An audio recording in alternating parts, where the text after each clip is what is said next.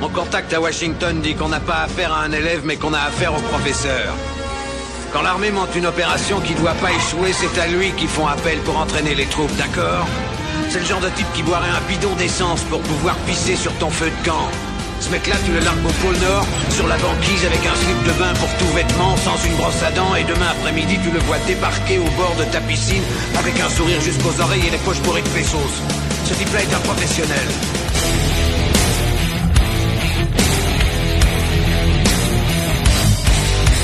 Je vais tout de même pas me faire enculer sous prétexte que c'est un ami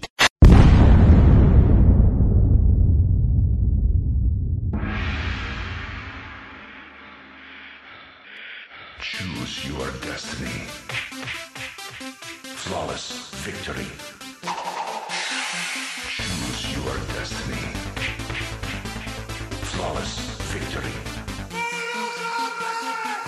Bonjour et bienvenue dans ce nouvel épisode de Qu'est-ce qui devient consacré à Paul W.S. Anderson. On va sou- souvent se tromper, je vous jure. Avec moi, aujourd'hui, celui qui, pour préparer l'émission, a regardé toute la filmo de Richard Dean Anderson, c'est-à-dire qu'il avait rien compris, il a regardé tous les MacGyver, deux films et tout Stargate. C'est Greg. Salut Greg, comment vas-tu? Bah écoute, ça va bien. Ouais, ouais, j'avais pas compris. Hein. Et moi, j'ai Anderson. Tu me dis Richard D. Anderson. Moi, j'ai- du coup, je me suis rematé toutes les 7 saisons de MacGyver. Et d'ailleurs, en parlant de ça, je vous invite à ne pas regarder la série remake avec l'adolescent de 18 ans parce que c'est vraiment nul à chier. Et donc Bah, voilà, et j'embrasse. Richard D. Anderson d'ailleurs. J'ai vu deux épisodes, c'est une torture. Ah, c'est vrai. Euh, bon, on fera un Richard Dean Anderson un jour, on sera bourré. Euh, ensuite, Comme lui. voilà. L'homme qui voit tellement de films qu'il est content quand on annonce un nouveau confinement, c'est Jazz. Salut Jazz, comment vas-tu? Salut, ça va? Impeccable et vous? Ouais, nous on va bien, on Ah, va bah, bien, parce que parce qu'aujourd'hui on reçoit notre porte-bonheur. Ouais. Donc euh, Une- une notre premier invité. voilà. On dit de lui qu'il a la force et la puissance de John Matrix et l'humour de Mr Bean. Voilà. Enfin, attendez, c'est ma dyslexie. Oh, non, il a, il a la, puiss- la force et la puissance de Mr Bean et l'humour de John Matrix et Creepers. Bonjour Creepers, comment vas-tu? Oh, Teddy Oh, Bonsoir tout le monde, euh, je suis très content d'être là et de parler d'un sujet qui intéresse les Français et nos amis belges. Euh, voilà, un réalisateur important, un réalisateur engagé qui, qui change les choses et qui n'a pas honte de les dire en face. Voilà, je- nous allons parler donc de Paul W.S. Anderson et ça c'est beau. Ouais. Ah, C'est Ça c'est beau. Mm. Euh, il, il a fait des grands films quand même. Hein. Oui, ils sont très longs parfois, effectivement, ils sont très grands, très grands films. Ils sont très, très, très, très grands. Ils prennent beaucoup de place sur un ordi. c'est clair. Euh, Paul W.S. Anderson. Bon, on connaît pas grand chose de sa vie. Hein. Mais on n'a pas besoin. hein. quelqu'un. Bon, est-ce que, est-ce que ça intéresse quelqu'un Euh, Levez la main, c'est que ça Voilà. intéresse, s'il vous plaît. Déjà, ce qu'on sait, c'est que bah, il, voilà, il aime bien tourner avec sa femme. Voilà, c'est plutôt, c'est plutôt déjà une belle chose, mais, mais je suis sûr que là, derrière, là, vous écoutez, et je sais que vous avez honte d'aimer euh, Paul Anderson. Vous êtes là, dès qu'il y a un, un film qui sort, du ouais, c'est nul, eh, il est en train de tuer ma franchise. euh. Et alors que vous allez tous voir son film et aimer secrètement, je le sais. Euh, Exactement. aimer secrètement, pas nécessairement. Les voir, peut-être. Mais il y a une franchise dont on va parler qui m'énerve. Qui m'énerve parce que je l'attendais depuis des années. Et quand c'est sorti, j'ai été un peu énervé. euh, on va en parler de toute manière. Euh, donc, euh, bah, vous, ouais, voilà, vous savez de quoi on parlait. Du Gendarme à Saint-Tropez. Gendarme à Saint-Tropez. J'allais sortir une Mm. comme ça. Ah, je vois bien, je vois bien euh, le gendarme à Saint-Tropez qui fonce vers quelqu'un avec de la grosse machine derrière. Et ça sera ça doit Mila péter, quoi. Jovovich à la place de Louis de Finesse. ça sera formidable. Et elle fera des Rodriguez retournés avec des de cordes et tout ça. Exactement. ouais, Ouais, c'est clair. Donc, euh, Paul William Scott Anderson est né en le 4 mars 1965 à Newcastle. en- il est britannique. Euh, c'est le mari de Mila Jovovich. Oui. Donc, euh, elle aime bien, elle aime bien les réals. On dirait qu'elle a, elle a peur de plus avoir de job. Hein. Euh, après Besson, euh, Mm. voilà, elle se tourne vers lui. Il fait mieux qu'avec, enfin, elle fait mieux avec lui qu'avec Besson quand même. C'est con, mais elle tourne tout le temps, quoi. Ouais, heureux, heureuse. Alors je sais pas si ça va continuer longtemps parce que euh, Monster Hunter, c'est l'histoire est compliquée. Vu que le film a été vite dégagé des salles de cinéma chinoises et que ça se bide un petit peu et qui va sortir en vidéo dans pas longtemps là, hein, c'est VOD et DVD fin avril donc euh, du coup moi j'ai pas encore eu la chance de voir la chose. Absolument. Mais, euh, mais ouais, à mon avis, il va avoir du mal à se, se remettre, je pense, de, de ce film-là, parce que déjà, les, bon, on va en parler au fur et à mesure, mais dans- les présidents sont pas forcément des gros gros succès. Et là, euh, là, c'est quand même assez chaud, parce que non seulement la critique est pas bonne, mais en plus le film, voilà, il a du mal à sortir et à exister euh, en dehors du canal cinéma traditionnel. Quoi. Euh, je peux le dire, on n'a pas encore les grandes instances qui nous écoutent. Je l'ai vu et c'est casse-couillon. c'est un film. Je me suis endormi trois fois. Je l'ai vu en trois fois le film. Ah, tu l'as pas recommencé à chaque fois que tu t'es endormi? euh, bah, je retournais à l'endroit où j'étais et je me Ah réendormais en 20 ce minutes. ouais. Tu n'as, ben, t'as, t'as un décor principal qui prend 80% du film, un- c'est un désert. Mais c'est Et grand, c'est le grand, désert. un désert. Ouais, mais tu vois Mila Jovovich et Tony Jaa qui marchent dans un désert et c'est chiant. La Tony photo Jaa, est belle. Tony Jaa, c'est chaud. Quoi. Ouais, mais Tony, une- Tony Jaa, euh, merde, quoi, sérieusement. hein. ouais, elle est tellement douée. Tony Jaa, c'est quand même une catastrophe. Et Oui, dans mais ce il a, film, pour lui, il a pour lui d'être Tony Jaa, justement. ouais, il est doué. Allez, sérieusement, vous Mais êtes vachement ça, hein. sympa. Il a fait un film un peu connu, Hong Bak, dont tout le monde se fout un peu maintenant. Et, euh, et tu sors de Hong Bak, je veux dire, franchement, c'est pas, c'est pas très très glorieux. Hein, Bah, c'est- récemment, on l'a vu dans euh, le film avec Nicolas Cage, là. euh, c'est Oui, pas c'est bien ce que je dis. C'est pas Juste très Voilà. glorieux. Le souci, c'est que bah, c'est un, en, en martia- en niveau martial, c'est un tueur. Euh, il enterre pas mal de monde, hein, le mec. Euh, mais là, dans Monster Hunter, donc on le voit au début, il est hyper balèze, il fait des, des, des coups de fou, et à un moment, il y a un combat qui dure au moins 10 minutes avec Mila Jovovich, et, euh, et en fait, il est nul pour se mettre à son niveau à elle, et il se prend des coups par euh, Mila Jovovich, et mais ils sont où tes coups de pied retournés, tes saltos arrière, tout ça, ils sont plus là et il se bat comme comme Greg et, et je sais pas c'est c'est Ah, la violence. là. Oh, la violence, quoi. Mais merci, eh, je me bats bien, C'est complètement gratuit.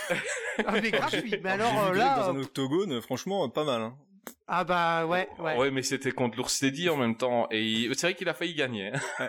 Eh, Respect. Greg t'as failli Non même mais, non, mais l'ours déjà tu fais Monster Hunter, tu prends Tony Jaa, franchement ça a pas de sens. Est-ce qu'il va mettre des, des coups de genoux et des coups de coude à des monstres? Enfin ça a pas de... Voilà, c'est c'est- complètement non mais quand les monstres foncent dessus bah il fait des, des saltos arrière avec des cordes Il non, mais il aurait, il, il aurait mieux fait de prendre Steven Seagal à la limite. ça aurait été mieux. ouais Non mais c'est lui qui aurait été ouais chassé, non tu vois. Non ça aurait été trop facile Steven Seagal et- il, il aurait jamais souffert contre les monstres attends On aurait eu des plans plus hauts que les monstres. Enfin bref. Ouais, parce que après j'ai bon, j'ai eu des avis un peu... Euh, ouais, tu vois, t'as ceux qui... euh, On va dire qui ont, qui ont assumé le, le fait d'aimer le, le côté un peu bourrin de la chose. Après c'est clair que Monster Hunter c'est déjà une franchise qui est assez particulière je trouve à adapter quoi parce que bon en plus il part du principe que euh, on part du truc avec les militaires encore une fois enfin Ben qu'est-ce que oui, des- des marines, ils rentrent dans un tourbillon, ils se retrouvent dans un autre monde. Après, c'est dur, hein, ça mettre fait des partie marines. des... des idées. Soit tu assumes parfaitement le concept et tu fais pas un truc à la con à base de voyage euh, où tu t'attends pas du tout à tomber là-dedans et t'as des monstres, etc. Soit t'assumes le fait de prendre l'univers et de mettre des vrais guerriers de, de l'univers, quoi. C'est ça Bah qui est un petit peu con de, de partir dans des délires où tu veux essayer de faire comprendre au public américain que c'est quelque chose de, de fantaisie et qu'il faudrait leur faire accepter le fait de partir vers quelque chose d'improbable. Mais euh, ouais, enfin au niveau casting, bon Mila Jovovich, il veut la mettre Il y a, partout. il y a Ron ok, Perlman quand même, qui est, qui est plutôt Ouais. cool, qui est Mm. pas longtemps là, mais euh, son apparition est plutôt cool. Ok. Euh, bah, lui, il est tout le temps cool. Euh, de Oui, toute manière, mais le reste du temps, franchement, c'est un Ouais. film chiant, euh, qui avait un potentiel énorme, mais qui est chiant. Et je, je le conseillerais pas, quoi. C'est un de ses plus mauvais, hein. Euh, clairement. On va faire des mauvais aujourd'hui, et c'est franchement un top 3 Ah des oui. plus mauvais. D'accord. Ouais. Très bien. Ben, en, en parlant de ces films, à mon avis, aujourd'hui, on va rester assez longtemps sur certains films parce que on les connaît par cœur. Est-ce que vous êtes prêts pour commencer? Alors juste, est-ce que je peux me permettre une chose? Vas-y. Parce que je, je l'ai pas Non. vu dans le déroulé, quand même juste faire un mot, non, mais dire un mot sur Shopping, son premier film. Oui, vas-y, parle de Shopping parce que Euh, c'était son premier film. voilà. Je l'ai pas vu et il y a des gens qui sont fans, donc on t'écoute. Bah le, le film, il est, il est franchement, il est plutôt sympathique et c'est le, c'est grâce à ce film-là, donc c'est pour ça que je veux quand même en parler un petit peu, qui va rebondir sur Mortal Kombat. Euh, c'est sorti en 93, si je dis pas de bêtises. C'est le premier film Cinoche de Judd Law. Euh, donc du coup, tu Mm. pourrais dire, c'est, ouais, il y a Judd Law, mais euh, il n'était pas connu du tout à l'époque, et je trouve qu'il se démerde d'ailleurs plutôt bien. Et on est sur un, un film qui parle en fait d'une jeunesse un petit peu paumée euh, dans, je crois que c'est en Angleterre. Et ce qui est assez étonnant dans le film, c'est que même il n'y a pas forcément de, de mise en place dans le temps, c'est-à-dire que il n'y a pas il n'y a pas vraiment de truc genre c'est un futur proche où les, euh, les délinquants ont pris le pouvoir dans la ville, etc. Mais il y a vraiment une sorte de déliquescence dans les rues qui est assez bien marquée, je trouve. Parce que tu suis Jude Law qui sort de prison et qui enchaîne directement dans les conneries, quoi. Il va directement braquer des bagnoles, euh, partir faire des rodéos avec les flics. Donc t'as as cet univers-là un petit peu un petit peu chaud. Et tu pourrais même limite te dire qu'en connaissant un peu le bonhomme sur ce qu'il va faire un peu le côté roublard, euh, c'est qu'il cherche avec ce premier film à provoquer un petit peu. C'est un film qui a eu du mal à sortir en Angleterre à cause de ce côté un petit peu sulfuré et violent. Euh, et c'est vrai qu'il y a, cette ambiance-là un petit peu, un petit peu lourde dedans, mais en même temps, il aime le fun, c'est-à-dire qu'on voit déjà la bande son de Mortal Kombat s'amorcer, c'est-à-dire le côté électro un petit peu comme ça qui ponctue globalement euh, beaucoup le film. Et on a pas mal de scènes d'action qui sont plutôt bien torchées. En fait, c'est là où tu vois d'ailleurs dans ce premier film qui a coûté aux alentours de 2 millions de dollars, je crois. Euh, techniquement, bah, c'est loin d'être dégueulasse. Et on a quelques acteurs aussi assez connus. Euh, alors bien sûr, j'ai oublié le nom et ça m'embête. Ah c'est non, Jonathan Price, je crois qu'on qu'on a vu dans Brésil par exemple, qui joue aussi dedans. Et un autre acteur qu'on va voir dans Soldier euh, qui joue aussi euh, aussi dedans. Donc c'est techniquement quelque chose d'assez euh, bien troussé. là, en le voyant maintenant, on dirait en plus t'es obligé de le voir dans une qualité assez compliquée parce qu'on est vraiment dans la qualité VHS. Donc c'est pas c'est pas foufou au niveau de la qualité, mais euh, je trouve ça assez intéressant à voir, même encore maintenant, parce que comme le mec c'est un peu filmé, qu'il a vraiment des beaux plans, que c'est bien travaillé et bien chiadé, euh, c'est pour ça qu'il a été repéré pour justement tourner Mortal Kombat, parce qu'il a été, capable de faire un film assez bien foutu techniquement, avec un budget relativement simple. Bah pour Mortal Kombat, ça se voit que le budget est relativement simple. ouais, mais euh, enfin on va en reparler, mais Mortal Kombat, enfin voilà, ça reste quelque chose que je vais défendre parce que je trouve que c'est c'est ma foi euh, plutôt sympathique. En plus, je trouve que tu le prononces mal le nom du film Mortal Kombat parce qu'on le dit pas comme ça en fait. Mortal Kombat. c'est comme ça qu'on annonce Mortal Kombat. Mortal Kombat ou Combat Martel au Québec c'est un film sorti en 95 avec Christophe Lambert, Robin Chou, Lyndon Ashby, Kari Arioki Tagawa et Bridget Wilson. Euh, bon, ce film, il y a beaucoup de choses à dire. Il y a beaucoup, beaucoup de choses à dire. Il est un peu kitsch, ce film. Déjà, la musique quand ça commence. La machine, parle-nous un peu de cette musique de dingue. Mais je l'ai raconté en anecdote dans une émission, je crois, je, je crois hein, que je l'ai fait. Quand, bah moi je l'ai vu jeune, hein, parce que du coup il est sorti en VHS, je crois, bah, un tout petit peu après, j'ai un pote qui me la prête. Et là je mets le film et la, la musique elle démarre, mais j'étais comme un ouf moi dans, dans mon salon quoi. J'étais en train de faire des bons partout, enfin c'était euh, incroyable et je me remettais l'intro à chaque fois au début parce que je trouvais ça, je trouvais ça vraiment hyper fun. Et, euh, et tu dis que c'est kitsch, mais faut pas oublier que le jeu est kitsch. Tout est donc, kitsch. Donc euh, voilà, c'est c'est quand même l'adaptation d'un jeu de combat qui est quand même relativement kitsch. Donc euh, c'est le rendu est fidèle. Du coup, j'ai envie de dire au, au, jeu de baston de Midway de l'époque, qui était cool. Ce qui, est, ce qui est dingue, c'est que c'est un film. Donc lui, il avait des ambitions énormes quand il a fait. C'est-à-dire que Cameron Diaz devait jouer ouais. Sonya Blade, puis Sharon Stone. Euh, pour Johnny Cage, tu voulais Van Damme, euh, qui a été dans, dans Street Fighter euh, ouais. en même temps. Euh, il voulait Tom Cruise ou Johnny Depp pour faire pour faire Johnny Cage aussi ou Raiden. et il y a rien qui s'est fait en fait. Il a eu aucun. Il, il a juste eu Christophe Lambert. alors qu'au début, ouais. il voulait il voulait des gens connus.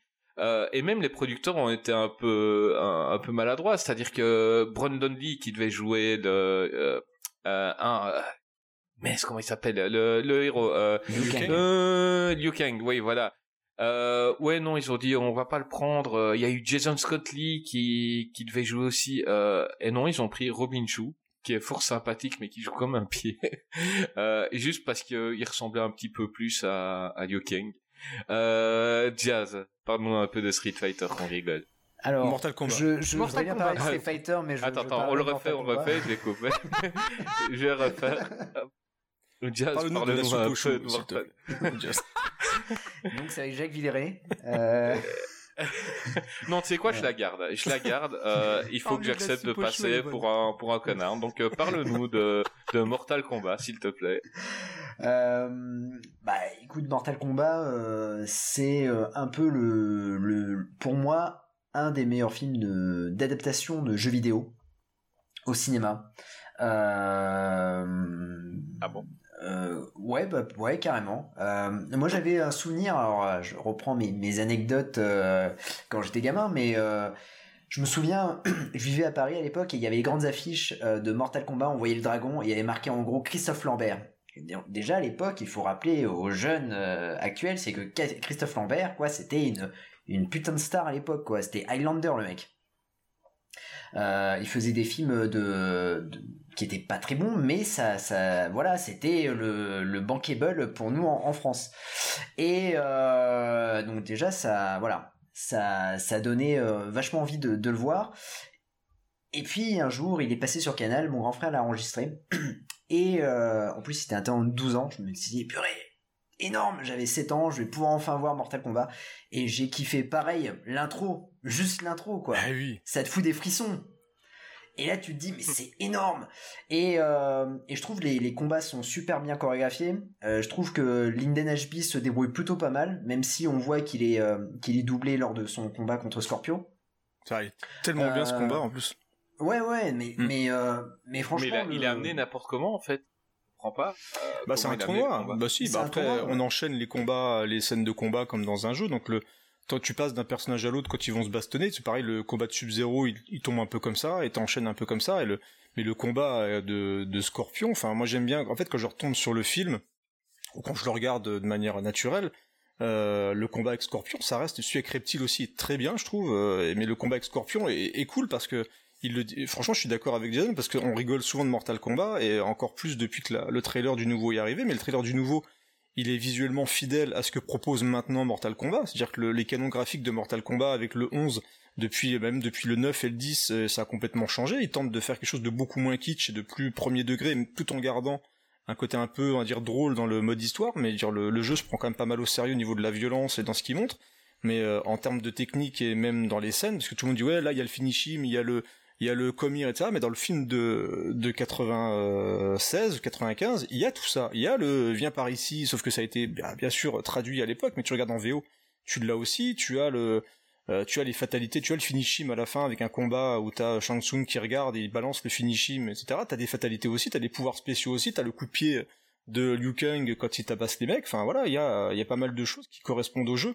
Et quand tu veux adapter Mortal Kombat, si tu veux faire quoi de plus qu'un tournoi euh, avec des gens qui se tapent sur la gueule, alors, il y a même Goro, Goro il est plutôt cool quoi. C'est, euh, je suis il d'accord. Ouais, moi, moi je reproche, je, ce que je, je reproche, c'est c'est des humains contre des gens qui ont des super pouvoirs. Donc euh, quand dans le jeu, euh, Liu Kang il lance du feu, euh, Johnny Cage euh, il lance des trucs verts et il se déplace très très vite. Bah, il a des là, pouvoirs c'est euh, juste- dedans. Liu Kang, quand il se bat, le coup des pieds, c'est un pouvoir quand même. Et, et quand il ouais, balance mais, il a euh, une- mais les combats qu'il a au début, euh, enfin, il y a juste à la fin où il fait ça. C'est ça, reste- on dit c'est le descendant de King Lao, il est fort ceci, mais euh, Sonya Blade, bon, Voilà, pas de C'est- pouvoir dans le une jeu, meuf- euh, de mémoire. Elle, a- elle Ouais, fait des, elle- elle, fait- elle fait elle même le est douée quand le- même, la quoi. terre, Elle euh, Là, elle, elle a du mal à lever son pied. Euh, Johnny Cage, c'est juste un karatéka et il se retrouve contre des mecs qui, qui ont euh, des serpents qui sortent de leurs bras, qui te gèlent tout. C'est c'est c'est c'est pas équitable en fait. Non, en fait, toi, tu préfères, euh, tu préfères Jean-Claude Van Damme faire un bras d'honneur euh, devant une caméra euh, face à Bison, quoi. non, euh, non, non, parce que Street Fighter c'est encore moins un tournoi. Enfin, je veux dire, Ah, là, euh, coup, voilà. Au niveau baston, ouais. Euh, là, là, ça veut, là, ils ont pas pas joué au jeu, tout simplement. Euh, Ils sont- moi, Ils voilà. se sont surtout gourés sur le personnage central, qui n'est pas dans, Ouais. dans Street Fighter par rapport au jeu, je trouve. Oui, oui. Ils ont Ah, donné, ils ont donné le, le, le, le rôle central à un personnage qui n'en est pas, enfin qui n'est pas celui du, du jeu. Enfin, Eh, si mes c'est la- souvenirs sont C'est bons. l'américain, d'accord? Donc à un moment, il faut mettre des priorités. Euh, C'est pas faux. C'est pas faux. L'américain, c'est la vrai. star, c'est comme ça. C'est vrai. c'est vrai. Non, voilà, moi, ce que, quand j'avais vu Street Fighter en premier, en fait, et j'avais Ouais, détesté, j'étais en colère euh, comme plein de monde, parce que euh, quand tu attends Street Fighter, et là, quand j'ai vu Mortal Kombat, je me dis, enfin, on va voir un vrai film de combat violent. On va voir, il est pas violent du tout, le film. Euh, Il y a pas grand chose. Euh, le- les seuls trucs un peu violents, c'est quand euh, Shang Tsung est dans les flammes euh, Ouais. des, des- des gens, quoi. vois, Mais sinon, même Goro n'est pas. Même, je trouve qu'il arrive à détourner, parce que je pense que c'est pas forcément de la faute, qu'il a prouvé qu'il arrivait à faire des trucs que gore euh, par la suite, euh, Paul Anderson, tu sens, tu sens qu'il aime quand même ces trucs-là. Mais tu sais pas, il, il visait un public. alors, en fait, ce qui est très étonnant avec le cinéma, c'est contrairement aux jeux vidéo où tu peux faire n'importe quoi, surtout à l'époque, tu pouvais éclater des mecs Et c'était un peu le, le truc en plus de Mortal Kombat, c'est qu'il voulait le côté sulfureux que n'avait pas euh, Street Fighter, etc. Il fallait se démarquer et il y a quand même des coups, t'as quand même des coups relativement violents, je trouve, dedans. Euh, Il y a des mecs qui se font empaler, t'as des mecs qui explosent. Alors même s'ils détournent ça avec de la glace, etc. On a quand même des mecs qui meurent euh, et des coups qui font quand même plutôt mal. Donc clairement, on n'a pas des gerbes de sang, euh, mais je pense que ça aurait été ridicule si on avait les gerbes de sang qu'il y avait dans le jeu de l'époque. C'était ridicule. Là, on parlait de kitsch. Je pense que tu t'aurais rajouté des éclaboussures de partout de sang. Tu rajoutes ça avec le, le côté très années 90, ça aurait été euh, un petit peu, un petit peu pourri, quoi. Mais on va demander à Greg ton avis sur Mortal Kombat. Ouais, bah moi, ça, j'ai, enfin, je l'ai vu il y a très très longtemps. C'est ce que je disais en, en off, et donc j'ai pas eu l'occasion. Et j'aurais bien aimé le revoir là, avec les yeux de là maintenant, parce que je pense que déjà à la base, il est kitsch, comme exactement comme a dit euh, Creepers. Mais je pense qu'aujourd'hui, si tu le re-regardes ou si tu le découvres là maintenant, Ouais. tu te prends une claque. Je pense que faut, faut être un tant soit peu honnête. En revanche, euh, moi, je, suis d'accord avec vous sur les euh, sur les, les combats. Je trouve que c'est euh, c'est assez cool. On prend son pied. Après, j'ai pas beaucoup joué aux jeux vidéo pour ma part, donc j'ai pas cette euh, on va dire cet affect, cette proximité par rapport au, au, film. Mais dans mon souvenir, le film était bien. Puis après, quand t'as un film avec Christophe Lambert qui à l'époque était la star, tu regardes. Enfin, tu tu tu t'en fous du film. Tu regardes. Voilà. Et petite anecdote dans ce film. Christophe Lambert, donc euh, qui est un acteur euh, fran- euh, français aussi quand même, de, de par sa nationalité, se double lui-même. En fait, ça je ne savais pas. Ah, il le fait tout le temps dans, il dans le fait. tous il, en fait, films. ah, il le fait pas tout le temps. Il le fait dans la plupart de ses films, ce qui Ouais, n'est pas le cas de Jean-Claude Van Damme. Et ça m'a énormément étonné, étonné parce que souvent on s'amuse un peu à les comparer. On a parlé de Jean-Claude Van Damme tout à l'heure qui aurait pu prendre un, un rôle dans ce dans ce film, et ça m'a étonné de voir que Jean-Claude Van Damme, c'est quelque chose qu'on n'avait pas dit la dernière fois, ne Bah, se il a un pas accent. Van Damme, tout simplement. Il peut pas, hein. il peut pas, ça collerait pas. Bien sûr, bien sûr, il y a, il y, a, il y a ça, exactement, il y a ça, il y a ça qui, qui, qui joue. Ça, Et puis il faut lire. Je suis pas sûr qu'il sache lire, donc. Non. Oh, non, on avait dit pas des trucs Quoi comme ça. Tout de suite. c'est pas bien ça. Quoi? Mais non, il est gentil, Jean-Claude. Bah, je- attends, il est belge comme moi. On peut, se- on peut se moquer entre Ah, vous Belges. pas Vous lire en pouvez pas, Belgique Même moi. C'est quelque Non, chose de on a, on, on a appris, on a appris il y a pas si longtemps. Euh, C'est bien. D'ailleurs, Mortal Kombat est sorti l'année passée. Euh, donc moi j'ai un souvenir assez récent. Euh, donc Christophe Lambert dans ce film-là, il est ridicule. Ah, il est en roue libre. Il est en roue libre. Il est mais ridicule. Ah, puis il a rien à foutre là. Enfin, à un moment. Ouais, il a- il est- mais en Raiden, en Raiden, il est pas crédible. Après, je préfère lui que le mec du 2. Hein. Franchement, Oui. à choisir. euh, Oui. ça. Le mec du 2, merci quoi. Bien sûr. Mais euh, mais le mec qui apparaît une fois de temps en temps comme ça, euh, assis là, mais ça lui va pas les, che- les longs cheveux blancs mais et tu tout, te je veux rappelles. dire, le mec il est pas vieux. tu Ouais. te rappelles, hein Le Ouais. coup des petits éclairs, là, ça, les petits trucs comme ça, le petit, pas forcément le rire, le pardon, enfin là, c'est, tu, tu te Mais dis voilà, ça. alors, je, je le troll un peu parce que parce que vous aimez tous bien. J'ai un affect pour ce film, je l'aime encore bien et, et quand il passe, je le regarde évidemment parce que parce que voilà.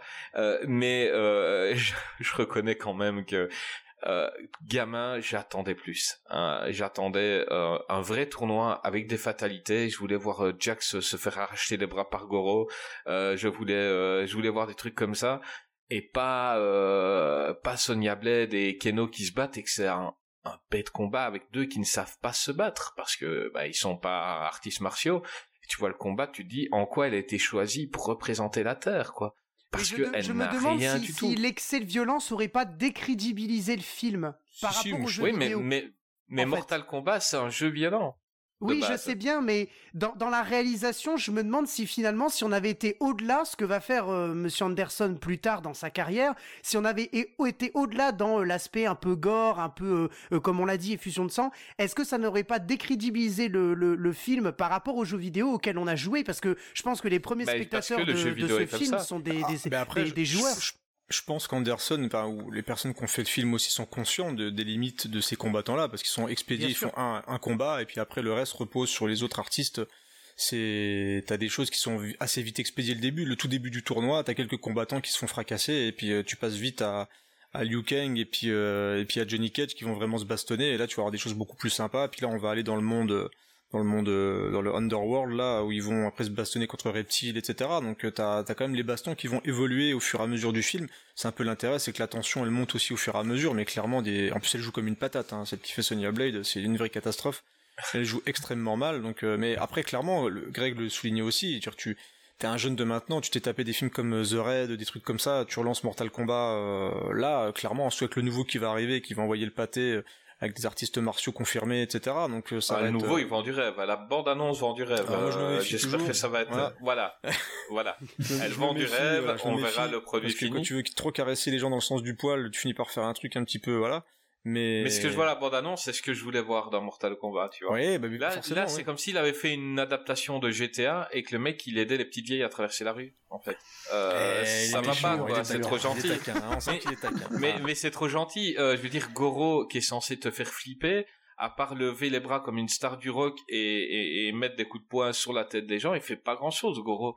Tu te demandes comment il est champion. Il est, il est, il est, il est pas terrible. Enfin, il est, il est bien fait. hein. Pour l'époque, j'avais un plus mauvais Et souvenir. tu sens qu'il a du mal à se déplacer, le bonhomme, donc il fait que des coups Ouais, de. Mais il non, fait que lever les mains et crier ouais, et tout le monde l'applaudit Goro, et il fait pas grand chose. Il a le mérite d'être là. alors que, Ouais. voilà, mais Goro do- doit faire flipper, quoi. Et, et moi, je voulais voir un combat où il allait écraser quelqu'un comme une, qui se oh, prend un coup de poing dans les l'aplatir et...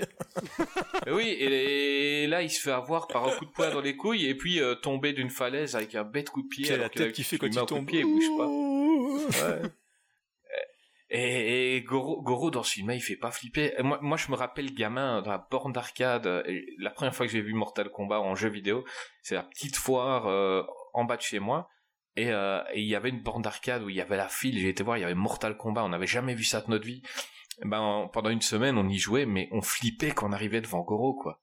Tu tu tu ramassais. Ah bah, C'était le boss, ouais. tes, Le- ouais. premières parties, quoi, tu, tu avais peur sincèrement quand tu tombais contre lui.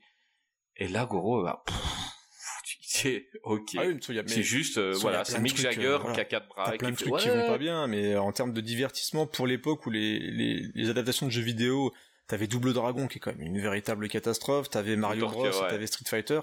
Là, le, t'en avais quand même. Enfin, moi, après, je crois, on est- je, suis plus jeune que toi, je crois, euh, Chris. Donc, je pense que ça aide. euh, Euh, alors, je dis ne pas le que. rappelle pas, ne le rappelle pas. ne le rappelle pas trop. mais c'est vrai qu'à l'âge de, de Jason où euh, moi j'avais quand j'ai découvert Mortal Kombat, c'est clair que le film d'action qui il y a pas de temps mort et c'est aussi une des qualités je trouve du cinéma d'Anderson, c'est que généralement il y a quand même pas beaucoup de gras. Euh, là ça enchaîne pas mal et puis ça restait un divertissement je trouve bien troussé mais tu sens voilà carré, pas trop violent non plus, il faut que ça plaise aux gosses etc. Euh, Maintenant, reste à savoir aussi euh, s'il n'y a pas un manque, de, moyens par rapport aux stars qui sont désistés, parce que les stars bank- bankable qui voulaient, peut-être que s'ils étaient là, il aurait eu des moyens plus conséquents, il aurait fait autre chose.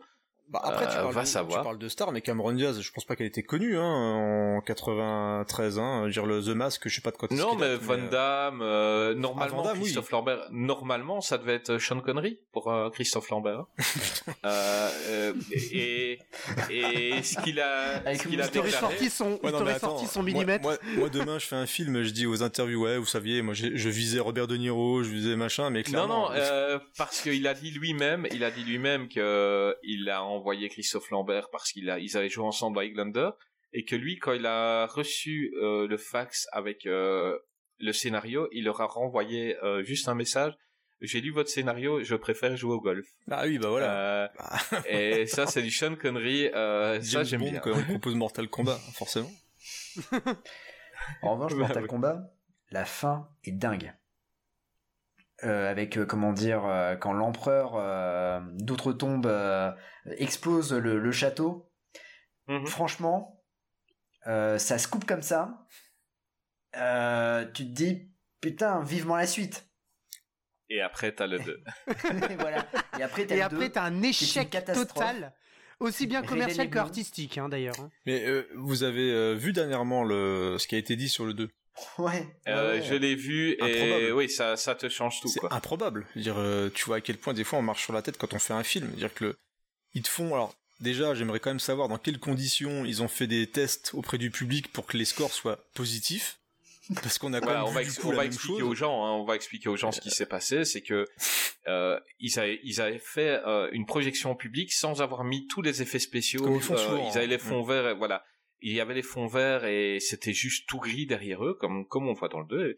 Et les gens avaient tellement bien aimé la projection, ah bah qu'ils se sont dit on n'a pas besoin de payer pour euh, Faire plus, ce ouais. qu'on veut mettre Mm. et euh, on va le sortir tel quel.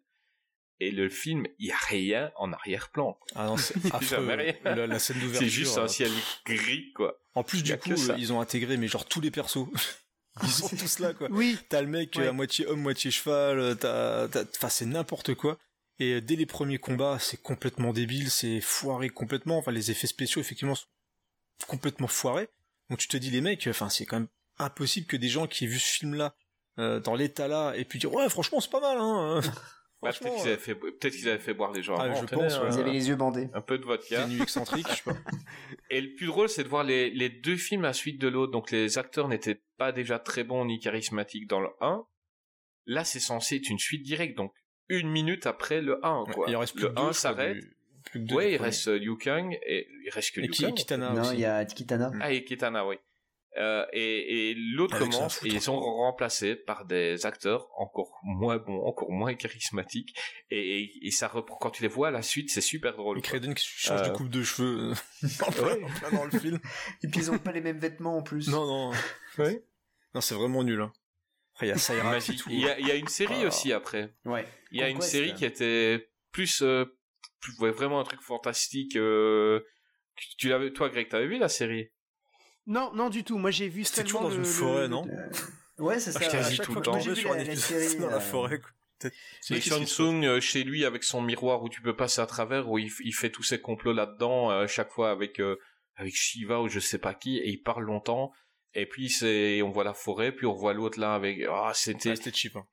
Ouais, c'est Ouais. cheap. C'est, c'est l'impression de voir euh, Xena la guerrière euh, pff, Ouais, c'est mélangée avec on sait pas quoi. Il semblerait, j'ai pas encore l'occasion de regarder, que le dessin animé qu'il y a eu euh, sur l'histoire de Scorpion, je crois, un truc qui est sorti il y a pas longtemps, il, Il est plutôt pas mal. ouais. excellentissime. Mais la branche animée, euh, je, crois que c'est Warner qui fait, qui produit. Oui, bah c'est ça, Mhm. c'est Warner, parce que le nouveau film c'est Warner.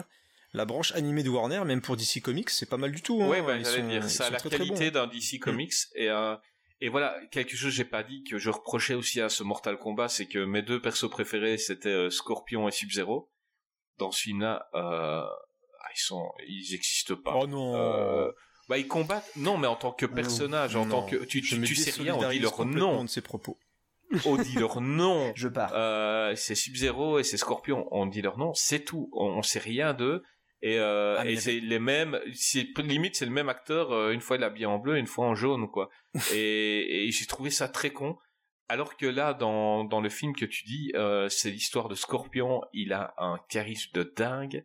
Euh, c'est violent comme il faut. Enfin, l'histoire est top. Ouais, mais ils, Euh, ils ont, franchement, ils ont eu le voir. temps de, de ménager le, la mythologie Mortal Kombat. Alors on est quand même en 94, je veux dire, quand il était tourné, Mortal Kombat, il y avait le 1 et le 2, et en termes d'histoire et de dramaturgie, c'était pas au top du top quand même. hein, donc, euh, euh, et- Non, c'est clair, ont mais je trouvais que c'était dommage meilleure que baston, euh, Scorpion, quoi. Elle démonte. Ouais, quoi. ouais. Non, je parle pas de baston, je parle, euh, je parle qu'on sait rien de lui et que j'aurais bien aimé savoir parce que moi, quand j'étais gamin, Tatillon. je, je jouais avec Scorpion et, euh, et là, ben Scorpion, je, je le pas- tu le vois pas parler, tu sais rien et Come il, se fait, here voilà, et- il se fait tuer quoi. Et puis c'est tout. Euh, son... Enlève le masque. Ouais, le Trop feu. bien. Bah ouais, c'est cool, quoi. Oui, et tu lui plantes une épée quand il est en non, feu, mais, bah, le puis- feu il non, sort. mais t'as raison, et pour le coup, là où il détourne le gore, c'est que là, il arrive avec le bouclier, il le tronçonne, et t'as des gerbes de feu comme ça qui dégueulent, euh, et tout, c'est...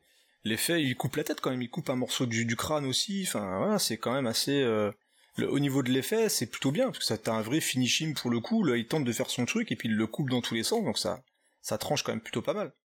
Bah ouais, on va couper la tête à un truc en image de synthèse. Oh non, c'est- de la prothèse, là, ça se voit pas. Déjà, ça a quelque chose encore à dire sur ce film, il y a plein de euh, choses bah, à dire. D'ailleurs, en fait, euh, sur ce combat-là, euh, les, eff- les effets spéciaux sont meilleurs que pour Pompéi, quoi. C'est vrai.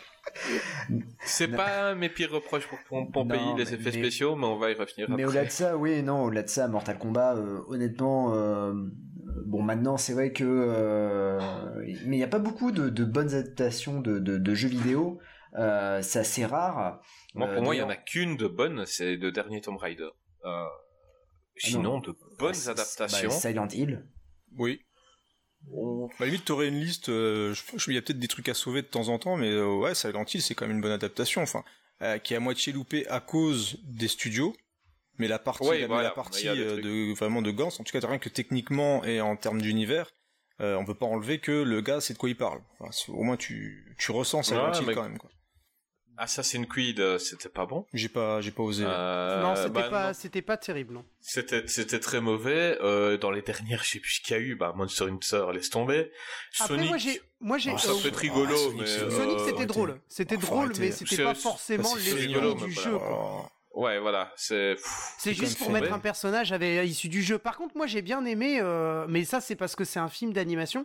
Moi j'ai bien aimé parce que c'était dans l'esprit euh, le film Ratchet et Clank du jeu, parce que moi Ah, j'étais un grand vu. fan Je de. Ratchet et Clank et le, le film d'animation, honnêtement, il est bien dans l'esprit. Ce qui est juste dommage, c'est que ce n'est pas le même, euh, quasiment pas le, le même doublage, euh, en, parce que le, le- les voix françaises du jeu étaient vraiment cool et ils ont pas pris les mêmes voix pour le pour le film d'animation. Mais sinon le, le, le film était Mais bien en, dans l'esprit en du jeu. Animation, c'est plus ou moins facile parce que ben, le jeu est déjà en animation, euh, mais avec Ouais, des mais vrais, non, ça- avec ça, des justement- vrais acteurs, c'est autre chose quoi. Hmm, ça c'est très difficile de je, com- je comprends, mais cet, cet argument, ça me va pas, parce que derrière, n'oublie pas que t'as toujours, euh, t'as toujours des gens quand même euh, derrière, euh, Bah, des, réal, hein, des ouais. comédiens doubleurs, t'as un réal, et c'est quand même un long métrage.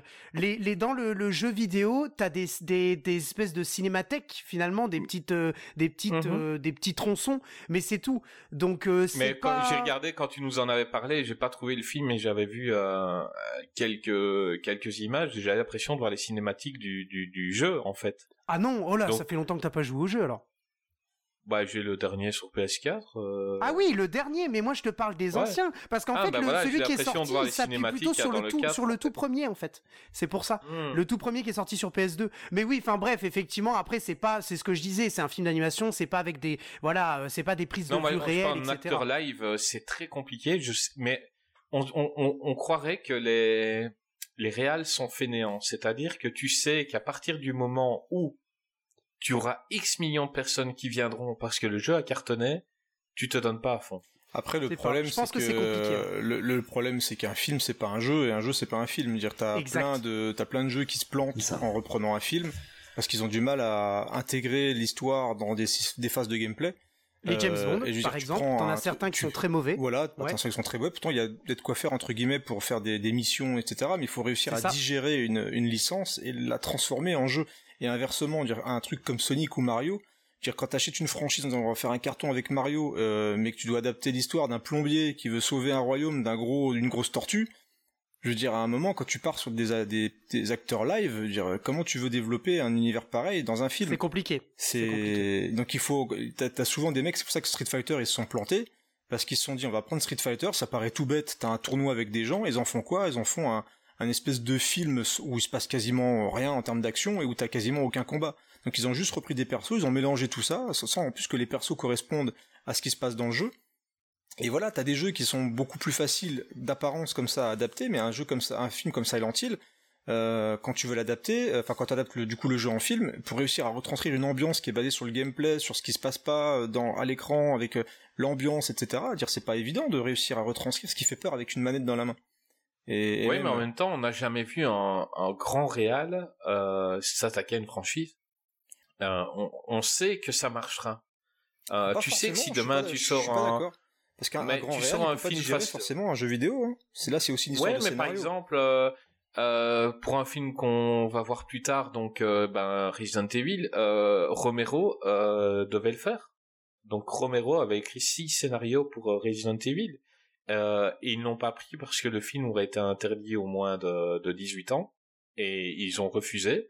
Mais Romero a demandé à quelqu'un de jouer devant lui et il prenait des notes et il a proposé six scénarios qui ont été refusés. Mais j'aurais tellement aimé voir Resident Evil Bah, moi j'ai lu, réalisé j'ai lu par le Romero. scénario, c'est pas foufou hein, le scénario. euh, entre guillemets, Ah, c'est. j'ai pas lu le scénario. Bah, tu le trouves facilement sur le net. En fait, le. En fait, ce qui est délicat pour toute adaptation, pour moi, c'est que déjà t'as les fans derrière. Et les Mhm. fans, il n'y a pas plus polluant qu'un fan. On le voit encore avec la- le Snyderverse, tout ça. Où d'un côté comme de l'autre, que ce soit les anti ou les pour, euh, c'est juste n'importe quoi. Et euh, t'en as beaucoup qui vont. Tu peux faire ce que tu veux. Tu vas sortir Resident Evil demain. Tu vas être le plus fidèle possible. euh, on va encore te cracher à la gueule parce que parce que euh, Mhm. dans le scénario de Romero, c'est quasiment à, à quelques changements près. Je dirais, tu, ça ressemble énormément au, au jeu. Moi, je veux pas un copier-coller du jeu. Ça sert à rien. J'ai pas envie de me taper la même histoire, mais où je vais pas jouer.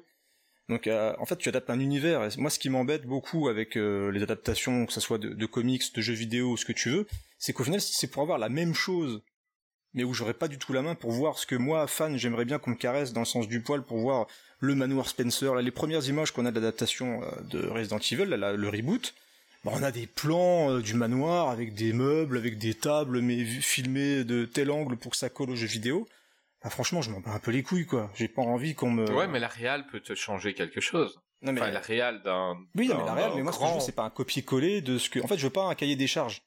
C'est exactement mais ce que Romero, il, j'allais il dire. aurait pas mis des gens qui sautent accrochés avec des cordes, quoi. Euh, Oui. Il aurait pas fait ça. Il aurait fait ça. C'est pour ça que j'ai bien aimé le dernier Tomb Raider, c'est que bah, c'est pas un copier-coller. Ils ont refait un peu la genèse et j'ai trouvé qu'il était cool. Bah, c'est le Ils ont nouveau. fait une histoire un peu C'est le nouveau Tomb Raider, c'est- ouais. C'est c'est repris par rapport au nouveau reboot.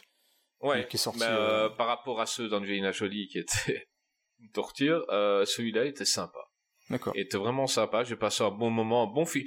Ce serait pas appelé Tomb Raider, ça, aurait été un bon film d'aventure. Et tu vois, c'est des réals, tu disais qu'il n'y a pas forcément de grands réals qui s'attaquent aux jeux vidéo, mais je crois que le réal d'Assassin's Creed, c'est comme un mec qui avait fait des grands films, euh, qui avait euh, même gagné des prix, etc. Donc t'as des, quand même des réals qui essayent de s'attaquer, mais généralement ils sont broyés par une machine, par une fabrication qui est que euh, t'as souvent des gens, donc là c'est Ubisoft en plus, ils peuvent même pas dire que c'est de la faute des studios, parce que c'est Ubisoft eux-mêmes qui ont chapeauté le truc, mais en même temps Ubisoft ne sait pas faire de films.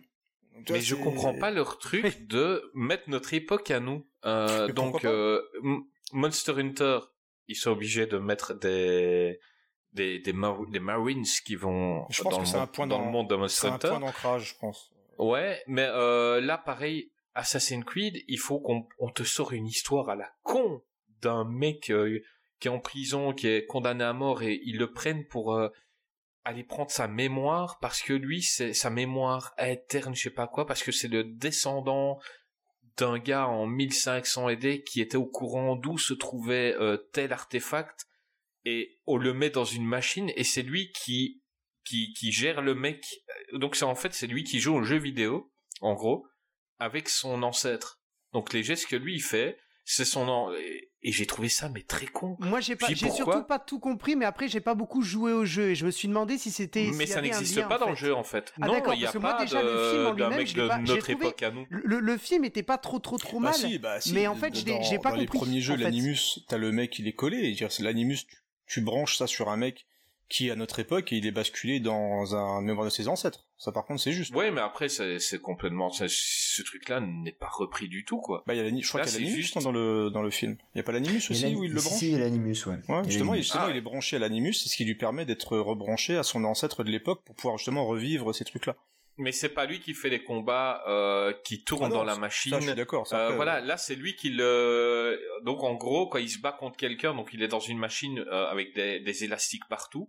Euh, et ben quand il doit mettre un coup de pied retourné, ben on voit la machine qui tourne et, et, et lui on le voit mettre des coups de pied dans Ouais, le mais vide. euh, et- Non non, c'est et, et surtout de, de mettre un, un mec génial comme euh, Fassbender euh, dans dans ce rôle-là, il avait l'air con quoi là. Mais bon, il avait l'air je te trop dis, con dans sa machine. croyait, parce que t'avais, je crois que c'est, alors je crois que c'est Justin Kurziel qui réalise le film, et il avait, il commençait à avoir une petite aura quand même dans le, dans le cinéma un petit peu indé, je crois, un peu arty ou je sais pas quoi. Et on avait du coup Fassbender qui produisait, qui était impliqué et tout, et le, le- à la sortie, le film, voilà, c'était un, il semblerait un échec artistique, j'ai pas vu, hein, donc je peux pas juger. Mais on avait quand même des, un alignement plutôt bon, parce que t'avais le vrai studio à l'origine des jeux, t'avais un bon réal et un, un acteur principal qui était assez, euh, assez reconnu, quoi, donc. Ben, un des gros problèmes des adaptations, c'est aussi qu'on a une attente. Donc tout à l'heure oui, tu disais c'est pas nous qui jouons, Et je vais y mais il n'y a pas que ça en Je vais y fait. revenir parce que Euh, Il n'y a pas que ça, c'est que euh, quand t'as joué à un jeu que tu aimes, bon ben moi j'aimais bien Resident, euh, j'aimais bien Mortal, j'aimais bien Assassin's Creed, que tu aimes le jeu et que tu te retrouves devant un truc, et je suis pas un fan hardcore, hein. moi je suis pas le mec qui va aller en parler pendant des heures Non, sur mais surtout, tu as ta vision du jeu. Ouais, voilà. Ta vision de C'est encore l'adaptation, plus quand ta un de l'univers, ta vision du... Euh, voilà. Euh, encore plus quand c'est un livre, parce que le livre, tu, tu te l'imagines, alors que le jeu, tu vois quand même. Mm. Tu vois quand même un univers. Il n'y a pas que toi qui le vois, on est beaucoup à le voir. Il y a des fois où tu peux être en colère par rapport à, à des choses qui, qui ont complètement disparu de ce que tu aimais dans un jeu.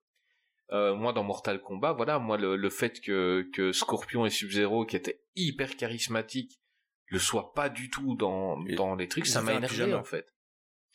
ouais, mais ils avaient un truc dans leur manière de bouger, dans, c'était des persos, t'a- t'avais pas bon quand tu tombais contre eux, quoi. Et, et là, ben, pff, voilà. Euh, vas-y, euh, Creepers, parce que je t'ai coupé, t'allais dire quelque chose. Non, le problème de l'adaptation, c'est pour moi le problème principal, c'est bon déjà la qualité du produit fini, forcément, parce que globalement c'est quand même pris par des gens qui connaissent pas forcément le matériel d'origine. Mais euh, il y a beaucoup de projections dans, ce qu'on désire voir de Resident Evil. Voilà, tu désires voir telle ou telle chose par rapport à tel ou tel jeu. Euh, En plus, quand tu vois maintenant, quand tu vas jusqu'à la fin de Resident Evil, au moins jusqu'au 6, tu vois très bien que même eux savent pas forcément vers où ils vont avec la franchise. Parce que ce qui est assez fou, c'est que la franchise va même s'approprier des éléments des films. Euh, malheureusement, voilà, c'est comme ça, mais donc c'est c'est pas évident. Mais t'as des t'as des jeux effectivement où il y a des codes, il y a des choses qui sont pas forcément digestes en film, parce que euh, c'est Possible. Ils vont acheter plus une franchise qu'une adaptation, parce qu'après pour réadapter, et là on parle vraiment d'adaptation, t'es obligé d'adapter un, un produit pour le rendre euh, au, au cinéma. Et tu- quand tu décides de lancer Sonic et avec des acteurs live, tu te dis pourquoi pas, t'as directement fait un film d'animation. Là ils vont le faire avec Mario, là ils nous ont montré les premières affiches. Donc partir sur un film avec Bob Hoskins euh, et un mec qui ressemble à une euh, à un, di- un dinosaure au final. Tu dis t'as pas compris Mario, pourquoi t'es parti sur un espèce de remake de Ghostbusters dégueulasse dans les voilà c'est très bizarre quoi. Donc euh, Mais je reste quand même persuadé que le fait que de savoir que même si tu fais rien, tu fais déjà autant de- d'entrées de base parce que les films ont une fanbase, eh ben tu peux être plus fainéant. Je te jure qu'ils te font demain un jeu de bagnole dégueulasse, Fast and Furious, euh, dans fait. les salles. Tu as, ouais, ben mais le jeu était, il est, et voilà, mais les gens ils regardent, les fans ils regardent, et à partir du moment où les fans regardent, tu as automatiquement déjà autant d'entrées, tu rentabilises ton film, et, et donc tu peux te permettre de ne pas injecter trop d'argent et de pas engager les meilleurs, le- quoi. C'est exactement comme le film Need for Speed. Le Hmm. film sur le, pas le jeu, qui n'est pas ouais. mauvais, mais on Hmm. sait très bien que les gens qui ont regardé ce film Attention, il a pas, mar- il a pas marché, il a pas marché le film euh, Need for Speed. Hein. C'est pas un, pas Non, un non, non, non, non, non, mais, Mais, en, lui-même, a été le voir, quoi. en lui-même est pas, Et il tu est vois, pas dégueu le, film. Je comprends ce que tu dis, mais en même temps, le fan est beaucoup plus critique. Donc, euh, tu vois, je veux dire, on- Oui. Oui, mais après ils s'en foutent. Euh, Quand, quand le film est rentabilisé, euh, ils en ont rien à foutre. Euh, à partir du moment où ils se sont fait du pognon, Ah oui, ben, de ce c'est plus côté-là, je suis d'accord avec toi, C'est- pas un ce Spielberg euh, qui, qui va s'inquiéter pour le- la suite de sa carrière. Là, ils prennent des réalisateurs interchangeables, ils prennent euh, des, des, des choses comme ça, et, euh, ils s'en foutent. Ils ont pris leur pognon, ils ont dit voilà, et les gens ils se sont bien fait enculer. Quoi. Les, les gens qui ont été le voir et qui attendaient de, de, de passer un super moment devant le truc dont ils sont fans, si ça m'est arrivé, je pense avoir été voir quasi toutes les adaptations de jeux vidéo au cinéma, et à chaque fois, je suis sorti Donc c'est de ta faute en fait. deux trois C'est à fois. cause de toi s'il continue.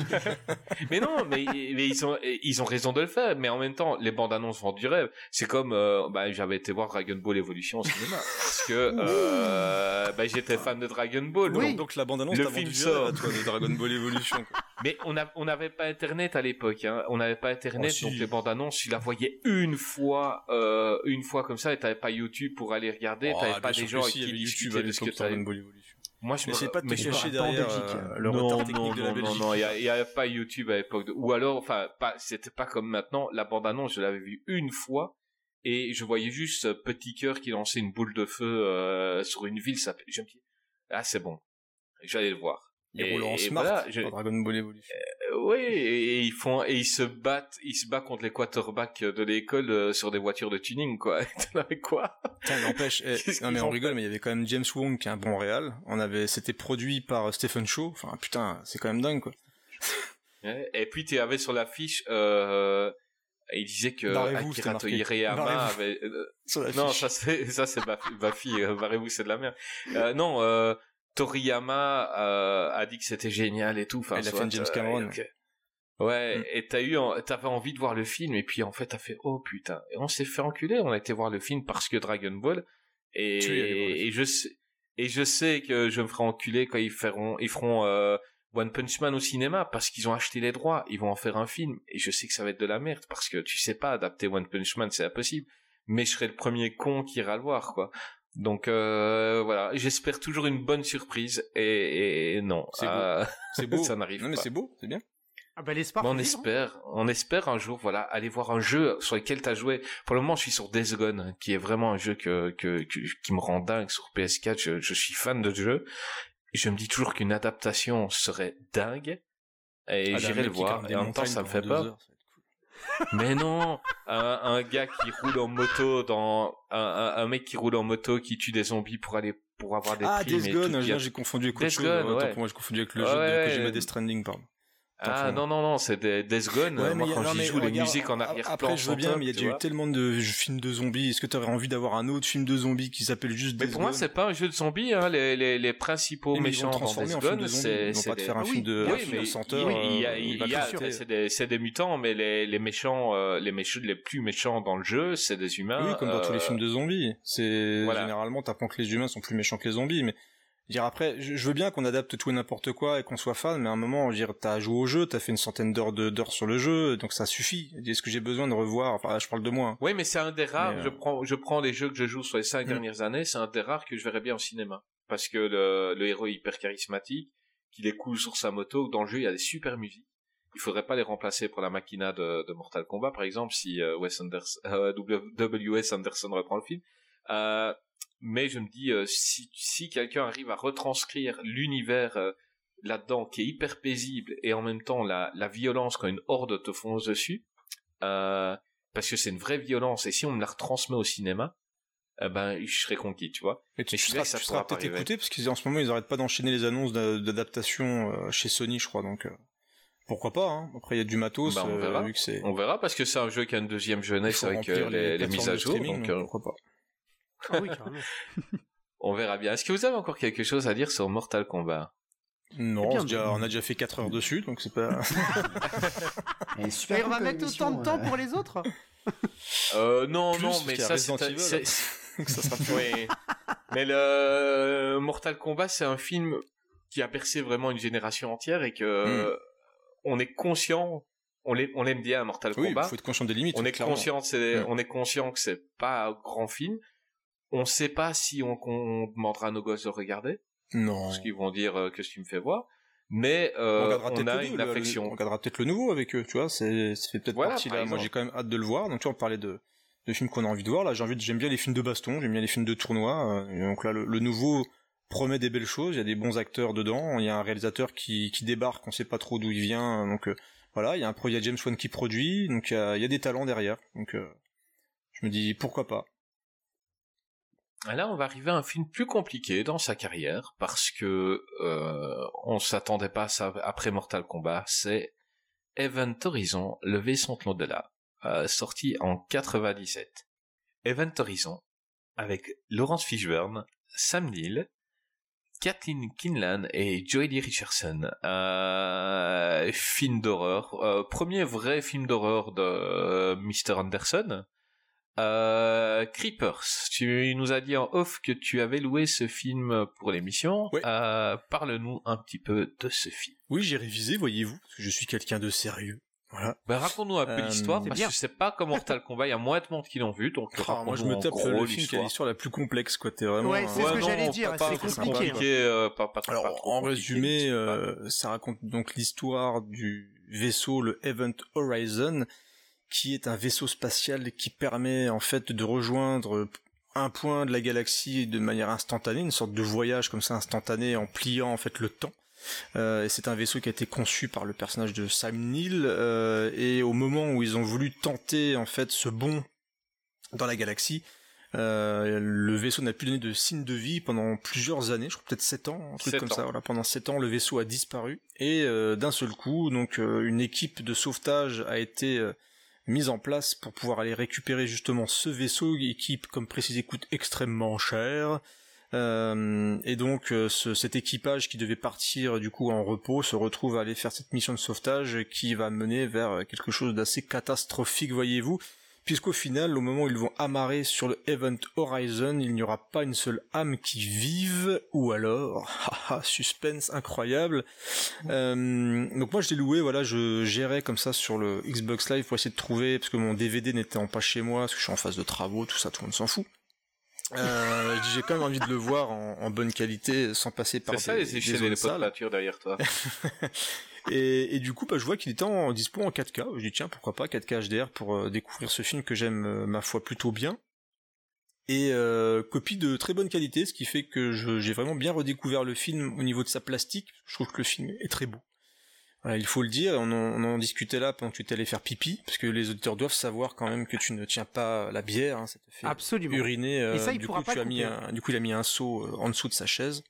Euh, mettrai voilà. des bips. Il a même dû et- refaire l'intro parce et que je, trouve- pense qu'il je trouve que c'est un- il a dû se reprendre à deux fois hein, quand même. Le mec il te nique mais, l'émission. mais, mais, mais je vous emmerde.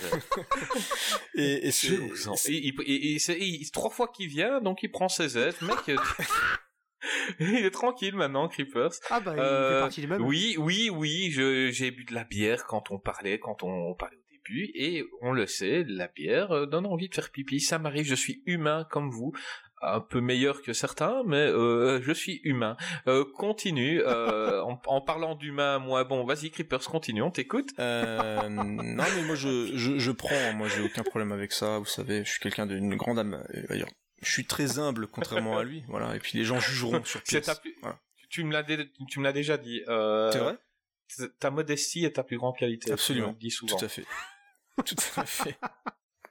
Ça rajoute une de mes grandes qualités supplémentaires euh, dans, dans les chaînes. Voilà. Euh, et donc Event Horizon, voilà, moi je, je suis très content de l'avoir revu, parce que je l'ai pas vu depuis un bon moment, en plus au niveau qualité, alors je crois que je l'avais racheté en Blu-ray, donc faut, faut que j'arrête d'acheter trop de films plusieurs fois.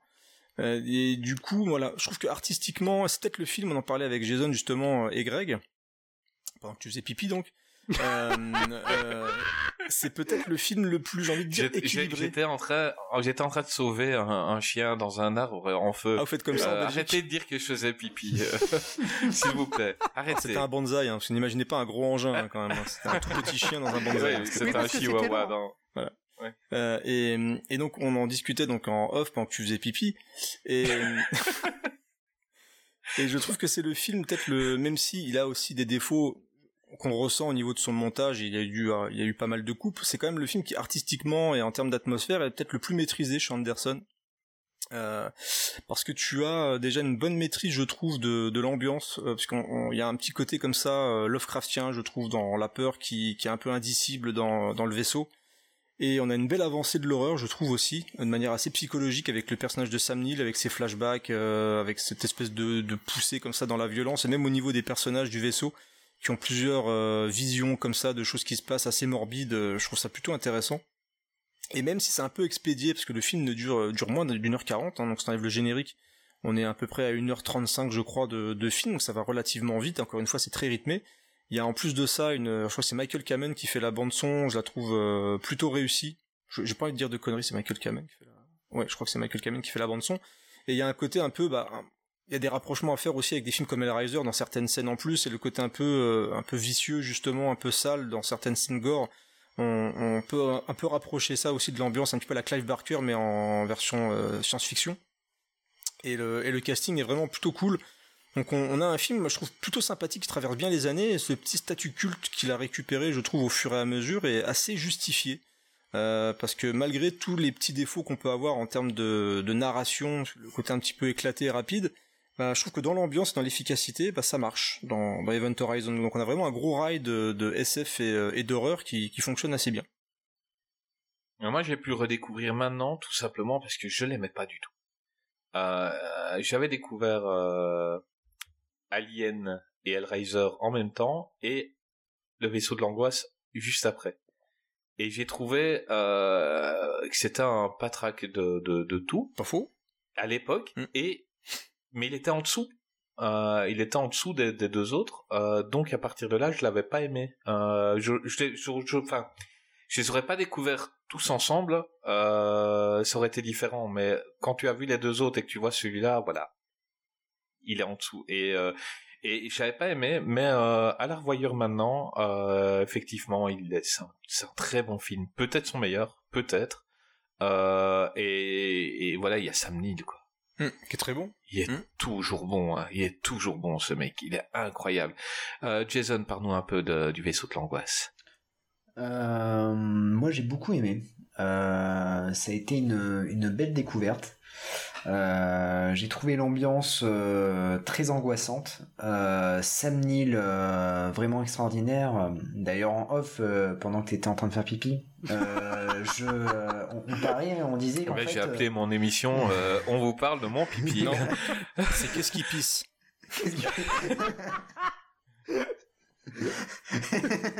Excellent. Mais je mettrai des photos euh, sur les sites. Préparez les Non, zooms. non, euh, et du coup, euh, en fait, dit, euh, on n'est pas tous obligés, Creepers, on n'est pas tous obligés. Je suis latino, moi. Il n'y a pas de problème. bah, dé- désolé, Jason. On- la prochaine fois, on invitera des invités sérieux pour qu'ils ne te coupent pas. Euh, Pas de souci, et qu'ils ne parleront pas d'urine quand toi, tu feras un résumé sérieux de, de ta pensée profonde. Euh, Vas-y, on t'écoute. Non, non, on disait juste qu'en fait, euh, le rôle de Sam Neill se rapproche un peu de son rôle dans L'Antre de la Folie. Mhm. Et donc c'est vrai que tu avais raison, c'est un Boulga de, de, de Hellraiser. D'ailleurs, euh, on retrouve quelques clins d'œil à, à, à la saga euh, sur les mises à une mort. grosse scène, et, ouais, carrément. euh, ouais, ouais, carrément, ouais. Et, euh, et puis... Greg, il fait oui de la tête, mais je pense pas qu'il ait vu Hellraiser parce qu'il n'aime pas les films d'horreur. Non, non, non, par Et contre, Greg, ce il fait, ouais, ouais, je vais en juste, parler euh, juste après, moi. Je, je Non, vas-y. Jason. Lui, il a vu Helldriver et Nicolas Cage. Ah ouais, Voilà. ça j'ai adoré ça. Peut-être la meilleure scène, la meilleure scène de baise euh, de l'histoire des films Ah, d'action. clairement, Bah carrément. clairement. En Et en, et en gens. 3D. Et en 3D. Non mais euh, et du coup euh, et puis il y a ce co- petit côté huis clos qui euh, qui fait euh, vraiment penser à Alien et euh, et puis ces personnages qui se euh, qui se croisent euh, qui sont comment dire euh, qui sont pas stéréotypés je trouve que en plus les personnages sont assez bien écrits ce qui est assez euh, rare pour un film de Wes Anderson Alors, il y a juste le Et- noir quand même, euh, notamment Ouais. sur une scène qui m'a beaucoup redérangé quand je l'ai revu. C'est le moment où il se fait éjecter du et où il actionne ces trucs il fait je reviens bande d'enculés tu vois genre pff, pourquoi? Tout le monde est en train de crever l'autre il balance une grosse vanne dans le truc Enfin, c'est, euh, ça m'a un petit peu sorti du truc j'ai dit, c'est un peu dommage qu'ils aient gardé cette petite vanne de merde qu'il n'ait pas limite redoublé C'est- donc il y a un peu côté euh, black, le black noir le noir comique quoi tu vois C'est- Ah, il est le Eddie Murphy quoi Oui, voilà. Bah, c'est l'époque, hein. Oui, c'est l'époque. D'accord. euh, Oui, euh, voilà, le noir c'est toujours le comique de situation. Même au début, il fait pas mal de vannes. J'aime bien la vanne qu'il fait à la fille euh, quand elle sort. Il fait, euh, tu- il a, il a le café devant lui et il fait. euh, oui ouais Tu veux pas quelque chose de noir et de dur? noir Elle et fait, euh. Non. Ah ouais, enfin noir et chaud. Mm. Puis ok, bah tu veux pas du café à la place? Enfin, Et, et, il- c'est voilà, le noir comique de service. quoi. Donc, Vas-y, euh.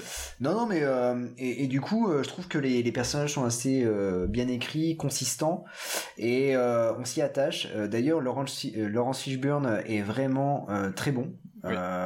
C'est vrai que c'est un, acteur j'avais, euh, j'ai pas trop vu. Donc vraiment, vraiment un très très bon, euh, très très bon moment. Euh, j'avais été impressionné par, j'ai été impressionné par le Tu film. en l'avais fait, déjà vu ou tu l'as découvert pour l'émission? Et non, non, j'ai découvert, hein, j'ai découvert. hein, euh, et, euh, et la tournure que ça prend est assez. euh, non, c'est vraiment sympa. On, on reste coaché au Mm. film et, et cette musique. Et euh, c'est vrai, c'est Michael, Michael Kamen, ouais. Et je- il me semble que Oui, la, la, pareil, la ouais, ouais. fin, c'est Prodigy. pro- t'as le truc, c'est Ouais. hyper, euh, hyper psychologique. c'est euh, seul coup, t'as le générique qui arrive, c'est Prodigy. Ok, les gars, tip top. Bah, Sanderson, c'est ça, c'est au niveau choqué, musique, je crois qu'il aime bien ces trucs-là. quoi. Ouais, mais là, tu sens Ah quand ouais, même le truc de prod. hein. C'est comme ils ont coupé beaucoup, beaucoup, beaucoup du film. euh, je pense qu'ils ont vraiment voulu faire le truc le plus euh, spectaculaire et Jones possible. Donc à la fin, ils balancent du Prodigy. Enfin, Mais il, il tourne souvent euh, beaucoup de ses films. Celui-là, je sais pas, mais sont tournés du côté de l'Allemagne. Et, euh, et souvent, il met des BO où il prend des groupes euh, complètement timbrés comme ça. Il y a beaucoup de... Il y a... euh, comment il s'appelle encore ce groupe? En plus, je les aime bien. Euh, à mon avis, je vais couper parce que... ah pas. Euh, oui. Euh, Rammstein, euh, souvent dans ses c'est films, il adore Ah mettre oui. du Rammstein. Parce que pareil. Euh, Greg, Oui. toi qui n'aimes pas les films d'horreur. Ah bah tu. Je veux avoir ton avis sur le vaisseau de l'angoisse. Je pense, je pense que tu le connais déjà, mon, mon avis. J'ai eu euh, beaucoup, beaucoup de mal à avancer dans le film. parce que Je, je, je supporte pas les, les films d'horreur. Euh, donc euh, voilà. Pour la, pour la petite info, on a Thomas Dozer et, et Antoine de l'émission Parlons Péloche, donc euh, un rire un peu comme Greg et quelqu'un qui essaye de faire des vannes comme moi. On va faire une émission et ils m'ont proposé euh, James Wan Et j'ai fait une liste à Greg et enfin, non, je peux pas. je, je suis désolé, non, mais je au-dessus de mes peux pas. forces. Annabelle, les dossiers Warren et tout, et Greg, il dit Alors, en non, plus, je euh, Conjuring, Conjuring, peux euh, ça fait partie des films qui m'ont le plus fait flipper récemment. hein. C'est euh, Ouais, très ouais, efficace. ouais. Voilà, je suis, euh, je suis très très euh, très peureux et je m'en excuse. Bah, regarde mais, Fast and euh, Furious 7, c'est déjà bien. Oui, voilà, il a fait ça. passe. Ouais, oui, oui, c'est vrai, c'est vrai. Ou Aquaman. Ou Aquaman, exactement. Euh, mais euh, mais voilà, non non. So, pour, il fait euh, pas très peur, So.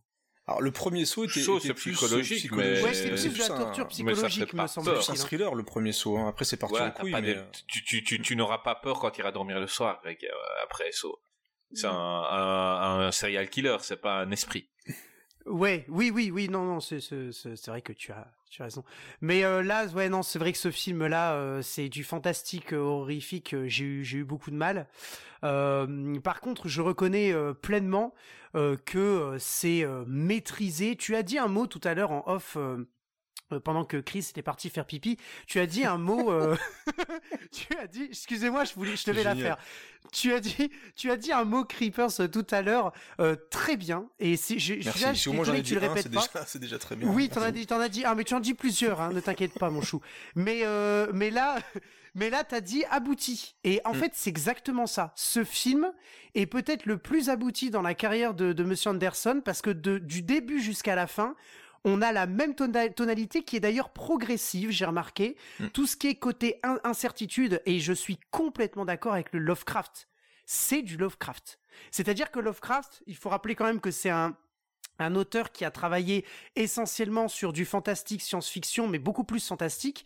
Et comme le définit Tvetan Todorov, le fantastique, c'est l'incertitude. On ne sait pas ce qui se passe.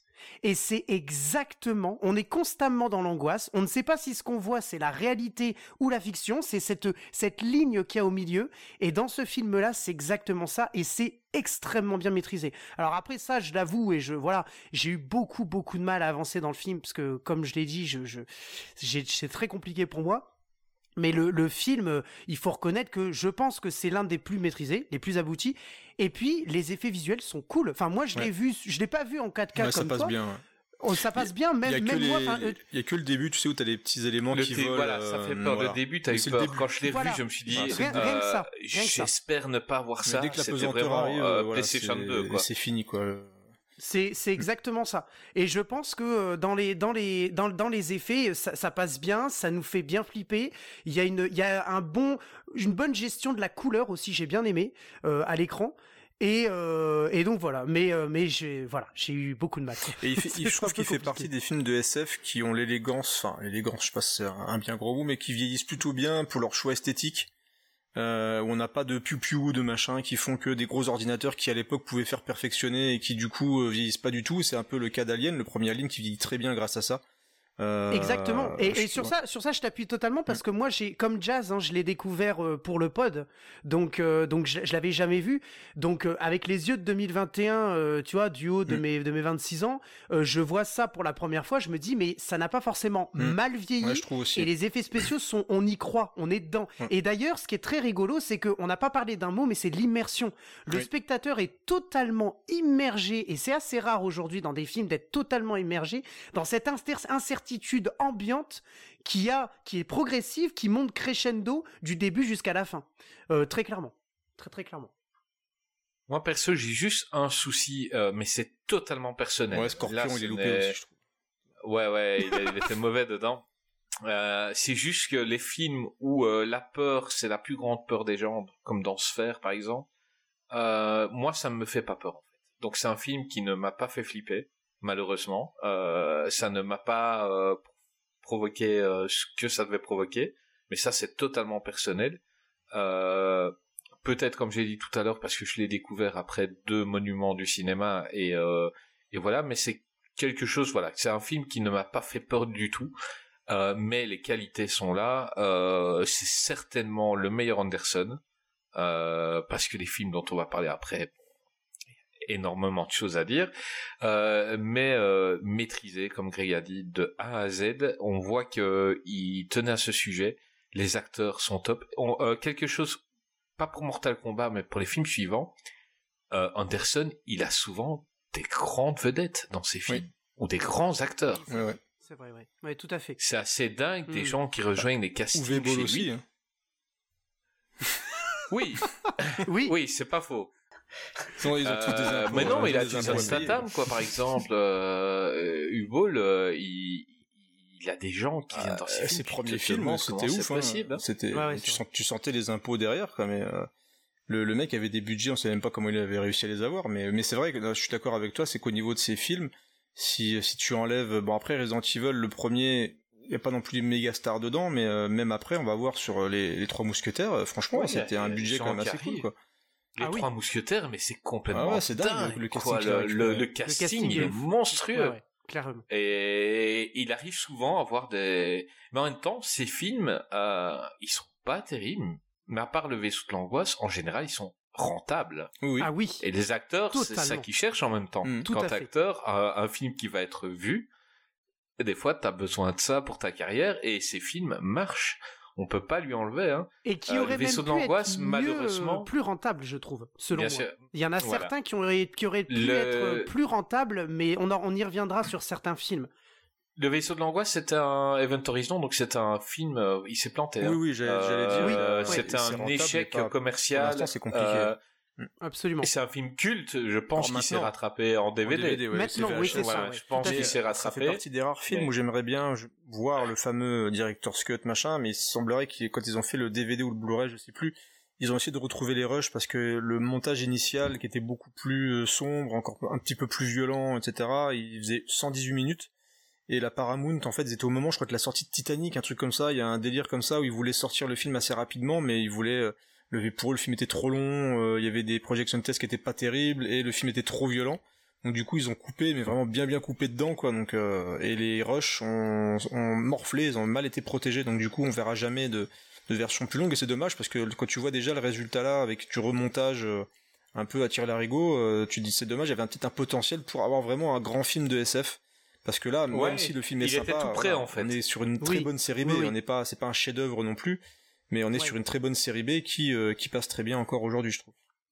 Voilà, tout à l'heure j'ai parlé de chef-d'œuvre et ce film-là n'était pas loin. Euh, Ah ouais, il était pas loin, il est en dessous de de, de quelques-uns et c'est ça qui est dommage. Euh, voilà.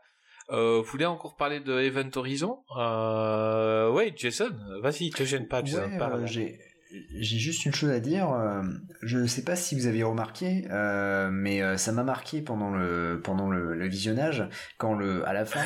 Je vais faire Ah, euh, la BO de John Williams. euh, quand le... Ça. Oui, John Powell. De John, John Powell. L'embrasse d'ailleurs. Quand le, le vaisseau explose, euh, derrière en fait on Ah voit bah, les pas neuf vu, cercles de l'enfer de Eh ben, Dante. J'avais pas vu non. J'en ai compté 8. Ouais. Ben, euh, dans le film qu'on va faire après, Ah bien. Euh, je vais en parler tout de suite d'ailleurs pour ça. Euh, il, a, il, il adore mettre des, des clins d'œil. Euh, il en met énormément dans ses films, euh, Monsieur Anderson. Et on arrive euh, là à Soldier, euh, film sorti en 98 avec Kurt Russell, Jason Scott Lee, Jason Isaac et Connie Nielsen. Euh, moi, c'est mon chouchou. Hein, de Wes Anderson, c'est pas le meilleur. de Paul donc, euh, Anderson. je, Polo, Mais le putain, Polo. je, je vais avoir des soucis avec, avoir euh, des avec cette... soucis. Il va t'envoyer un Pourquoi message. il y a deux mecs qui font des films qui Il ont t'envoyer euh. Paul Wes Anderson et Paul W.S. Anderson Ils sont trois. Oui. Oui, il y a Et Paul, ils ont euh, trois Il y a Richard Paul Anderson.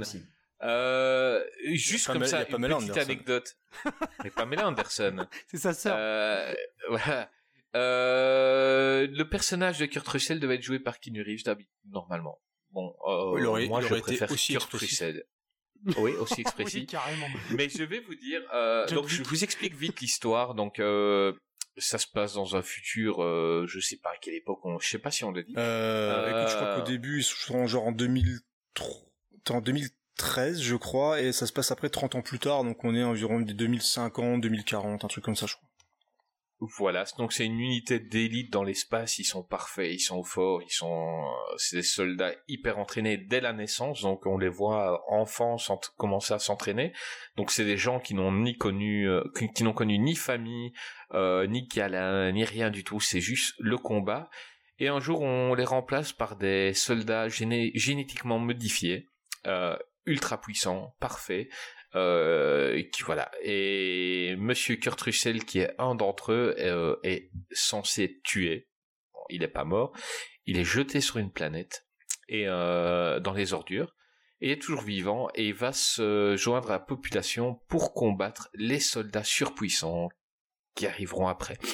Euh, juste pour vous dire, j'ai adoré ça parce que je ne le savais pas, je l'ai appris en préparant l'émission. Euh, quand on voit les états de service euh, de du héros, donc euh, de Todd, de Kurt Russell, on va voir euh, par exemple euh, la réception, de, on, on les voit sur un ordinateur, réception de la, méta, de la médaille Pisken, donc référence à New York euh, 1997 avec Kurt Russell justement. Il a réception de la, la récompense de l'anneau d'O'Neill. Donc euh, c'est référence Stargate. à Stargate évidemment. Bien sûr. Euh, il a la médaille d'honneur qui est référence à Tango et Cash parce qu'il a dedans. Il a la croix de Macready, euh, référence à The Thing. Euh, trophée Captain Ron euh, de- du film Captain Ron euh, qu'il avait fait aussi. Et le prix du feu Macfa- McCaffrey qu'il avait dans, c'était son nom dans Backdraft. Euh, et et c'est top de voir sur un écran en arrière-plan euh, tous les films de, emblématiques de Kurt Russell quoi. Ah, c'est pas Euh, faux. Ouais, c'est ouf. moi, je kiffe ce film. Je kiffe ce film. Euh, autant euh, Kurt Russell a zéro expression dans ce dans ce film-là. Il parle pas. Euh, c'est ça doit être cool pour un acteur. On dit tu joues et en fait tu joues pas. Euh, tu, tu tu fais rien. T'es là, euh, tu fais acte de Je présence. suis pas d'accord, parce Euh, qu'autant Schwarzy, au moins, il a du charisme, autant là, je trouve qu'il a un charisme que de moule. Moi, je trouve que, enfin, Euh. je vais, du coup, le, même mon pote Doumé, euh, que, que j'apprécie énormément, adore ce film. Ça a été douloureux à revoir, hein, quand même. Écoute, moi je l'aime bien parce que c'est un film que j'ai découvert euh, mais totalement par hasard. Il passait à la télé, je connaissais rien, ni le réal. euh, et puis j'ai ah il y a Kurt Russell, j'ai regardé, j'ai passé un super moment. Euh, j'ai trouvé que l'histoire était cool. Euh, Greg, t'as découvert ce film euh, récemment, je pense. J'ai découvert ce film très récemment, ouais, absolument. Vas-y, euh, parle-en le- un petit peu. le, le podcast. Honnêtement, euh, bah, je vais être très clair. Hein, je... je, je me suis fait un peu chier en le regardant parce que je le dis très très doucement parce que en fait euh, autant le tout début vraiment début Bon, moi on- je retourne faire pipi, les gars. Ouais, ouais, bah vas-y, hein, t'inquiète. Hein. Non, mais de toute façon, Non, quand tu seras revenu, on passera à Pompéi direct. Mais, euh, mais non, non, mais après le, le, ouais, le début est un peu chiant parce que en fait, le tout début, quand on voit comment Justement, c'est le début qui est cool quand quand tu vois leur entraînement et puis que tu vois les nouveaux qui arrivent et il... que ça c'est cool. ah c'est cool bien. à fond. Moi j'adore.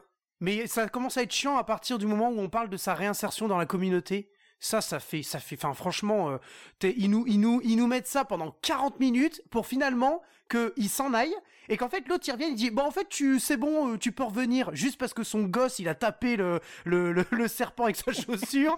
Excuse-moi, mais je trouve ça un petit peu léger si tu vois ce que je veux dire. C'est quand même Enfin, con, bref. quoi. Enfin, franchement. Non, non, euh, mais après, C'est con, c'est con. c'est quand même euh, très, très con. C'est, oui. mais à différent, à la différence Bien sûr. d'un jeu qui est tiré d'un jeu vidéo, j'avais aucune attente. Ah oui, non, mais bien aucune sûr. attente. Bien et à sûr. partir de là, je me suis bien marré parce que, voilà, c'est un film que, je crois que ça passait sur Action quand je l'ai vu la première fois, tu vois. Euh, Ah oui, la chaîne avec, existait, euh, voilà, et, et, et, et je- mais j'attendais tellement rien de ce film. Euh, et puis, et puis j'ai une affection euh, particulière pour euh, Monsieur Jason Scott Lee, Oui. euh, qu'est-ce que, que j'avais adoré dans. Enfin, dans ce film-là, euh, peut-être je pas, l'adore mais... dans Dragon. Dans Ouais. Dragon, euh, l'histoire de Bruce je l'adore. Et dans ce film-là, euh, je trouve que donc, la, la masse de muscles qu'il a pris. Et dans Time Cop 2, tu Euh, l'aimes bien ou pas? Euh, non, non. Euh, mais la masse de muscles qu'il a pris dans ce film-là, il est Ah, mais il est monstrueux. et- sérieusement, quoi. Il Oui, a mais rien à après- jouer. Il est, il est assis Ouais. dans Oui, un- mais un quand tu camion vois le, pendant quand les tu trois vois le, ouais, Ouais. mais le début, le début, l'entre- enfin, quand tu le vois euh, massacrer tous les potes de, de, de Kurt Russell, c'est trop facile. Il court plus vite qu'eux, il les bat sur les cordes.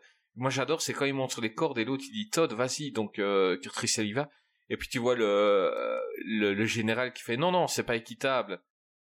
Mettez deux soldats en plus contre lui et le mec sur les cordes, il les massacre les trois comme facilement. Enfin bon, il perd un œil. Euh, Jason. C'est vrai. Parle-nous un peu de ce film. Bah pareil, ça a été une découverte euh, pour le podcast. Euh, bah moi j'ai bien aimé. Euh, j'ai bien C'est pour aimé. ça que je t'aime, euh, Jason. J'ai trouvé. bah ouais, je sais. ouais, ouais. Non mais euh, ce que j'aime bien, c'est que Greg dit qu'il s'est fait chier et il a aimé plutôt Nash. Donc, euh, Ah, c'est toi C'est moi C'est c'est lui, c'est lui qui a aimé tu plus Tu sais c'est- que le c'est lui qui a studio te L'entrée, c'était lui. pour faire le pour faire le commentaire audio du film. C'était cher. Bah Ouais, écoute, ouais. notre épisode sur Eddie Murphy. Ils vont, euh, vont m'engager pour et- euh, faire le making et- of et pour faire la voix off de ça. Et Greg défend plutôt Nash et Jason, il a du mal à se, à se retenir. Il- il- il- moi, je le voyais en webcam, mais mort de rire, mais il, est très poli, donc il ne rigole pas au micro comme moi. Il se recule et mais Jason est écroulé en entendant Greg trouver des qualités à plutôt Nash. Ça, ça Mais il y a des qualités, faut les voir. Faut mettre ses Non, lunettes 3D par euh, contre. Non, euh, Jason continue. Non, ce que je disais, c'était euh, que, comment dire, euh, dans une anecdote personnelle, euh, j'avais eu à Noël en fait la VHS de Starship Troopers et sur la VHS, il y avait une bande-annonce, et la bande-annonce c'était celle de Soldier. Et j'avais jamais entendu parler du film. Je vois Kurt Russell en mode commando euh, qui euh, défouraille euh, à mort euh, tous ses ennemis. Il y a Jason Scott Lee que j'avais vu dans Dragon. Je m'étais dit putain c'est un, film vraiment extraordinaire. En plus il avait marqué en gros par le réalisateur de Mortal Kombat. Oh, putain, je me suis dit, c'est juste ouf.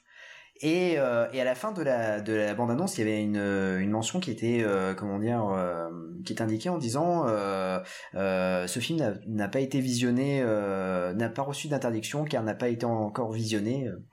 Et je me suis dit, purée, il doit être super violent, c'est pour ça qu'il n'est pas sorti en France et tout ça. Et non, pas du tout, en fait, ça a été un échec total et donc ça a été un direct tout VHS chez nous.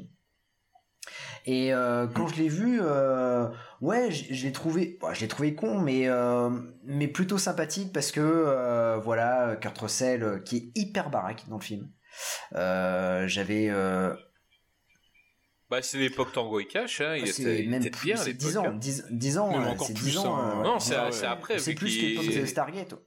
Est... Dix ans après, non, ça. C'est 98. Ouais, mais c'est voilà, c'était l'époque où il a essayé, il a essayé de de rentrer dans les dans les actionneurs. Ça s'est pas fait. Il a, il a, il a trop un potentiel comique. Hein, ce mec-là, à part bon, pas dans ce film-là, il est pas drôle, mais il a essayé de rentrer dans les actionneurs euh, un moment. Il a, il a, il a déjà dit. Hmm. Il était bien baraque. Ça c'est vrai, ouais, il était, mais euh, mais encore plus euh, dans dans ce film. En plus, euh, le pauvre, il s'est blessé plusieurs fois parce qu'il a voulu faire ses cascades. euh, il s'est blessé plusieurs fois, donc ça a été compliqué pour le pour Paul Wes Anderson pour faire le pour tourner le le Paul W.S. W.S. Anderson On va se tromper souvent. qui hein. euh, qui euh, comment dire euh, qui a eu des grosses difficultés à tourner le, le long métrage. Et puis euh, j'ai adoré puisqu'il a en fait comment dire Kurt Russell euh, bah, imite Chuck Norris puisque lui aussi il a un lance-roquette et euh, il tire à beau portant. Donc voilà, c'est voilà. C'est génial. Alors, sauf que les, sauf Voilà, que les c'est roquettes n'explosent pas. Mais ça c'est le budget.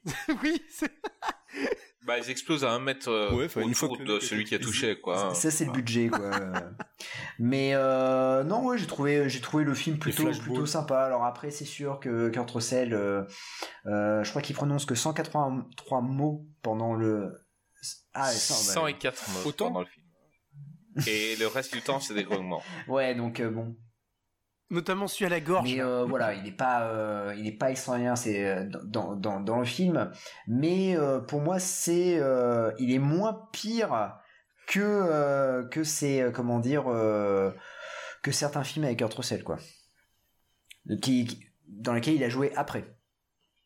Tu, tu, peux- tu peux en citer Ouais, Parce je que veux moi, dire, j'aime bien. peu Euh, tous les films de si, euh, il y a un, il y a un film euh, où il est où il joue un super héros qui est vraiment pas terrible euh, Ah l'école non, le truc euh, de Disney, Ah oui, l'école des... oui, Ah non, il est oui, bien, l'école fantastique. Avec ma Ouais, fille, mais c'est le- parfait pour les gamins, c'est parfait, c'est un beau film. En plus, c'est un... moi, Pour je les enfants. pas mal, je trouve. ouais j'ai pas Ouais, c'est cool, c'est avec ses enfants Ouais, qui sont à ouais, bah, l'école et familial, c'est de après, perdre différent, un mais vers je- des enfants. Je trouve que ouais. le film est loin d'être euh, déshonorant. Non, mais là, je sais pas si c'est dur ou facile ce qu'il a fait, donc de ne pas jouer. C'est très dur de Euh. bah, faire un mec impassible. Enfin, je l'ai dit tout à l'heure pour Schwarzy, il faut être convaincant. Sauf que là, putain, mais pff, Le moindre Bah, moi, je trouve qu'il a, y a rien qui Moi, dégage. moi, je trouve quoi. ça chiant au bout d'un moment. Attends, Euh, tout le long à, à du film, il au, bout- n'évolue au- au jamais. milieu du film, euh, quand il dit euh, ouais la peur, parce qu'elle lui demande, euh, Non, il- elle lui demande ce qui, Attends, voilà, la, scène quelle, quelle il, la émotion. scène où il pleure, je suis désolé, mais les mecs, faut arrêter de déconner, quoi. Ouais, clairement. Euh, là, il est clairement. viré, Ouais, d'un ouais, seul non, coup, non. il se met dans son, son petit tuyau, et t'as des petites larmes qui coulent. Non, mais attends, et c'est n'importe quoi. Mais... Et après, et après t'as l'autre qui vient et tu dis reviens à la maison. Ah non, mais sérieusement, quoi. Il appelle euh, Connie, Connie Nielsen, euh, mon adjudant, mon adjudant. Mais attends, c'est quoi ce teubé, quoi? Enfin, le alors, gars. alors en- c'est lieutenant par contre. Non, c'est mais ouais, lieutenant. ouais, Mais il a le lieutenant, vécu ça, non, il a vécu ça que il connaît rien dans la vie, Non, mais le là, on mec. le voit- donc à partir du moment où quelqu'un est au-dessus de lui, Non, mais là, ils le il, prennent. euh, il le Ils respecte. le prennent pendant un moment dans la communauté, le mec fait aucun effort, quoi. On est quand même d'accord. C'est qu'à un moment, Oui. généralement dans ces films-là, le mec va commencer à s'adapter. Genre, à part planter une- un chou, euh, genre, le- on le voit juste planter un chou, genre comme. Bah, il sauve quand même les gens d'un serpent. Mais, voilà. Là, Et il- puis il y a l'autre qui, qui s'envolait, qui allait, qui allait rentrer dans la.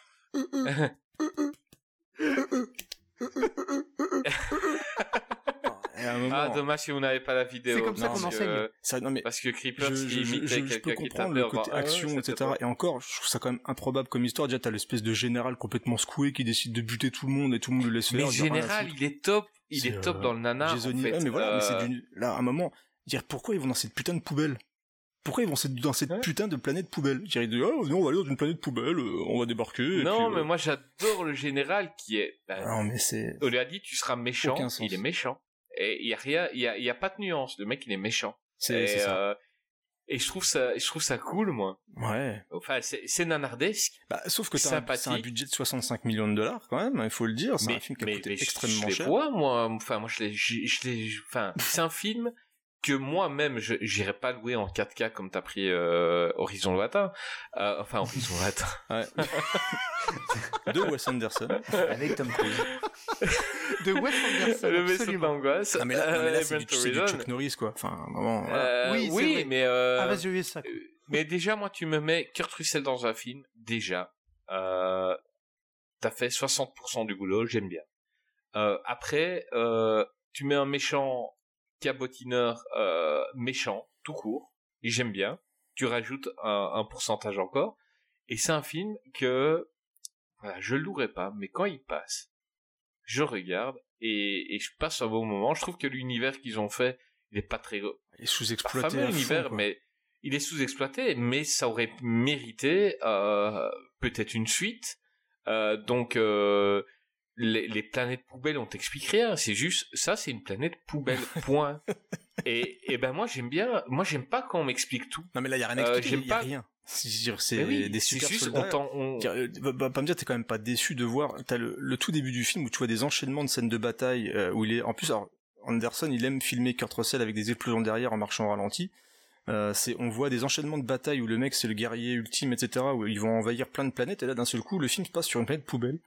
Euh, où, euh, où du coup, euh, donc Oui, lui, mais, il débarque euh, là-dedans, il va devenir ami avec des, des, des gens là-bas, sauf qu'il l'aime pas parce qu'il il a appris un enfant à taper sur un serpent.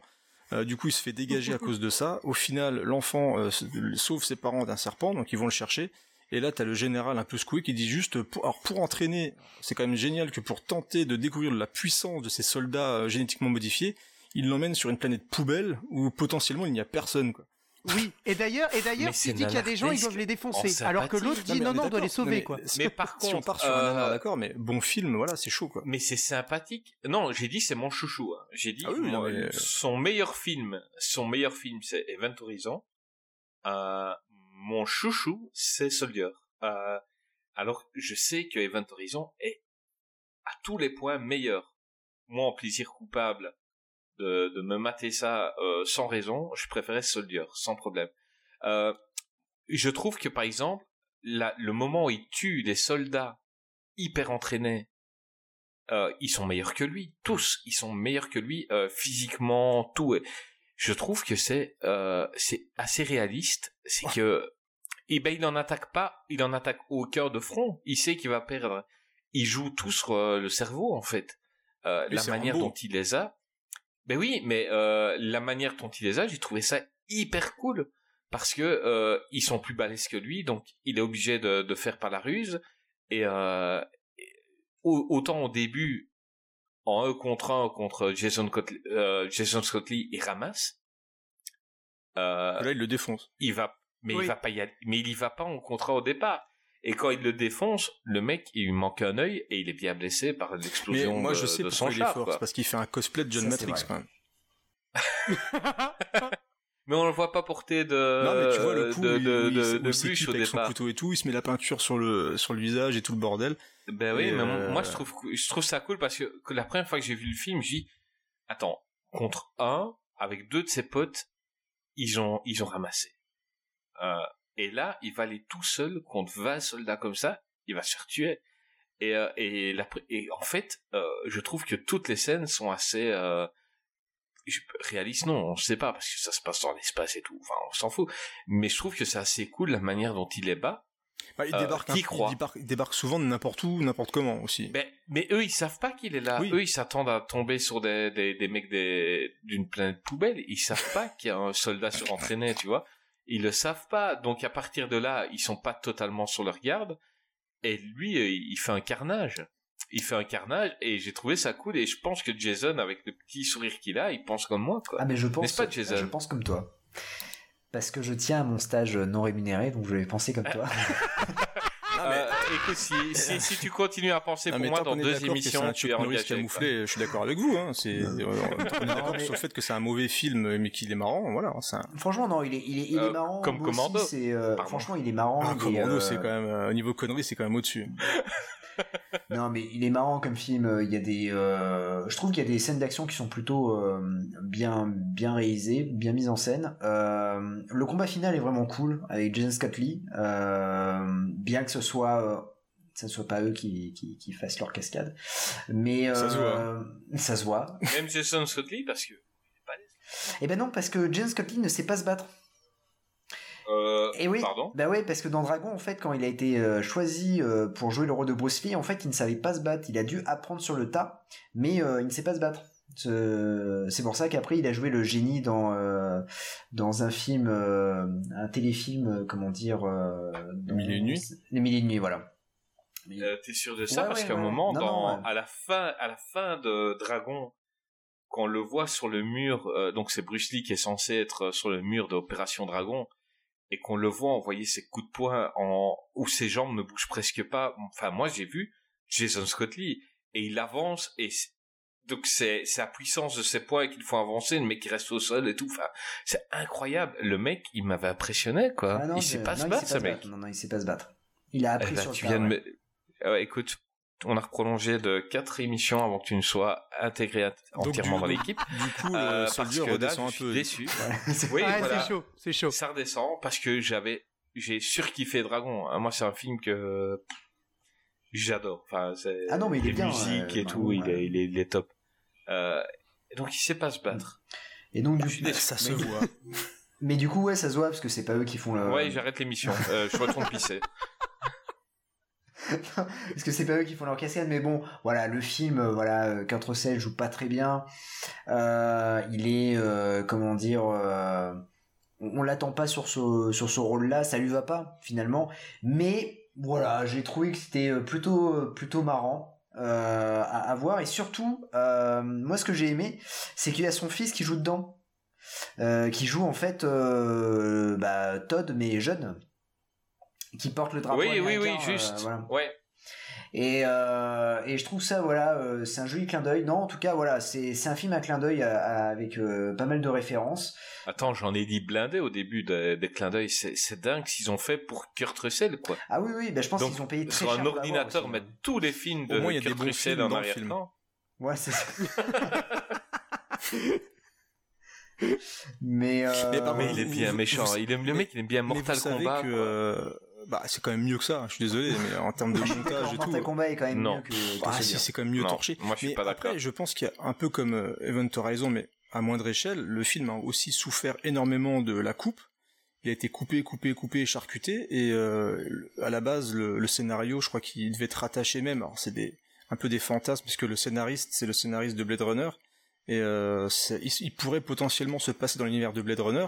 Mais en fait, il y a un gâchis d'univers, c'est-à-dire que t'as un truc qui est installé, mais au final, euh, même les effets spéciaux, putain, ils sont super mal vieillis quand même. C'est assez compliqué de temps en temps au niveau des au niveau des SFX. Mais on a Bah, on a au euh, final un bête petite, film d'action. quoi. euh, juste pour te dire que un moment quand on voit la décharge en gros, on voit le, le un véhicule spinner de Blade Ouais, Runner bah voilà. dans la décharge. Euh, donc c'est parce que le scénariste était là.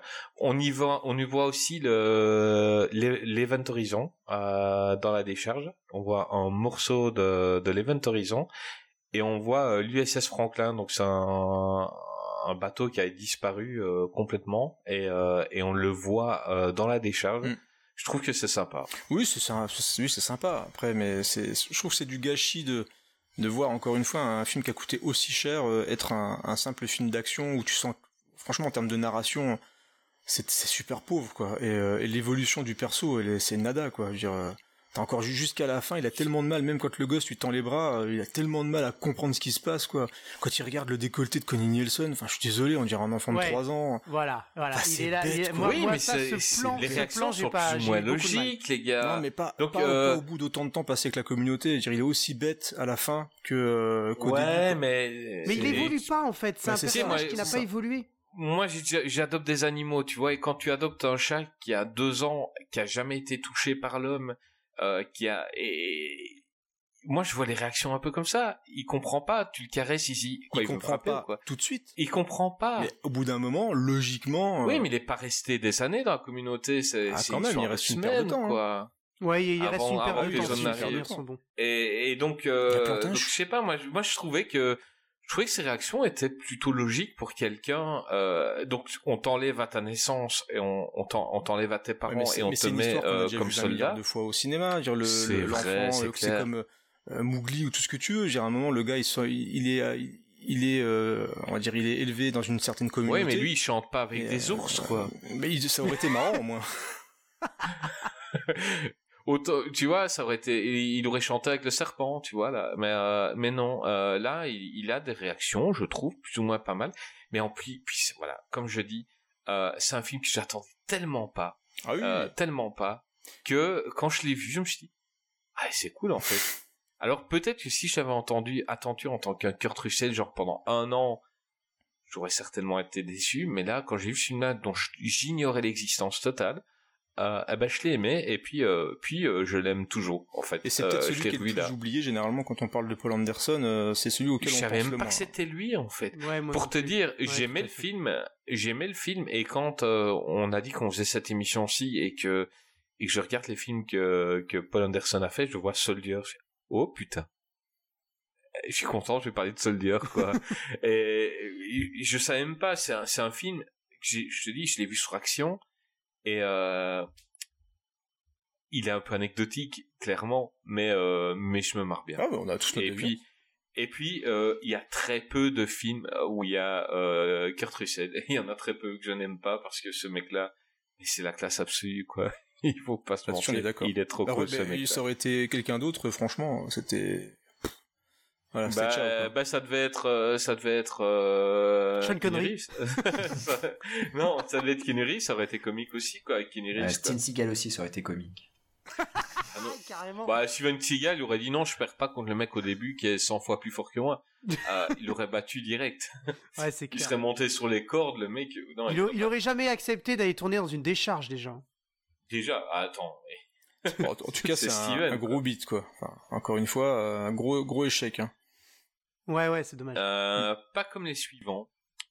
Euh, que je pense que mon ami Creepers va défendre, mais on va lui trouver des défauts, c'est Resident Evil. Resident Evil, les créatures maléfiques au Québec, est un film d'horreur sorti en 2002. Ils sont fous. avec oui ils s'en foutent les Québécois euh, d'ailleurs euh, j'ai lancé un, un truc sur euh, via Facebook euh, sur un truc de podcast je veux un Québécois dans, dans dans un de mes podcasts parce que voilà je me suis inscrit sur un truc de podcast québécois et je dis il m'en faut un parce qu'on va rigoler. Comment ils traduisent les films et c'est top. Donc euh, c'est un film avec euh, Mila Jovovich euh, Michel Rodriguez Eric Mavius et James Purefoy. Euh, Resident Evil, un film qui m'avait tellement profondément énervé à l'époque euh, où je l'ai vu, tellement euh, je kiffais le jeu et et ça n'avait mais plus rien à voir. euh, mais je pense qu'on a quelqu'un ici qu'on a invité aujourd'hui. On on sait pas pourquoi vu qu'il avait pas trop aimé euh, le dernier rempart. C'est Creepers. Euh, Creepers, euh, ton avis sur Resident Evil que je C'est parce pense fond que toi, tu tu, aimes un sais que j'ai raison. C'est pour ça que tu me réinvites à chaque fois. Avec ça fait du bien, ça fait du bien d'entendre la vérité. Euh, Resident Evil, en fait, je suis comme toi, c'est pour ça que je parlais du, du rapport fan avec une œuvre, c'est-à-dire que je suis sorti de la salle de cinéma outré. Je suis sorti de la, ciné- de la salle de cinéma outré. J'étais jeune, j'étais vénère, j'adorais Resident Evil, je les torchais tous, je les connaissais par cœur. Donc forcément, quand t'as quelque chose de beaucoup plus lissé et qui tente de raconter le début, tu te dis voilà, t'as été piégé parce que on Bah, a du que t'as joué dure Dry, 6 euh, minutes, quoi. La maison dure 6 minutes. ah non, bah en fait, tu as même pas joué parce que ça se passe avant euh, le premier Resident Evil, donc euh, il te montre en fait l'avant euh, épidémie, etc. Donc euh, on t'explique un peu le pourquoi Resident Evil au final. Mais on a quelque chose qui se passe à 90% dans une base souterraine, euh, avec des personnages qui vont. Alors moi je trouve que la bonne idée à l'époque, il n'était pas en train d'enchaîner des films avec sa fan. Je trouve que la bonne idée est d'intégrer un personnage extérieur, contrairement à beaucoup, parce que ça te permet quand même de, de rentrer dans un dans l'univers du jeu sans forcément euh, niquer un personnage du jeu vidéo justement, parce que c'est un peu le risque Bah. quand tu prends un personnage principal qui vient d'un jeu, c'est de le salir. Voilà, donc euh, du coup il y en pour, a un- pas. pour info, en fait, euh, il a pris un autre personnage tout simplement parce qu'il avait une vision d'une franchise euh, Mhm. et il voulait qu'on ait peur pour le personnage et il disait si je prends euh, Jill Valentine ou euh, Claire Redfield, Mhm. on savait qu'elle n'allait pas mourir tout simplement. Donc euh, pour son premier, il a il a pris Alice qui n'existait pas dans les jeux vidéo. Ce qui est pas une mauvaise idée, moi je trouve. euh, et C'est pas une mauvaise idée. Et en plus, euh, le fait de prendre euh, un personnage comme Alice permet aussi à des gens qui n'ont pas joué au jeu de pouvoir apprécier un film d'horreur. C'est-à-dire qu'il faut quand même pas oublier que même s'il y a beaucoup de fans, ça peut pas forcément rentabiliser un film en salle. Hein, si jamais euh, il peut attirer un petit peu d'autres personnes en même temps, c'est toujours possible. Donc avec Alice, ça permettait d'avoir un film qui n'était pas uniquement centré sur le jeu vidéo du coup de, Capcom. En plus, c'est un, un film qui a eu une histoire assez compliquée. On en parlait tout à l'heure avec George Romero, qui a été accroché pendant un bon moment sur euh, sur la, la création du, du film. Il a fait plusieurs scénarios. Ça a été décalé à cause de du côté un peu. alors, il semblerait que ce soit aussi à côté du côté un petit peu nawak de certaines scènes. Alors, du coup, quand tu vois les chiens qui se prennent des high kicks, tu te demandes c'est quoi nawak pour eux? Euh, mais euh, Mais Rome- Romero avait fait la, la pub euh, en live pour euh, Resident Evil 2 Mm. et, euh, et les, les créateurs de Resident Evil avaient tellement adoré la pub qu'ils Mm. demandé de, de, de, de, de faire un scénario pour le film. Puis bon, c'est un il en a jeu fait six inspiré de pas ces été, films. euh, Donc, tu vois, c'est un peu voilà. le, le retour, le retour d'ascenseur logique. Donc, euh, vu que euh, Resident Evil rend hommage au film de zombies de Romero, donc tu te dis, euh, c'est presque logique que l'adaptation du coup soit faite par Romero. En même temps, il était un petit peu âgé, donc c'est un peu compliqué de se dire, euh, tu sais, on a vu des certains réalisateurs d'horreur revenir très vieux et faire de la merde, hein, il y en a eu beaucoup, et il n'a pas forcément brillé jusqu'au bout, euh, jusqu'au bout de sa carrière, ce bon George Romero non plus. Donc euh, c'est un fantasme pour beaucoup de voir Romero faire un, un film de zombies comme Resident Evil, mais rien ne dit que le film aurait été bon. Faut pas déconner non plus. Euh, ça aurait pu, mais Non. on ne le saura jamais. Mais j'aurais aimé le voir, personnellement. Oui, un, mais c'est un fantasme de geek. T'as Resident Evil, t'as George Romero, le père des zombies.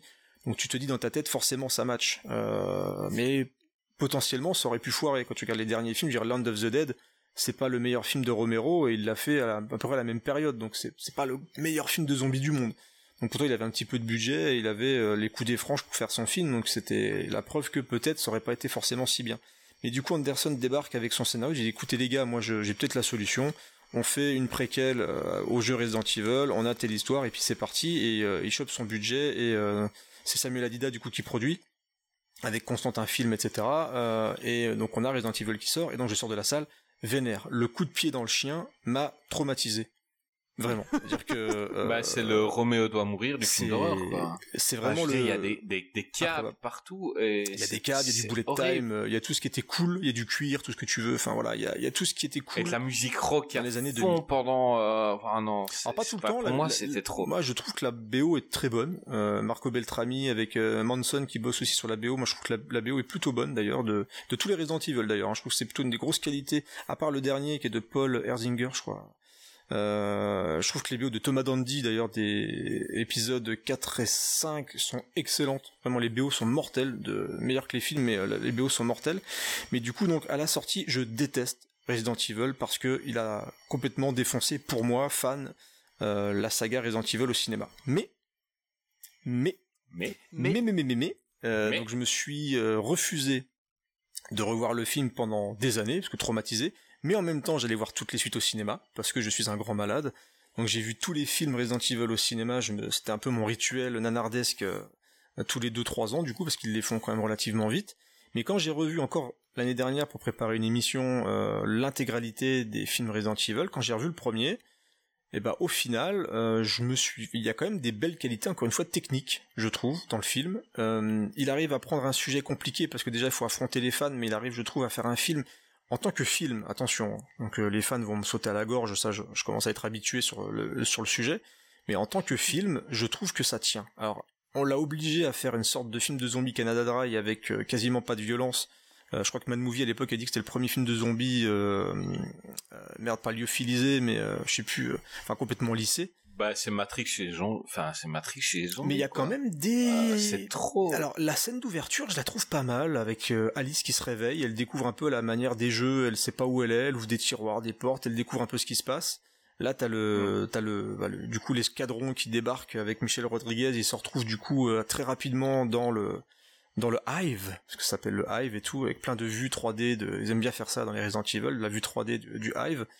Et donc on se retrouve dans un film qui mélange beaucoup action avec quelques scènes d'angoisse, avec quand même pas mal de euh, trucs qui se rapprochent au jeu. Faut pas déconner, je trouve. Il y a quand même pas mal de choses qui se passent. La scène, moi, je trouve d'attaque euh, de l'ascension dans du train à la fin euh, re- reprend quand même des scènes d'action qu'on a vues dans les jeux. Il faut quand même Mhm. pas oublier que les jeux sont très vite basculés dans l'action aussi dès le 2. Hein. Resident Evil 2, c'est un gros jeu d'action, mine de rien, avec plein de zombies. Donc c'est bien de, de reprocher à Anderson de faire des films d'action, mais il faut regarder l'in- l'intégralité de la saga. Il y a que le premier et le remake qui sont véritablement des jeux d'angoisse et c'est revenu avec le 7, mais euh, on est vite, on arrivé dans le film d'action. Et je trouve que ça se tient techniquement euh, sur, tu te fais pas chier, je trouve, du début à la fin. Ça manque un petit peu de zombla, on est d'accord, ça manque de gore surtout, et là je vais rejoindre, je pense, vos avis là-dessus, c'est qu'en termes de, de, zombie crado, on est vraiment dans le film euh, tout public. Il y a même souvent des scènes où tu t'es déçu que ça coupe, notamment la scène de l'ascenseur, où tu sens que la tête va être coupée, etc. Mais voilà, il y a pas mal de scènes comme ça qui sont assez expédiées. Mais en termes d'efficacité, moi je suis revenu sur le film parce que je trouve que c'est pas euh, honteusement réalisé. Voilà. Je trouve que ça tient. Après, euh, il faut vraiment regarder avec du recul, hein, avec le, côté fan hardcore de Resident Evil 1 et 2. Si tu veux un copier-coller des jeux, effectivement, c'est compliqué. C'est encore une fois pour Anderson pas un grand film, voilà. Mais je pense que lui, il est très dans le. Tu sens qu'il s'amuse quand même et il manipule des trucs qui sont très compliqués à adapter de toute façon à l'écran. hein. Mais je trouve pas ça aussi nul que ce que tout le monde dit. euh. Euh, ça manque de gore, mais ça ne manque pas de câble. Euh, Jason, euh, qu'est-ce que tu penses de ce film? Bah moi j'aime bien. J'aime bien Resident Evil. Euh, alors pas toute la saga. Euh, j'ai mes préférés. Ah non, non, euh, je, parle que du premier Euh, là, pour l'instant. parce qu'après ça devient très compliqué. Mais euh, le premier, je l'ai découvert vraiment tard. Euh, j'a- J'adore la, la, les, les jeux vidéo. Pour moi, Resident Evil 2, c'est c'est pour moi mon, mon préféré. Il est Et top, il est, il est Les excellent. remasters sont excellents. J'ai pas encore joué. Ah, pas- mais, j'ai pas encore fait. Ils sont chez moi, mais euh, se réveiller à Roncon City et Ah, en remaster, le remake, du, le remake du 2 et du 3 sont béton, hein. c'est excellent. Franchement, c'est du gros gros boulot. hein. Ouais, je vais, je vais me les tenter là prochainement. Mm. Mais euh, moi j'aime bien euh, ce Resident Evil parce que c'est vrai, il s'écarte vraiment de la de la saga euh, vidéoludique. Euh, il crée sa propre histoire, on va dire, avec ses personnages. Et euh, ce qui est bien par rapport aux, aux autres films de la saga, c'est que vraiment ça va être une histoire originale. Et il va pas être obligé de mettre des personnages de, du jeu vidéo. Euh, Le coup de coude. Voilà, voilà, c'est ça, ouais. Ou des gros clins d'œil en disant, Eh regardez, euh, il y a Jill Valentine euh, Qui marche. qui marche comme ça, euh, voilà. Ah, Oh, regardez, elle est habillée pareil, voilà. Là, on a vraiment un film, euh, oui, un préquel et, euh, et qui se tient. Euh, qui est plutôt bien foutu euh, au niveau réel, euh, qui possède pour moi je trouve une, une belle photo et euh, qui est très identifié année 2000 euh, de par sa BO, euh, de par euh, son montage qui, est, qui est assez rythmé.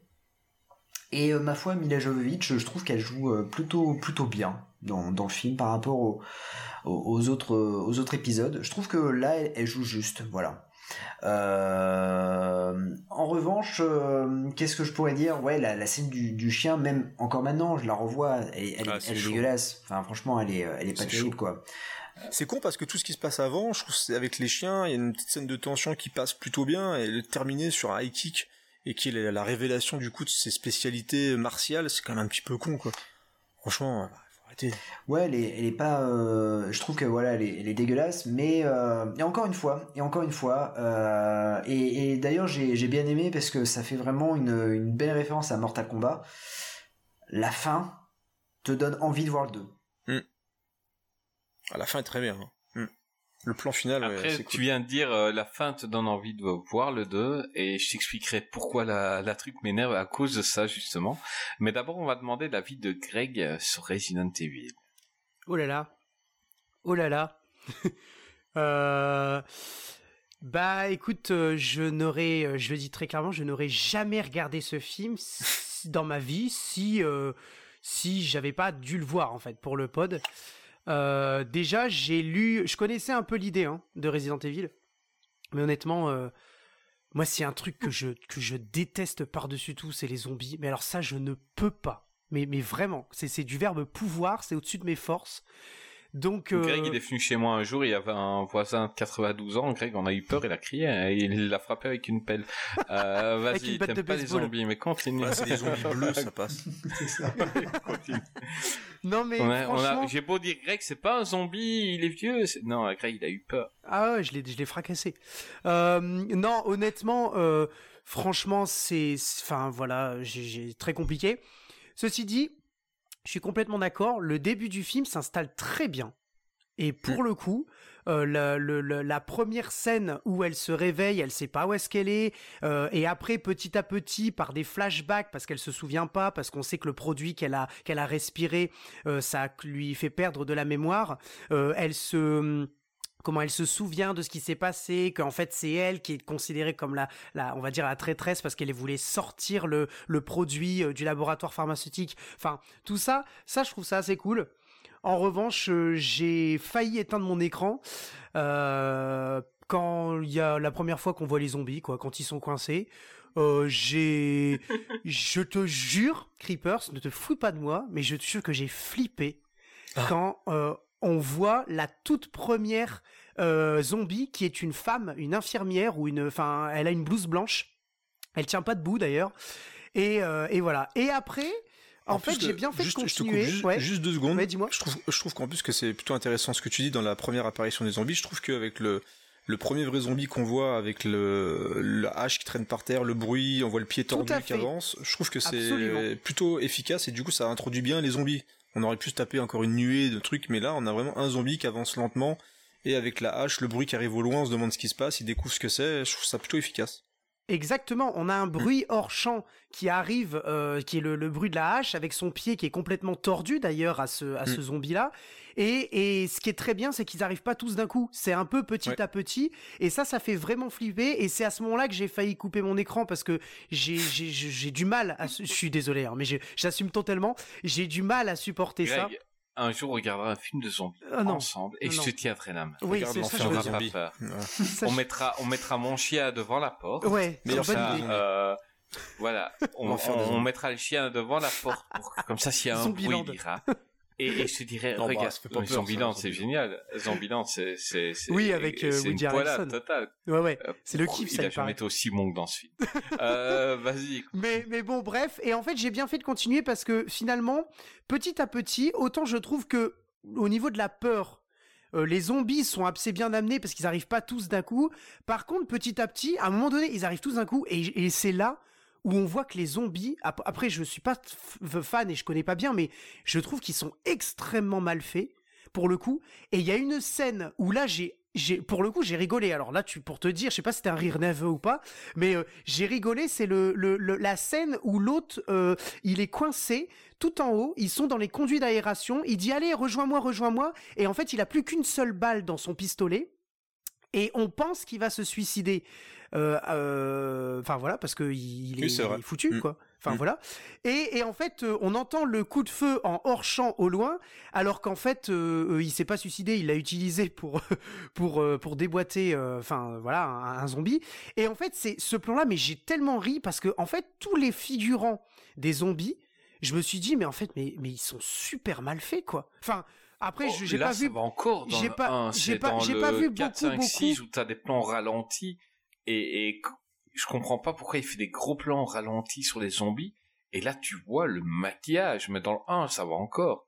Bah, moi, j'ai Euh, mais trouvé, dans les tu vois, pour sauts, c'est le une coup- torture, quoi. Moi, je te, je te dis, pour moi, pour le coup, j'en ai pas vu beaucoup des films de zombies, voire en fait, j'en ai pas vu du tout, en fait. Et euh, à part celui-là, et, Ça euh, peut te- et en fait, je pas me ça trouve- peut te je- rassurer, mais il y a souvent des films zombies où c'est pire encore.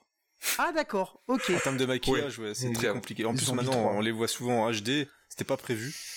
Donc, du coup, Non, mais le Resident Evil 5, euh, quand elle court et qu'elle tire avec son pistolet, qu'on voit des pièces là, enfin, et à un moment on voit J'aime bien. ralenti. Oui, t'aimes bien, mais euh, regarde les zombies. Euh, tu vois, tu vois les, les erreurs dans le maquillage, quoi. Enfin, c'est Et encore, c'est beaucoup en numérique. Pourquoi hein, il a sur, fait sur ralenti? Pourquoi il a fait? Pourquoi il a fait ça en ralenti? Parce que c'est cool, en fait, tu vois le, trop de le problème, et tu le vois déjà tu- dans celui-là, enfin, c'est trop qu'il de est- défauts, quoi. c'est qu'au niveau des effets, il est souvent ringard et souvent en retard, euh, Anderson. Ce qui fait qu'il reprend beaucoup d'effets de style cool, peut-être au moment où il, pro- où il est en train de faire le film, mais qui, au moment où ça sort, a déjà vieilli, et rien qu'au niveau de la 3D, dans le, dans le Mhm. 4 et dans le 5, c'est déjà des effets qui sont ringards, et, et il utilise vraiment les effets 3D les plus euh, waouh possibles. Donc du coup, tu te tapes des effets de, de mise en scène qui sont déjà euh, vieux, alors que t'as des gens qui font qu'utiliser la 3D de manière euh, beaucoup plus subtile, que lui, il est allé dedans à fond les ballons, il a pris ses grosses caméras 3D, il a fait des ralentis avec la pluie, t'as le, la scène Bah, d'ouverture le- avec la flotte, ça dure 10 minutes, avec le- la musique. Pour les trois mousquetaires, il a, il a pris la, une, une des technologies d'Avatar, Mhm. mais plusieurs années après, quoi. Ouais, mais c'est ça. Et, et ça passait plus, en fait. Il y en a plusieurs dans Avatar, il en a pris une, et ça passait plus très très très bien. Et c'est un mec un peu sous- qui est souvent en retard en termes de style. hein. Et, et les derniers Resident Evil, enfin surtout, je trouve le, le 4 et le, ouais, le 4 et le 5. euh, ouais, 4 et 5, tu, tu sens vraiment le, le côté très euh, un peu rococo, tape à l'œil, euh, même au niveau de la photo et tout. C'est tout dans tout dans la frime. C'est tout dans la frime. Après, ça passe ou ça casse, mais c'est un peu comme toi pour Soldier, tu regardes ça pour les mauvaises raisons, parce que le film, euh, il enchaîne les, les scènes d'action improbables, c'est souvent très très con, les personnages sont complètement stupides, euh, t'as des scènes, euh, les pouvoirs d'Alice c'est en fonction de ce qui les arrange, c'est-à-dire qu'au début d'un film elle va les perdre, après elle va les reprendre, après elle va les reperdre, après ça va revenir. Bah, j'allais dire à Greg justement tout à l'heure, donc quand, enfin quand j'ai dit à Jason, euh, le film se termine, t'as envie de voir la suite. Le 2 il est nul. Euh, putain. je Chaud. déteste ça dans les Resident Evil, c'est que dans tous les films, en fait, moi Ouais, j'ai plus l'impression ouais. d'une série, mais c'est que ça, d'un bien film. sûr. c'est-à-dire que euh, ça se termine toujours sur euh, des hélicoptères qui arrivent avec des Mais mitraillettes. ça c'est une maladie euh, sur, des euh, franchises actuelles. Hein, Voilà. Et, euh, et donc ça se termine comme ça. Et Et souvent Et au début puis, de l'autre euh, film. mais souvent, ce qui se passe dans un film, le, le, le gars d'après, il est pas très content. Et euh, par exemple, Alice, elle chope des pouvoirs dans le 1, qui se développent dans le 2, et dans le 3, elle est surpuissante. Ouais. Donc dans le 3, c'est... Elle fait des boucliers euh, magnétiques. euh, voilà, trucs, euh, et elle tape du pied à terre à la Hulk, il y a, y, a, y, a, y a tout qui pète tout autour. Et ben, qu'est-ce qu'il fait euh, quand, il, quand Monsieur Anderson reprend euh, le 4 Dès le début du film, elle se fait euh, rentrer une euh, seringue. Tiens, t'as plus de Mais pouvoir. at- attention, ce qui est formidable dans cette séquence-là, enfin dans le début du film, c'est qu'elle se prend une seringue, elle a plus de pouvoir, mais elle se crache contre un im- contre un contre une montagne. Donc elle a mais elle plus de est quand même pouvoir. vivant. Elle a rien du Elle est tout. quand même vivant. Euh, oui, mais voilà, le mec il dit ouais là je crois qu'on a été trop loin dans Alice, donc c'est plus trop Resident Evil où jamais personne n'avait des pouvoirs. C'est juste un flingue. Si si, il y avait, euh, il y avait euh, c'est euh, euh, merde, le grand méchant de l'histoire, Wesker, ouais, Oui, Wesker. qui a des pouvoirs quand même, mais qui, qui a été oui, repris mais les, les héros, ils ont juste un pistolet Mm. où tu dois te démerder pour trouver des balles parce que t'en as pas beaucoup. Et là, euh, on a quelqu'un qui, euh, en tapant du pied à terre, peut provoquer un tsunami ou, ou tout ce que tu veux, ou des tremblements de terre. Ouais, ouais. Et il a dit, on a été trop loin. Donc, dès le début du 4, elle va se prendre une seringue et elle perd ses pouvoirs. Et puis, à un moment, quand ça l'arrange, Ouais, ça revient. bah tiens, on va lui remettre une seringue et elle va récupérer Et là, ses t'as le combat pouvoirs. final euh, avec les accélérations avec Wesker. Oh, putain. Mais euh, Putain. Mais, et puis ça va aller. euh, Franchement, le, le, là, je crois que ma, j'ai aussi raconté souvent cette anecdote-là, mais ma pire expérience ciné, c'était le chapitre final en 3D. Hein. C'était affreux, quoi. J'ai, je sentais que le film me voulait du mal, quoi. C'était vraiment le, c'est, c'est une, T'as pas vu le chapitre Non, osé. Bah, Il est pas alors, bien. En fait, le truc, c'est qu'à un moment donné, euh, je m'étais fait, je m'étais refait la saga. Et, euh, et entre temps, j'ai euh, j'ai entendu VHS Canapé du Ah coup, ouais. Creepers qui dit euh, que le Ouais, petite émission, hein, je connais pas. Tu peux nous en parler? Je connais- je vois C'est pas ce que c'est cette émission. euh, de- qui est arrivé euh, en 2018. vieux euh, cons. voilà, euh, il parle de, de films VHS. J'ai entendu, euh, voilà. oui, oui, avec des vieux cons là qui C'est boivent de la bière en faisant leur truc là. Oui, oui, oui, juste. Oui, Ouah, j'ai pas envie d'écouter ça. Bah, je comprends. Leurs émissions Ouais, durent 4 c'est heures ça. en plus, et c'est abominable, hein, franchement. En plus, c'est- 4 c'est heures, t'imagines. T'imagines, Ce t'es qui là. ça va durer ça, voilà. faites les malins. C'est vrai, 4 heures sur Soldier, t'imagines Non mais c'est vrai que euh, Mais- j'avais Non, du non, coup j'ai pas vu le, le dernier parce que euh, a priori j'ai vu des extraits euh, le montage est épileptique et euh, pff, Ah voilà. mais le, mon- le Moi, montage. ça Alors en plus, ce qui est hyper improbable avec cette saga, c'est qu'en plus la saga rapporte énormément de pognon et le dernier, c'est celui qui a coûté le moins cher. C'est complètement con. Et du coup, alors oh, il avait des véritables caméras 3D sur le 4 et sur le 5, et il le fait pas sur le dernier. Donc euh, et du coup, c'est tout, il est hyper cheap. La photo est dégueu et tu comprends rien à tout ce qui se passe. Il y a de plus en plus de monstres improbables et c'est filmé n'importe comment. Et quand tu penses qu'il y a une pauvre femme qui a perdu la vie ou la jambe, je sais plus, euh, sur une cascade à la con euh, sur ce film-là, quand tu vois le résultat, moi j'avais mal au crâne. Il y a des moments, je retirais mes lunettes 3D parce que je sentais vraiment que le, le truc était, euh, mais c'était hyper agressif. Et pour Ben, l'avoir revu, petite c'est question pire. comme ça. De tous les Resident Evil, Creepers, ton préféré, c'est lequel? Écoute, bah, si, on, si on devait dire vraiment en termes de bons films, c'est le 1, parce que c'est peut-être le plus soft. J'ai beaucoup de tendresse pour le 3, réalisé par Russell Mulcahy, parce qu'il est ultra bis. Mais vraiment, on est vraiment dans le film bis avec des vrais zombies pour le coup, c'est assez gore même d'ailleurs. euh, même si les zombies sont tous les mêmes avec les mêmes euh, la même tenue blanche pour essayer d'être le plus efficace possible. Euh, là, ça racole à fond, ça chope les oiseaux d'Hitchcock, enfin ça reprend vraiment dans tous les sens, mais il y, a, y a pas mal de scènes d'action, je trouve ça, je trouve plutôt rigolo. Attention, hein, eh, attention, il y a pas la caméra quand vous allez écouter, mais on, voilà, ce qui est dangereux avec l'émission sur Paul Anderson, c'est quand on parle de bons films, c'est par rapport à Anderson, hein, donc attention, faut garder. euh, Par rapport à Anderson. il faut garder au niveau des proportions, euh, voilà, il faut faire, il faut faire attention. mais euh, moi j'aime bien. Après, franchement, il y, a- il y a que le 2 que je trouve, mais qui est vraiment pour le coup ultra nullo, c'est ringard parce que c'est peut-être le seul qui, en plus, qui tente de coller au jeu. Il prend les personnages, il prend les costumes, il prend les monstres, il prend les, il va, on va, dans- on va dans un cimetière. Ça va hyper vite. T'as le Némésis. Alors, le Némésis, c'est un nain euh, dans- avec des, des semelles compensées en caoutchouc. Euh, c'est t'as des scènes mais qui ressemblent strictement à rien euh, avec le avec le Némésis. Donc c'est celui qui tente le plus d'être fidèle et c'est le pire de tous. Donc à un moment bah, ils sont dit aller dans le 3 en faire un post-apo et en plus tu en termes de ce qui est, ce qui est quand même fou avec alors, du coup je, je, je, je continue de parler mais c'est que t'as quand même des Ouais, gens Parle, parle, t'as parle, quand même, tu parles mais bien. t'as quand même Umbrella, t'as Umbrella qui enchaîne euh, tous les films pour essayer de faire quelque chose, tu ne sais plus quoi, alors qu'il y a quasiment 98,9% de la population mondiale qui est morte, et eux ils continuent à créer des trucs pour faire de l'argent. C'est- sais pas C'est pourquoi. ça que j'allais dire, quoi. C'est Donc, euh. Umbrella veut faire du pognon et il y a plus c'est des personne. personnes, ils vivent dans une grotte, quoi ils, te vivent le pognon, sous la quoi? terre. Je veux dire, même si t'as 100 000 milliards d'euros dans, dans, dans ce monde-là, ils te servent Ah non, rien. ça sert strictement à rien. Donc t'as des méchants très très méchants qui font des expériences et du coup t'as plein de créatures créées n'importe comment par Umbrella. Euh, dire t'as quand même, on parle de scènes qui vendent du rêve, mais la scène, la scène de fin du 5 où t'arrives à la Maison Blanche, où il y a des lance-flammes, des ptérodactyles, des monstres partout, et qu'au début du 6 il y a plus rien. Dire t'arrives après la bataille, tout le monde Oui. est mort, il reste plus qu'Alice et c'est, euh, tu te dis mais putain vous m'avez bien roulé, bande de bâtards. Euh, et au final, ouais, Bon. c'est nimp. Donc ouais, pour répondre à ta question, j'ai quand même aussi, euh, j'aime bien le, le 4 et le 5 pour le côté rococo. Bah, moi, c'est euh, le 4. Et la musique, Moi, j'aime bien le 4. Écoutez juste la musique. Thomas Dandy. Ouais, les musiques la sont, musique est mortelle. sont plutôt Ouais, cool. Moi, mon préféré, c'est le 4, euh, dans la prison. Donc, euh, Afterlife. Mm. Euh, et il est pas mal. Enfin, euh, je, voilà, j'ai rematé tout le truc. Enfin, toute la, c'est compliqué, hein. C'est compliqué. Euh, Et tu remater tout ça. hein. Quand, Il y a- a- c'est dans le 5 où il y a Ben un monde, euh, un monde créé par ordinateur pour entraîner Ouais. tout. euh. Pff, ah, c'est n'importe Et- Mais moi, un truc qui m'énerve dans, dans ces films-là, c'est qu'ils te créent des choses qui euh, le réalisateur d'après ou, ou après si ouais non c'est nul, on va l'enlever. Donc euh, par exemple à la fin du 3, euh, il montre que que Alice elle a plein de de clones. Mm. Il y a des clones partout. Ah, il nique tout au début du, du 4. Et en fait, dans le 4, ils attaquent une truc et les clones, ils explosent tous, quoi. Ouais. Donc, euh, le, le réalisateur d'avant, il s'est dit, on va lancer un truc, genre, il y aura plein de clairs partout dans le monde. Bon, et après, c'est lui qui a tout écrit, hein, par Et le contre. gars hein. d'après, ouais, mais après, ouais, non, là, je crois qu'on a été trop loin. Donc, tous les clones, on va les tuer. et dès, le pre- dès, dès les trois premières minutes du 4, ils meurent tous, quoi. ouais, c'est compliqué, quoi. Ouais, Mais ouais. euh, Jason, ton préféré, c'est lequel? En sachant que t'as pas vu ouais. le dernier, mais de toute façon, ça aurait pas été ton Non. préféré.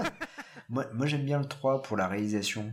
Euh, je trouve que euh, le 3, euh, bah, Russell McCallie, pour moi, c'est Highlander, donc euh, voilà. Ouais, a- et c'est tout. voilà. hein. Oui. Faut s'en rappeler, quoi. Mais c'est déjà pas mal. Et Razorback. Et Razorback. Et Razorback. Et c'est déjà pas mal. Razorback, c'est très très bon. Ah, Moi, je kiffe ce film. Il a quand même une carrière de merde. Ah, il a une carrière de merde. Mais euh, il a Résurrection avec Christophe Lambert. Qui est, euh, Oh, que- quelle horreur. Oui, mais il y a Christophe Lambert. Ah, quelle horreur ce film, le sous-seven de l'enfer. c'est ça. Dieu. Oui. Quand il rattrape le bébé à la fin, je crois qu'il lui a brisé les deux jambes, quoi. Ça, c'est improbable. Euh, il y a le soleil, il quoi. pleut en même temps. Enfin bon, c'est. c'est- Ouais, ouais. Mais euh, j'aime bien le, le 3 et euh, bah, le 1 Mm. parce que pour son côté fun. Et euh, j'aime bien aussi le, le 4 pour sa BO, mais aussi parce que c'est celui que je suis allé voir au cinéma pour la première fois. C'est le premier Resident Evil que je vais au cinéma et, euh, et je l'avais vu en 3D. Et Mm. euh, c'était Beaucoup d'émotions. Ouais, ouais, beaucoup d'émotions parce que c'était la. Non, mais c'est parce que c'était l'époque de la 3D. euh, je, je me Non, souviens. mais et puis et puis il y avait quand même des effets à la con, mais dire des fois ça t'amuse. Oui, c'est ça, les- ouais. les- les- L'épée de la grosse bête là qui. qui- bah, t'as plein d'effets à la con avec les 3D, les pièces qui ressortent de l'écran. et tout. Et je trouvais que c'était euh, c'était euh, Et, plutôt et, une bonne 3D. Enfin, pour l'époque, Mm. en tout cas. Oh ouais, c'était rigolo. et moi, j'aime bien, c'est que il y a un truc peu de monde ont vu, mais euh, Monsieur Anderson se prend certainement pour un gros viril, mais dans tous ses films, quand euh, Mila Jovovich tombe amoureuse d'un mec, c'est toujours euh, le viril, et sans raison, c'est juste, il est viril. Euh, et là, euh, dans le 4, elle tombe amoureuse de Luther. Luther, il a pas grand chose, il est juste un gros blague baraqué, quoi. Et peut-être on se dit que il a des, Monsieur Anderson a des, des déviances, Par- on ne sait pas. Par contre, on, rigole un peu, mais mine de rien, là où on parle beaucoup aussi de, de premier rôle féminin, etc., on peut pas lui enlever que euh, voilà le fait d'avoir une héroïne d'action euh, sur une grosse saga qui a rapporté quand même, euh, je crois qu'ils ont dépassé le milliard sur l'ensemble des films, mais c'est quand même des films qui ont cartonné. On est quand même sur une héroïne d'action qui euh, est, qui est présent à l'écran depuis un bon moment, quoi. Donc c'est, Ouais, ça on marche. peut pas les retirer ça quand même. hein. Ah, bien sûr, Mm. tout à fait. Absolument. Euh, ça marche. Maintenant, euh, vous voulez encore parler de Resident parce que euh, je je sais pas combien de temps on est, mais il y a encore des films cultissimes dans la nullité qu'il faut qu'on parle de notre ami Monsieur Anderson. Et, euh, et là, j'ai envie de parler d'un film là tout de suite euh, euh, qui s'appelait Alien versus Predator. J'ai déjà revu hier. Oh putain, mais ça aussi j'étais en colère. j'étais en colère, donc c'est un film sorti en 2004 avec Sana Latan, euh, Raoul Bova et surtout Lance Eriksen. Mm. Euh, putain, le mec qui nous a tué les deux franchises, mais en un film quoi. Mais c'est non mais c'est surtout c'est surtout c'est- excuse-moi mais moi j'ai pas vu je connais Predator j'ai par contre j'ai pas vu la franchise Alien. Par contre le film j'ai surtout trouvé un peu con en fait dans son Ah, dans son, dans son histoire. C'est c'est quand même débile le, le- autant autant euh, je t'as t'as des fois des je sais pas des voilà des effets de caméra des tout ça. Peut-être la réalisation euh, est, est- est relativement bonne. Je suis pas assez euh, euh, talentueux pour juger quoi. Mais juste par contre l'histoire elle est complètement con enfin faut faut, faut En, dire en- ce qui est en gros, en gros, donc euh, c'était parti d'une blague au départ, donc c'était dans Predator 2. euh, à la fin, donc euh, euh, le héros se retrouve dans, dans le vaisseau alien et euh, non, dans le vaisseau Predator, pardon, et voit un, plusieurs crânes euh, tués par euh, les Predators Ouais. et il voit un crâne de alien et euh, et là directement les studios ils se sont dit ouais ce serait cool de faire un, crossover Alien et Predator. À se dire qu'à un moment Ridley Scott et James Cameron ont discuté ensemble d'un possible remake et que c'est Monsieur Anderson qui a repris le truc pour nous pondre ça ça c'est un film voilà. Autant les autres m'ont mis en colère par rapport aux jeux vidéo mais celui-là celui-là par rapport à saga surtout Alien parce que les Predators n'ont pas évolué mais les Aliens comme ça m'a fait mal de voir ce film euh, Jason parle-nous un peu de ça Euh, alors, comment, comment dire? Euh, Je vais être un peu partagé. Je, ouais, je vais être un peu partagé. euh, je, je trouve que le film est, est con comme la bulle. C'est-à-dire qu'en fait, c'est vrai, il, il a flingué la, la franchise Alien et Predator. Quoique celle de Predator était déjà bien euh, égratignée avec euh, Hmm. Predator 2, qui est. Enfin, moi j'ai un peu de mal avec ce, ce film. Mais il est cool, Predator 2. Ouais, il ouais, est super bah, cool. pour les, pour les gens qui portent les pantalons super hauts. Mais de toute façon, c'est Predator 2 est censé se passer après Oui, Alien oui, oui. versus Predator, donc c'est pas grave, c'est un préquel. Non, mais voilà, enfin, encore la, la saga Alien arrivait à se tenir, euh, mais, euh, mais la saga Predator, bon, à part le 1, euh, moi j'ai un peu de mal après avec les autres. Euh, le Alien vs Predator, ouais, il est, il est un peu, il est con comme la bulle. Après, euh, je pense qu'il aurait fallu un autre réalisateur. Il aurait fallu, euh, je, je trouve que le projet a été trop précipité. Euh, c'est un peu comme si du jour au lendemain on disait, on va faire un film Robocop contre Terminator, parce que il y a eu le jeu vidéo de, de, de Robocop versus. Il y a eu Et les comics, comics. aussi. Et donc du coup, euh, de mémoire, Alien vs Predator, parce qu'il y avait aussi Ouais, des comics à la base. hein, Il y le a jeu aussi des choses qui ont ouais, été il faites. Il y a eu des jeux aussi. euh, qui ont voilà. été faits après Predator 2, justement. Et, et je trouve que voilà, je pense qu'elle a été trop précipité. Je pense que le scénario a été euh, hyper bâclé. Euh, les, les acteurs ne sont pas du tout charismatiques. Euh, Il y a une française qui joue dedans, Agathe de la Boulée, qui joue dans L'été rouge. Voilà, la saga euh, de l'été euh, 2003. Euh, mais euh, mais c'est pas, honnêtement, c'est c'est pas bien. C'est pas bien. Et encore, je le trouve meilleur que le 2, parce que le 2 c'est pire quoi. Oh, ouais. Oh, le, Le 2, deux, c'est mes Mais putain, les, les experts chez Predator, quoi, le 2, c'est une catastrophe. Alors, euh, Ah. alors, je trouve que C'est bien, bah, pareil, chez, euh, pareil que, que dans les autres films de, de, de chez Anderson, il y a pas mal de clins d'œil. Il y a même eu un pari qui avait été fait avec Schwarzenegger, s'il gagnait pas l'élection, euh, euh, il, il ferait un caméo Ouais, il dans, être dans le film. Predator, il reprendrait son rôle de Dutch.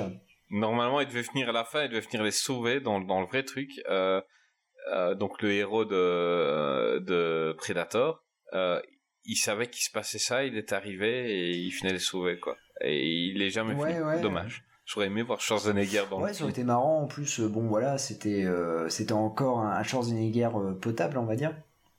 Euh... Ouais, il a encore été après. Il a fait, euh, par exemple, le dernier rempart, qui était super cool. Euh, Vas-y, Jason, avant que l'autre euh, là au-dessus parle. non, mais Comment tu veux arriver après le dernier rempart, quoi? Vite, vite, vite, vite, vite. Il va parler, il va me re- recasser le dernier rempart. Euh, réécoutez-. Attendez, euh, pour les gens euh, qui nous découvrent maintenant, réécoutez l'épisode avec euh, sur Schwarzenegger avec mon ami Creepers et Draven et, euh, et c'était hyper drôle. Donc euh, réécoutez ces épisodes-là. Plutôt que de Euh, regarder vas-y, ta gueule, ta gueule. Euh, je peux te couper là maintenant. C'est moi qui ai lancé la caméra. déjà que tu, déjà que t'as parlé de ma vessie un peu trop souvent aujourd'hui. Non, mais après, au-delà de ça, voilà, il y, a des- il y a des scènes qui sont plutôt cool, mais pas, il y a aussi les scènes. Enfin, on reconnaît vraiment la, la patte Anderson. Attends, juste deux secondes. Euh, tu as dit des scènes plutôt. Il y en a. Euh, je suis d'accord. Non, Lesquelles mais euh, la toute. Enfin. Vers le- la, la, la fin, quand. Parce que il se passe rien pendant 45 minutes, on est d'accord, hein, pendant, pendant la. Ouais, et encore. Et- Euh, tu veux une scène cool, hein, que la scène de la pyramide où t'as les prédateurs qui sont attaqués par les aliens, je trouve que c'est... C'est, c'est, en fait, c'est ce qui est dommage, c'est que c'est ce qu'on t'avait vendu au départ, c'est Alien versus Ouais, Predator, ça, ouais. et t'as la scène des pyramides, ça dure, ça dure une minute, le temps de les voir se combattre, et après il y a l'explosion, C'est ouais. fini. Mais, euh, Bah, c'est un peu comme Batman contre Superman, quoi. Mais mais euh, mais non ouais c'est l'idée, ouais, ouais. voilà c'est c'est ça j'ai toujours peur quand ils font un versus euh, parce qu'on est toujours un peu déçu c'est du fantasme. c'est ça comme euh, c'est, Oui, tout à fait. Le problème, C'est c'est que ça. c'est des films fantasmes. Et surtout si tu regardes tous les versus euh, Batman versus Robin. quoi, euh, voilà par exemple, euh, eh ben les scénaristes ne peuvent pas faire un gagnant tout simplement parce qu'ils savent qu'ils ont une phase base, une fan base des deux côtés. Voilà, t'en as, là, Donc des il n'y a pas de gagnant. Pas tellement, Oui, c'est- oui, c'est vrai. T'as raison. Pas tellement. Donc euh, c'est voilà. Je viens de mimer un alien qui sortait de mon ventre. Mais- Voilà, donc euh, en, en gros, en gros, même si t'as un gagnant, il est perdant après, ou alors ils sont égalité, mais euh, les versus les deux franchises, ce sera toujours mal Non, mais fait un tout simplement parce que C'est, c'est du bah, bien suicide. sûr, clairement. réel, c'est un suicide. C'est-à-dire, T'es obligé Tu- de te tu faire ne- défoncer. Obligé. tu ne peux pas faire gagner quelqu'un parce que ce serait ton avis à toi, mais tu dois prendre en compte les fans de l'autre franchise qui eux seront pas contents. Donc automatiquement, euh, c'est mort. Quoi. Et sur- surtout, Donc- il sortait de Resident Evil qui est, qui, qui est détesté. Et, euh, et Voilà. on dit, bah tiens, toi le mec qui est détesté par tous les geeks du monde, euh, si tu pre- prenais les, les deux franchises Tu prends les et que tu deux tu sacrés du cinéma. et qu'on te balançait comme ça sur la place publique, forcément, les, les- Voilà, si joué tu passais après une discussion entre euh, Ridley Scott et James Cameron euh, qui voulaient reprendre la franchise ensemble et tu passais Bon, après, Ridley Scott, il a Alien pour quelque chose. Ah, Ridley Scott, il peut, hein, il peut se calmer. hein, Voilà, mais mais c'est ce que voulait faire euh, Cameron et c'est pour ça que, euh, que Scott et c'est pour ça que Cameron n'a pas fait le truc justement, c'est que euh, Scott voulait revenir en arrière, faire euh, justement euh, Alien Covenant et Cameron dit euh, non, mais moi j'aimerais bien qu'on avance dans dans la saga, on a les deux monstres, ils sont là, ils sont tellement prédéfinis. Il est quand même meilleur. hein. Euh, et, et, et toi, tu veux revenir en arrière, donc ça ne nous intéresse pas. Et c'est pour ça que la France, enfin, ça ne s'est pas fait. Le Alien versus Predator avec les deux réals euh, emblématiques de, de, de ces deux monstres et qu'ils ont été prendre le réal de Mortal Kombat. Euh, vas-y, continue, Jason. Non, mais en, en revanche, euh, il faut rappeler que ce film a été un super succès au cinéma. bah, tu m'étonnes. Euh, tu un- m'étonnes. T'as, vu le un nom gros quoi. budget. Ah oui, non, mais ça aurait pu être risqué parce que euh, il avait quand même un budget de 70 millions. Le film a rapporté 177 millions euh, dans le monde, quoi. C'est un de ses plus gros succès, quoi. Bah oui, mais le, le, Et en plus rentable aux États-Unis. Euh, tu vois, tout à l'heure, je parlais des, des, des, des cons qui, qui sont là au cinéma pour ces trucs-là. J'y étais. Évidemment. Attends, tu me dis Alien contre Predator, mais moi, je devais, je sais pas, c'était en quelle année? J'ai oublié. Euh, euh, 2003, donc 2003, euh, 2004. donc j'avais la vingtaine, mais tellement j'étais au cinéma. Quoi. Bon, je suis sorti énervé, mais à 20 ans, euh, j'étais au cinéma, mais d'office, quoi.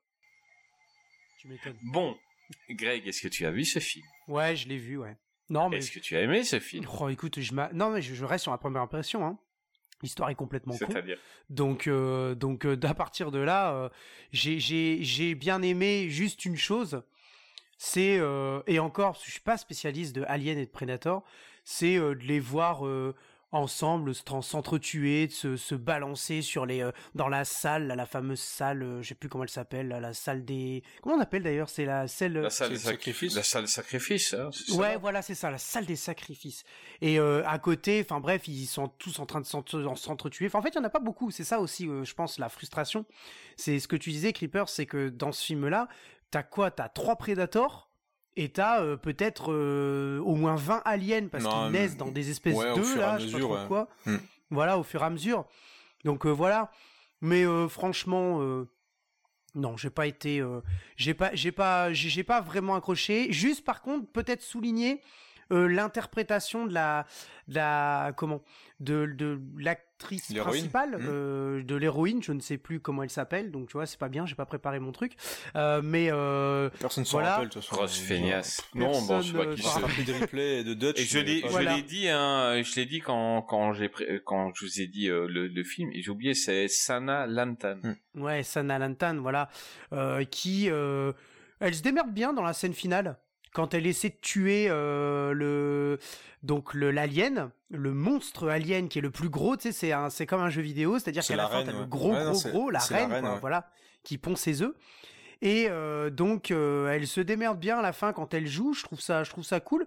Euh, quand elle fait équipe avec le le, le, le Predator, euh, je trouve ça mignon parce que euh, il est sur le point quand même de l'étrangler ou de, de la massacrer. Et là, elle le regarde limite comme le chapeauté dans, euh, dans Shrek. Et elle lui dit Me tue pas, me tue pas, est-ce qu'on peut devenir amis? Donc euh, voilà, c'est un peu ça. Donc, ouais, ils font un check tranquille quoi. ouais, check, ouais, non, on mais clairement. maintenant. Et puis, elle- elle- il lui fait la marque sur le visage, Ils font de la luge. etc. Ils font de la Ouais, ils font de luge, la luge absolument. Ils font de la- Mais en fait, ils sont partis au ski ensemble. Hein, Mais, donc, mais ça, euh, je pense que... la luge, ça rapproche.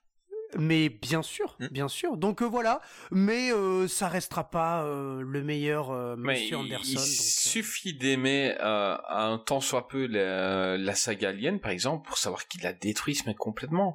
C'est-à-dire que dans Alien, les films que nous on a connus, l'alien évolue. Et là, on a un alien qui ressemble à peu près à celui du 3. Euh, parce qu'il est passé par divers ADN et, euh, et donc il évolue. Et là, euh, donc des années avant, mais c'est des centaines d'années avant, il a cette forme. Euh, c'est déjà très con parce que voilà, c'est pas la forme du premier alien.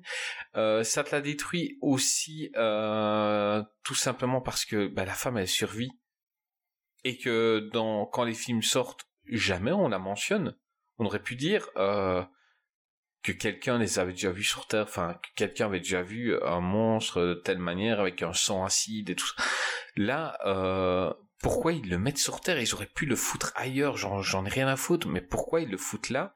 Donc ça te détruit toute la saga Alien en fait, euh, qui était censée avoir été découvert et, et qui ont évolué au fil des films euh, en, à force de passer d'humain en humain, ils ont ils ont attrapé une forme ultime.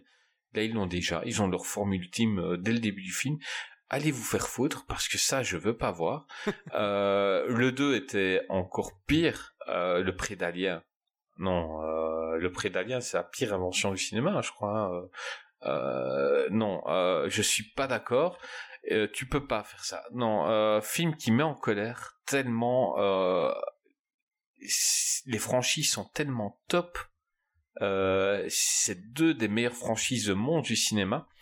Euh, petite anecdote, euh, Monsieur Lance Erickson euh, est le deuxième acteur à avoir été tué par un Terminator, un Alien et un Predator après Bill Paxton.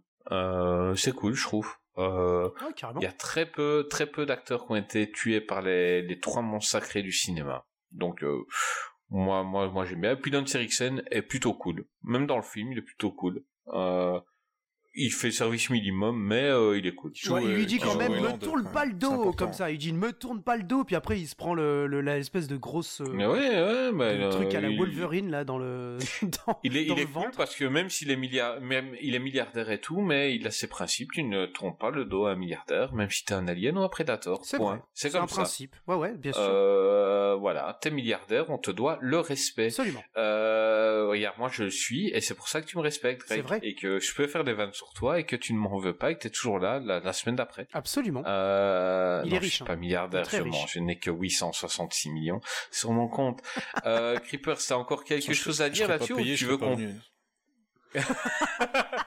Euh, attends, comment tu crois que pour un podcast où on est au 15e épisode, on a des gens comme Bah, surtout pour parler de Paul Anderson, tu vois, à un moment, je pense c'est- que j'ai autre chose, C'est j'ai autre 20 chose, 000 j'ai autre euros, chose à c'est faire 20 ce 000 mardi euros qu'il a pris, minuit, hein.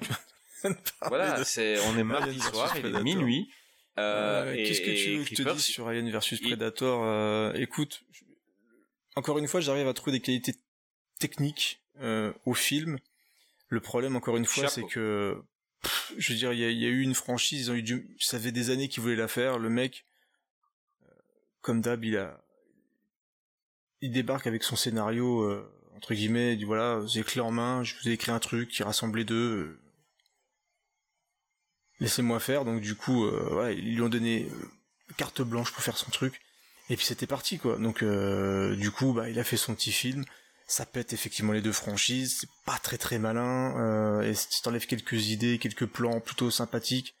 Voilà, c'est le rythme est plutôt bon. Donc il y a moyen pour quelqu'un qui s'en fout un petit peu des franchises, peut-être de passer un bon moment. Mais voilà, c'est pas c'est pas fou. Et ça a permis à, au frère Strauss de faire le 2, qui est une catastrophe ambulante. Est encore pire. Catastrophique. de deux, mais c'est un, un bijou, euh, c'est un, Ah c'est un bijou dans, dans le nanar tellement. Filmé dans le noir total, enfin tu comprends rien, c'est nul quoi. C'est ça, quoi. Ça aurait pu être cool, mais ça aurait pu être tellement cool, la franchise entre ces monstres sacrés. C'est, je l'attendais tellement. C'est vraiment le genre de choses qui te met en colère. Tellement tu les aimes. Euh, une autre franchise qui a été un petit peu euh, détruite par Monsieur Anderson, c'est Les Trois Mousquetaires. En 2011, avec euh, Logan Lerman, euh, pas le gars qu'on s'en fout, mais euh, les autres par contre ils sont cool. Euh, Matthew euh, McFadden, euh, Ray Stevenson, Luke Evans, Mila Jovovich, Orlando Bloom. Il y a du lourd dans ce film au niveau casting. Il y a Christopher Waltz Ouais, aussi, euh, qui, est, qui, est, qui, est, qui, est, qui est incroyable. Euh, mais par contre, ils nous ont fait les trois mousquetaires en mélangeant euh, Pirates des Caraïbes et Matrix. Euh, ce qui est complètement con. Euh, non, je peux pas beaucoup parler de ce film. Jason, parle-en un peu. Vas-y, vas-y, décharge-moi de cette merde. J'ai pas envie de continuer. Alors, euh, pour rappel, euh, c'est Greg qui a imposé ce Ouais, film-là. Greg, t'es viré. Voilà. C'est ta dernière émission, Greg. Du, coup, j'ai regardé Pompéi, j'ai regardé Pompéi et, euh, et les trois euh, moustiquaires euh, juste en, en même temps. Comme je t'ai dit sur WhatsApp, Enfin, tu peux dire coup, moustiquaire, ouais. ça pique. Ouais. c'est ça. Une catastrophe. C'est une catastrophe ce film. Dès le début, rien ne va. C'est des super-héros, c'est pas des mousquetaires, c'est des ninjas, Ouais, vois, enfin, ah l'an l'an 3000, quoi. En fait, je crois que Mila Jovic, elle croyait qu'elle allait signer pour un nouveau euh, Resident Evil, mais qui se passait euh, à l'époque des Ouais. mousquetaires. Euh, D'ailleurs, la scène d'introduction, elle est formidable euh, quand elle, euh, elle évite les flèches et tout ça. Je me suis dit, mais qu'est-ce que je suis en train de regarder? Et puis là, où il y a Orlando Bloom, je me dis, mais qu'est-ce qu'il fout là Il joue le méchant. Je me suis dit, oh là là, mais qu'est-ce que c'est que ce film Euh, pour l'anecdote, Euh, pendant longtemps, j'ai cru que c'était Aramis. Ouais. En fait, j'avais, j'avais confondu avec Luke Evans. Donc, je l'avais vu dans le casting Orlando Bloom et, euh, et je croyais vraiment que c'était Luke Evans. Il, il s'en ressemble un petit peu. Et puis il joue- il soit, joue mal. hein. euh, pas- Il joue très très mal. Ouais, ouais, ils jouent mal. Ah, Ils ils jouent jouent, mal. bah, tous. Bah de base, de base, Orlando Bloom, à part euh, peut-être, euh, comment dire, euh, le Hobbit ou le Seigneur des Anneaux, euh, il joue bien, mais euh, sinon c'est pas, c'est pas ouf quoi, ce qui est son jeu d'acteur. Ce qui m'agave, c'est qu'il y a du, du casting, il y a un beau casting. Ouf, le casting. Il y a, y a quand même. Il y a quand même une photographie qui est plutôt pas mal, je trouve.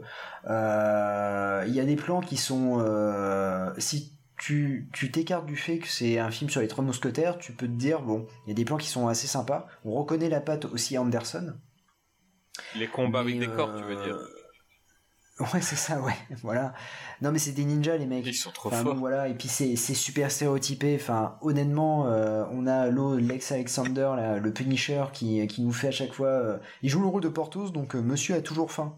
Donc pendant toutes les scènes, il fait Oh, eh, ça serait bien qu'on aille manger. Oh bah, eh, ça serait bien qu'on aille manger. Et au bout d'un moment, tu dis Ah, c'est bon, mec, t'es pas C'est Gérard- Ray Gérard Stevenson, Depardieu, pas quoi. Alexis Alexander. Enfin, C'est le réel euh, Alexis Alexander de Ah oui. Punisher. Oui, oui, d'accord, ouais, Ray, Ste- euh, Ray Ste- Stevenson. euh, Stevenson. Ouais. Et, euh, et donc, du coup, euh, non, c'est c'est pas bien. C'est vraiment pas bien comme film. hein. Je... Moi j'aime bien. Euh, comment... T'es pas sérieux Non, Attends. Donc, un film où, genre, ils vont prendre Attends, une invention de Léonard de Vinci et ils se permettent de les détruire toutes avec une, euh, une explosion et une inondation. Donc, euh, il y a la chambre secrète de Léonard de Vinci, tu vois des, des trucs partout, tu vois des, des, des parchemins partout, ils en prennent un. Les gars, il faut qu'on s'échappe, on va tout faire péter, quoi. What? Euh, Non, les gars, euh, vous pouvez pas faire ça. Enfin, C'est écrit par Paul Anderson. Oui, mais le, le gars, il vient de, qui a détruire un, un truc inestimable, quoi, en fait. Euh, Mais à l'époque, il le savait pas. euh, ben écoute, écoute, Creepers, on va écouter ton avis sur ce film que tu aimes bien. Euh, après, c'est euh, pff, que tu veux défendre les trois mousquetaires? Euh, Je veux dire, c'est en fait, je m'amuse. C'est-à-dire que vous avez tout décrit. Hein. Il y a des ninjas, des mousquetaires ninjas. Dire, t'as la scène d'ouverture qui se prend, c'est Sam Fisher euh, de l'époque des, des trois mousquetaires euh, qui est sous l'eau avec des, Ben. des masques et tout. Euh, T'as des combats Euh, ralenti, Athos, il a une arme qui n'existe Mais oui. pas encore en Mais 2021. c'est- Enfin, je veux dire, il y a quatre soldats devant lui, il tire, il on, tue les on est quatre. presque sur les trois mousquetaires. ça n'existe pas encore en fait. maintenant, C'est- pas du tout les trois mousquetaires de manière réaliste. C'est, on est avec des mecs qui ont des, c'est quasiment du James Bond. Ils ont des, des gadgets, ils ont des bateaux volants, ils ont, il y a des combats de bateaux volants qui se tirent dessus. C'est, ah, voilà, c'est cool, quoi. Euh, t'as, t'as une scène de combat à l'épée qui dure à peu près 10 minutes. Moi, je la trouve plutôt bien chorégraphiée. Je la trouve pas chiante. Je trouve que les, au niveau des scènes d'action, je trouve ah ça si dégueu. Euh, clairement Mila Jovovich c'est n'importe quoi, mais c'est parce qu'ils voulaient mettre Mila Jovovich au ralenti avec des robes improbables. Mais euh, voilà. Mais, Il euh, filme souvent ses décolletés, il aime bien. mais, C'est sa mais femme, très honnêtement, en termes de spectacle, au moins pour une fois, bah, il se permet de prendre des distances avec euh, avec le matériau de base. Et euh, comme le dit Jason, il y a des plans plutôt beaux, il y a un beau budget. La 3D, moi je l'ai vu en 3D en, en Blu-ray, je l'avais acheté en Blu-ray 3D et c'est plutôt bien utilisé. Mais je trouve qu'en termes de scènes d'action, il se passe plein de trucs assez amples en plus. Enfin, tu vois, c'est quand même euh, euh, globalement par rapport à Soldier, ça, ça se tient un peu mieux, je Mais, trouve. mais, mais, mais, mais non, mais tellement pas. Attends, Ah, si, si. alors, Soldier et ça, mais il y a un monde d'écart. Ah non, non, non. Ah, c'est mieux non, monté, enfin, c'est sûr. Mais, non, mais c'est difficile à défendre. Encore une fois, si on parle de- des trois mousquetaires, je vais pas vous vendre le truc comme étant euh, Terminator 2. Mais euh, mais quand je regarde le film, ouais, en, en termes de, de plaisir comme ça instantané, c'est c'est ça ne ça ne demande pas à être quelque chose d'intelligent. Je pense pas que Paul Anderson quand il a fait son film et qu'il l'a écrit, s'est dit je vais être nommé aux Oscars du meilleur scénario. Voilà, c'est clair. le mec, il a des jouets, il a du budget.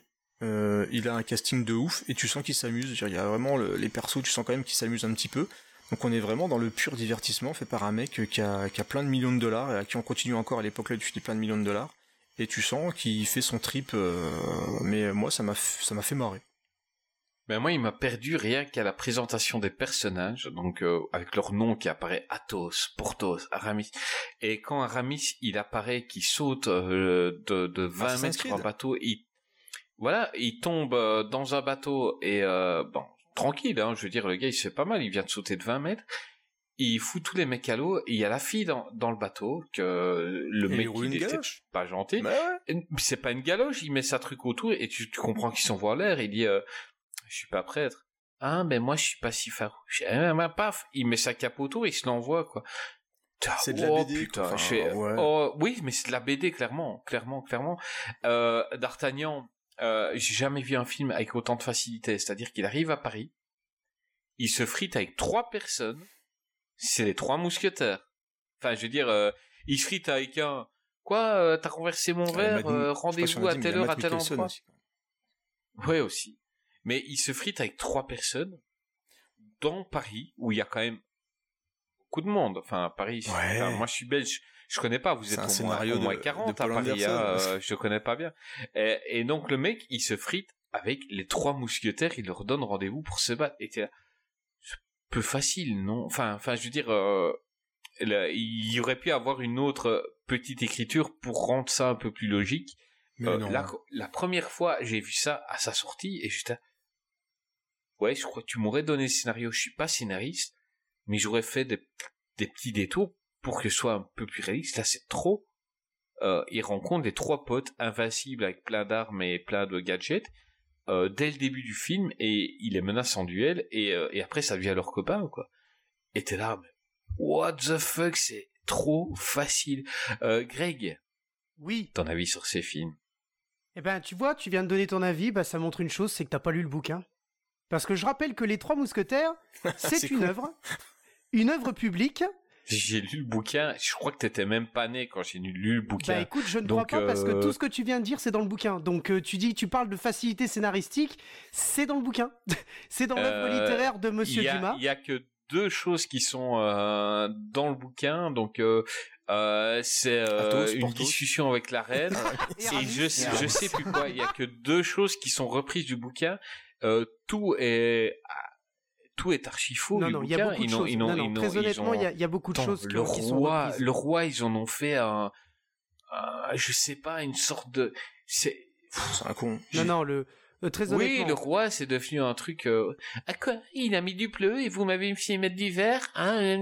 Oh, tu non, mais le roi, euh, euh, non. euh, autant le roi il est charismatique dans dans le livre, ils en ont fait je sais pas quoi dans dans dans ce film quoi.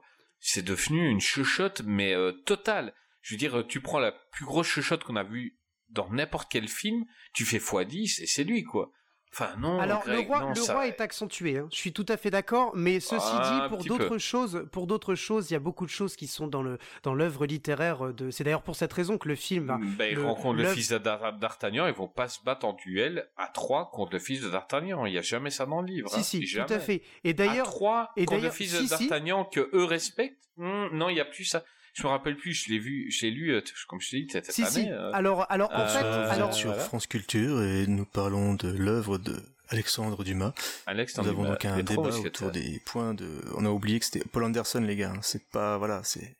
Je, je sais Alors, pas si lui il a non lu non mais non mais je, je veux dire par rapport. Non non mais je attends, suis. je suis- attends, attends, Greg, deux secondes, deux secondes. Euh, Creeper, c'est une belle voix de podcast pour les films d'action. Et t'as une putain de voix pour les, les, les trucs. Là, j'ai envie d'écouter la suite.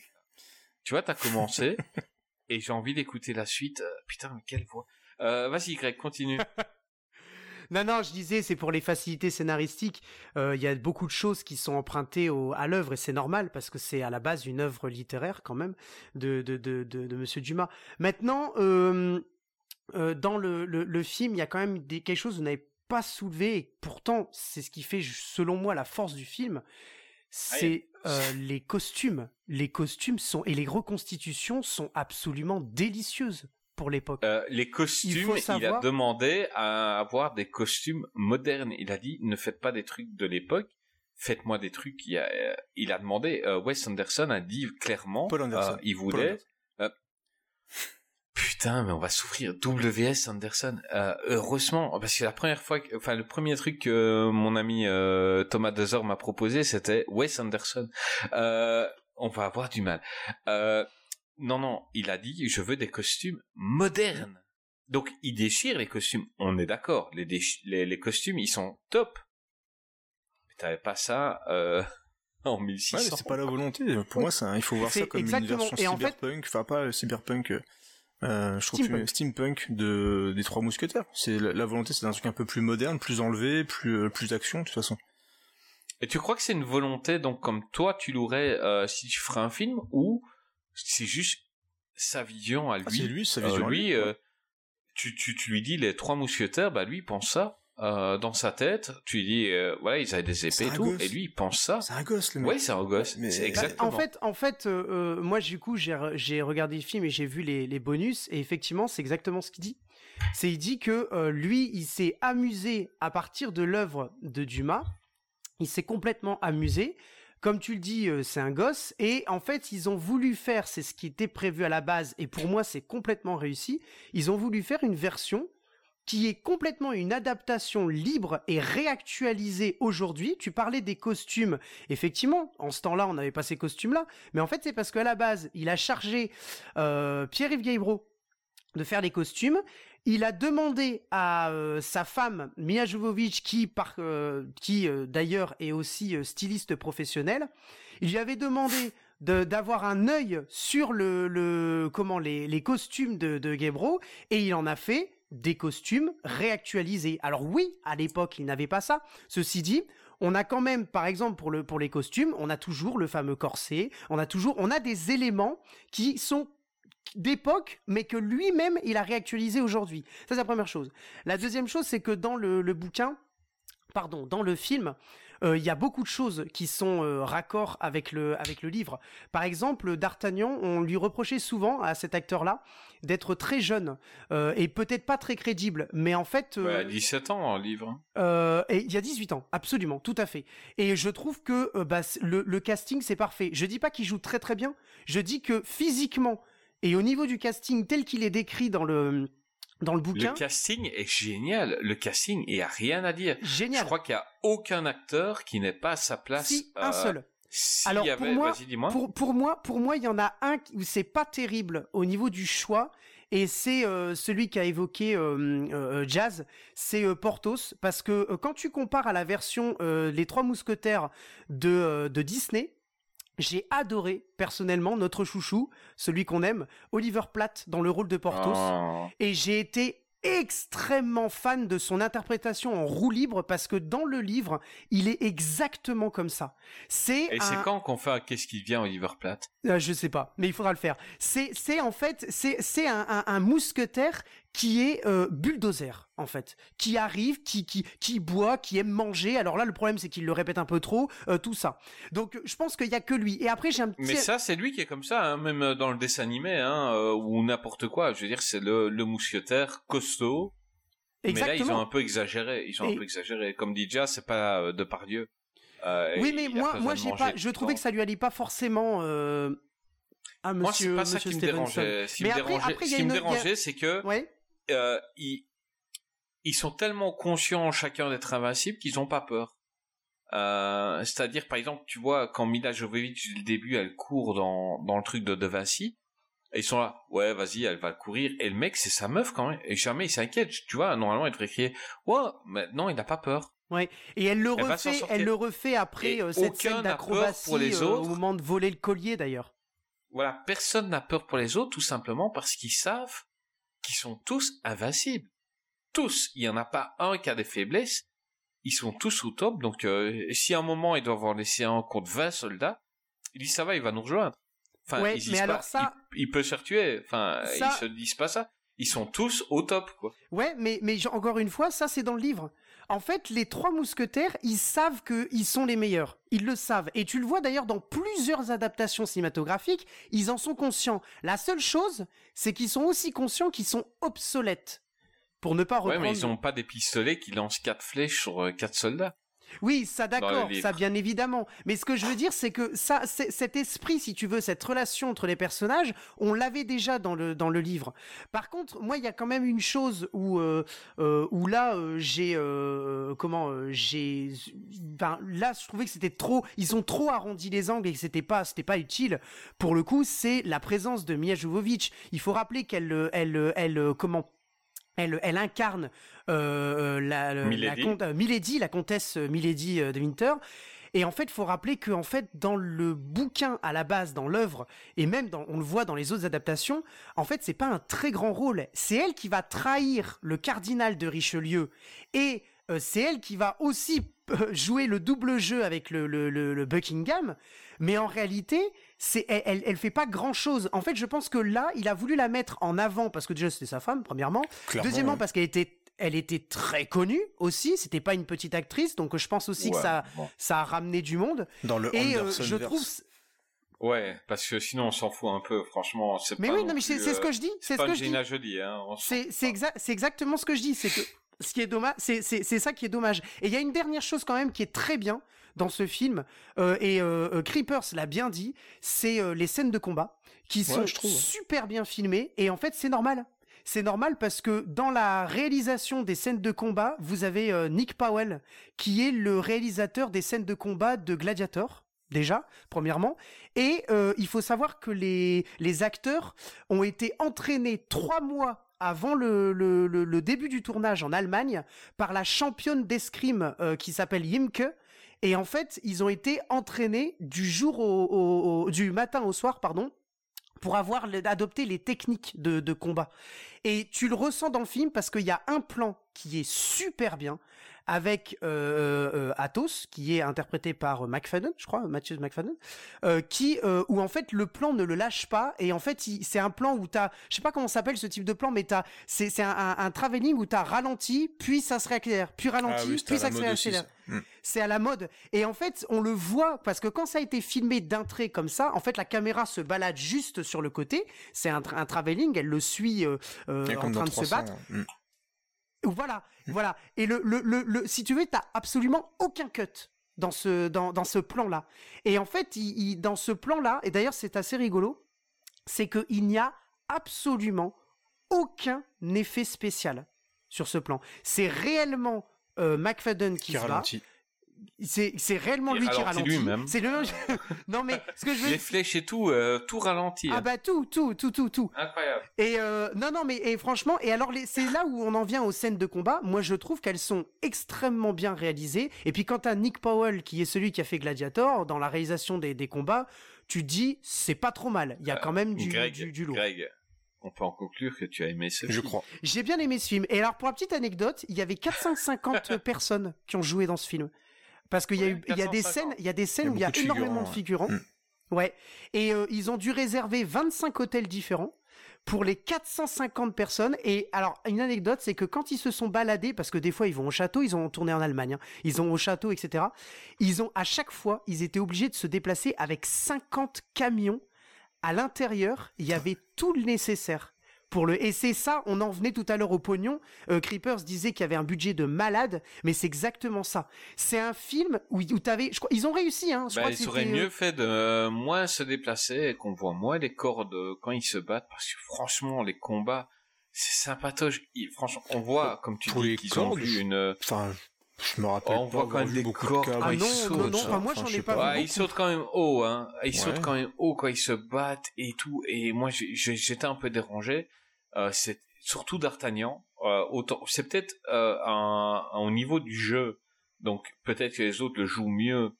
Euh, genre, euh, ok, je suis accumulé arrière. Et d'Artagnan, on voit qu'il saute haut. Et, euh, et ça me gênait un peu. Quoi. Euh, Ouais, je trouve pas ça flagrant, il y a moi, trop- personnellement. mais, Mais, c'est un truc que j'ai- je vois dans, dans Wes Anderson, je vois souvent. Paul Anderson, il aime Paul bien Anderson. ça. Paul Anderson. Polo, Polo, Polo, Polo. Non, Wes Anderson, c'est un diminutif de W.S. Anderson, on est d'accord. euh, euh, Wes Anderson. Euh, Euh, limite, putain, les Wesh gars, la- la- fois où- Bon. Wesh, Wesh, ouais, ouais, Welsh, wesh. Welsh. C'est c'est un gars du Nord. Welsh. Et, et, et en arrière-plan, je mettrais les chansons de Jules.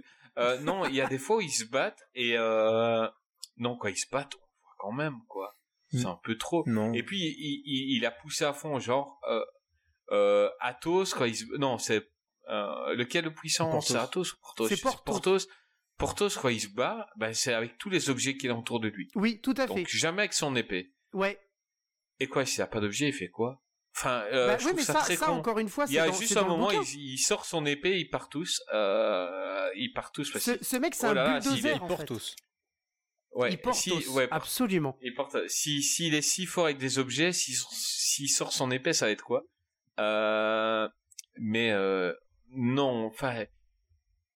Encore une fois, un film que j'attendais parce que bah, j'aime bien les, trois mousquetaires et j'avais surkiffé la, la version avec euh, Monsieur justement à l'époque. euh, euh, comment c'était encore celle avec Brian Adams qui chantait la, la, la BO quoi avec Sting et il y avait les trois mousquetaires d'il y d'il y a 15 ans en gros. Euh, Euh, ça, je me souviens pas. Là, je sais qu'il y Moi, avait j'ai- une moi, j'ai adaptation vu- de moi, John qui s'appelle D'Artagnan. Ouais. Ouais. Il y Ouais, en a non, un autre qui non, s'appelle il y avait une version avec euh, euh, la musique du film, c'était avec euh, Brian Adams, Sting et Rod C'était Stewart. des Bois. Non, C'était est-ce que c'était le- Ah, l'homme au non, masque de c'était fer euh, non ah, parce que le leur- masque de fer? Non. Non, Non. les gars, euh, leur, leur, euh, la chanson c'était tous pour un, Alpha One, euh, c'était bien les trois mousquetaires, on est d'accord. Oui. Euh, attendez, euh, je, je vais chercher sur euh, internet. Enfin, ceci dit, c'est. Enfin, moi, je. Euh, moi, je non, non, c'est un bon non. c'est pas. un bon film? Euh, Ah mais c'est dur. Hein, Non, il y avait une version, Tu mets euh, Paul qui- Anderson qui et, était- et, et trois mousquetaires derrière pour réussir à faire comprendre aux gens que t'aimes bien, c'est chaud. Ah, bah Il oui. y avait une version d'un film euh, qui est sorti en. C'est celui-là, Stephen Eric, avec. euh, Oui, avec Charlie Sheen en Aramis. C'est bien ça, avec Kiefer Sutherland Ah, bah en voilà, bah, Athos, c'est- c'est la Chris production de O'Donnell en D'Artagnan et Oliver, Oliver Platt en Ah. Porthos. Voilà, c'est ça, c'est celui dont je parlais Tim tout à l'heure. Curry, Tim Curry, putain les gars, en, Alors- en, en Richelieu. Oui, Ça, c'était un putain de, de trois mousquetaires que j'avais kiffé. quoi. oui, et alors pour un revenir sur Christophe. Waltz, qui est un acteur que j'aime beaucoup, dans le film là, je le trouve un petit peu terne, et quand tu as vu la, la version de Disney avec Tim Curry, mais tu dis non, Tim Curry, Bah, il est celle- juste celle de- génial dans le celle- rôle de celle avec Richelieu. Tim Curry était excellentissime. Oui, est mais cette, adaptation-là était assez réussie. La seule chose qui m'a dérangé, c'est que D'Artagnan, il a 35 ans, quoi. Alors qu'en fait, dans le bouquin, il en a non, 18. Chris, O'Do- Chris O'Donnell, à, à ce moment-là, il était. Donc c'est un Ah si, film si, il est beaucoup plus vieux. Tu le vois qu'il est plus attends, vieux. Il a un pas film 18 de ans dans ce film. 93 et il est... non, il avait 23 ans pendant au tournage. Enfin, physi- physiquement, il fait plus vieux que ce qui non, est non, dit il dans avait le dans le 23 bouquin, ans et Oliver Platt en Porto, c'était juste Ah, ça, c'était génial. Et Rebecca de Mornay en Milady est un milliard de fois plus sexy que euh, Madame euh, Resident Evil. Ouais, quoi. mais par contre, Euh, par contre, euh, esthétiquement, esthétiquement, cette actrice-là, elle ressemble pas du tout à ce qui est décrit dans le bouquin. Par contre, Bah Mila oui, Jovovich, Milady- oui, Milady- justement. Non, Milady, elle est blonde, elle est pulpeuse. et oui, Rebecca d'accord, de blonde, Mornay blonde, mais au niveau, ça. au niveau, au niveau de Creepers, l'esthétique, non. Creepers, c'est à presque mon âge. Tout à l'heure, il a dit, euh, euh, t'es plus vieux que moi, mais Creepers, c'est à presque mon âge. Re- Rebecca de Mornay était magnifique. Comme moi. Mais toi, t'es magnifique, on le sait. J'aime, j'aime bien le gars qui a, qui a mis sur Twitter que tu étais un mélange en toutes Ah, les ah, stars par contre, ça m'a un peu euh, marqué, parce qu'il y a beaucoup d'hommes qui m'ont dit que j'étais beau dans l'émission, et aucune femme. Donc, Ah, Mm. bon. Bah écoute, nous on a Arthur euh, qui est amoureux de Greg et euh, Greg, Mm. tu dois, tu dois rencontrer Arthur Froment. Ah, mais je l'ai rencontré en est- temps il- et en il heure. est, il est amoureux de toi, mais, Mais- euh, tu es le beau gosse latino total pour lui. Non, euh, Creepers, on a très, il y a, il y a très peu de filles qui écoutent les podcasts, c'est chiant. Euh, non, Claire, que tu étais très beau dans, dans, dans l'émission. Donc, euh, nous, on l'avait dit en off, donc on va pas le répéter maintenant, mais euh, écoute, magnifique. regardez, clique, euh, clique euh, sur euh, Van Damme, euh, Creepers est dedans. Il a une assurance et un charisme Mm. euh, complètement dingue. Euh, on a vu que lui sur euh, sur Twitter pendant pendant trois jours. Crève, il crève Euh, l'écran. il crève l'écran.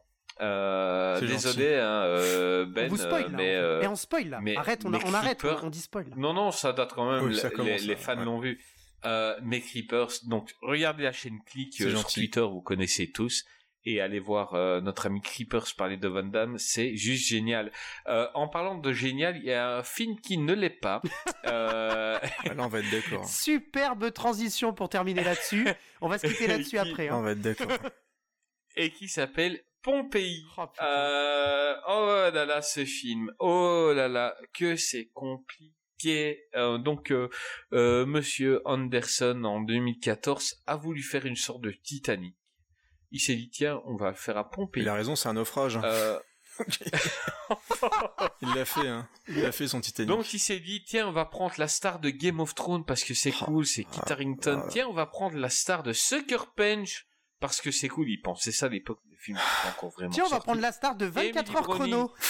Voilà, non, après les autres sont cool, hein. Kiefer Sutherland, euh, Carrie Ann Moss, euh, Jared Harris, ils sont plus ou moins Ouais, cool. moi, Ah non, non, non, non. les non, deux non, héros, non, non, les non. deux Oh, héros. honnêtement, non, honnêtement, non, ils sont Kiefer cool de Sutherland, base. j'ai de trouvé un peu triste. oui. hein.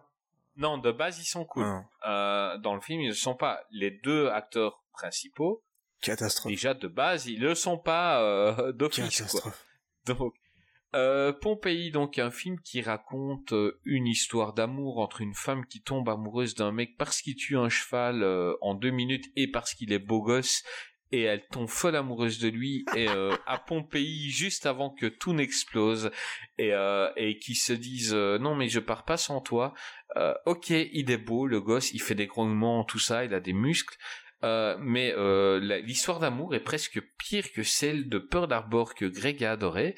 Euh, non, non, non, non, non, non, ce n'est pas possible. Greg, parle-nous un peu de ce film. Bah, c'est tout simplement l'histoire, comme tu viens de le dire, de le- une histoire de d'amour, etc. Et puis à la fin, euh, bah, il y a le Vésuve hein, qui entre en éruption. Et puis voilà, hein, terminé. Ciao, bonsoir.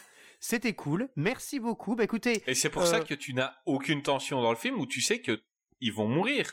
Ouais, mais ça, à partir ça, de ça- là- non, non. Alors à ça, Non, ça, suis c'est- Titanic, ça, ça marche. Ben, Titanic, il y a des canaux de sauvetage, donc tu sais qu'il y a euh, 800 ou 1000 personnes qui vont s'en sortir.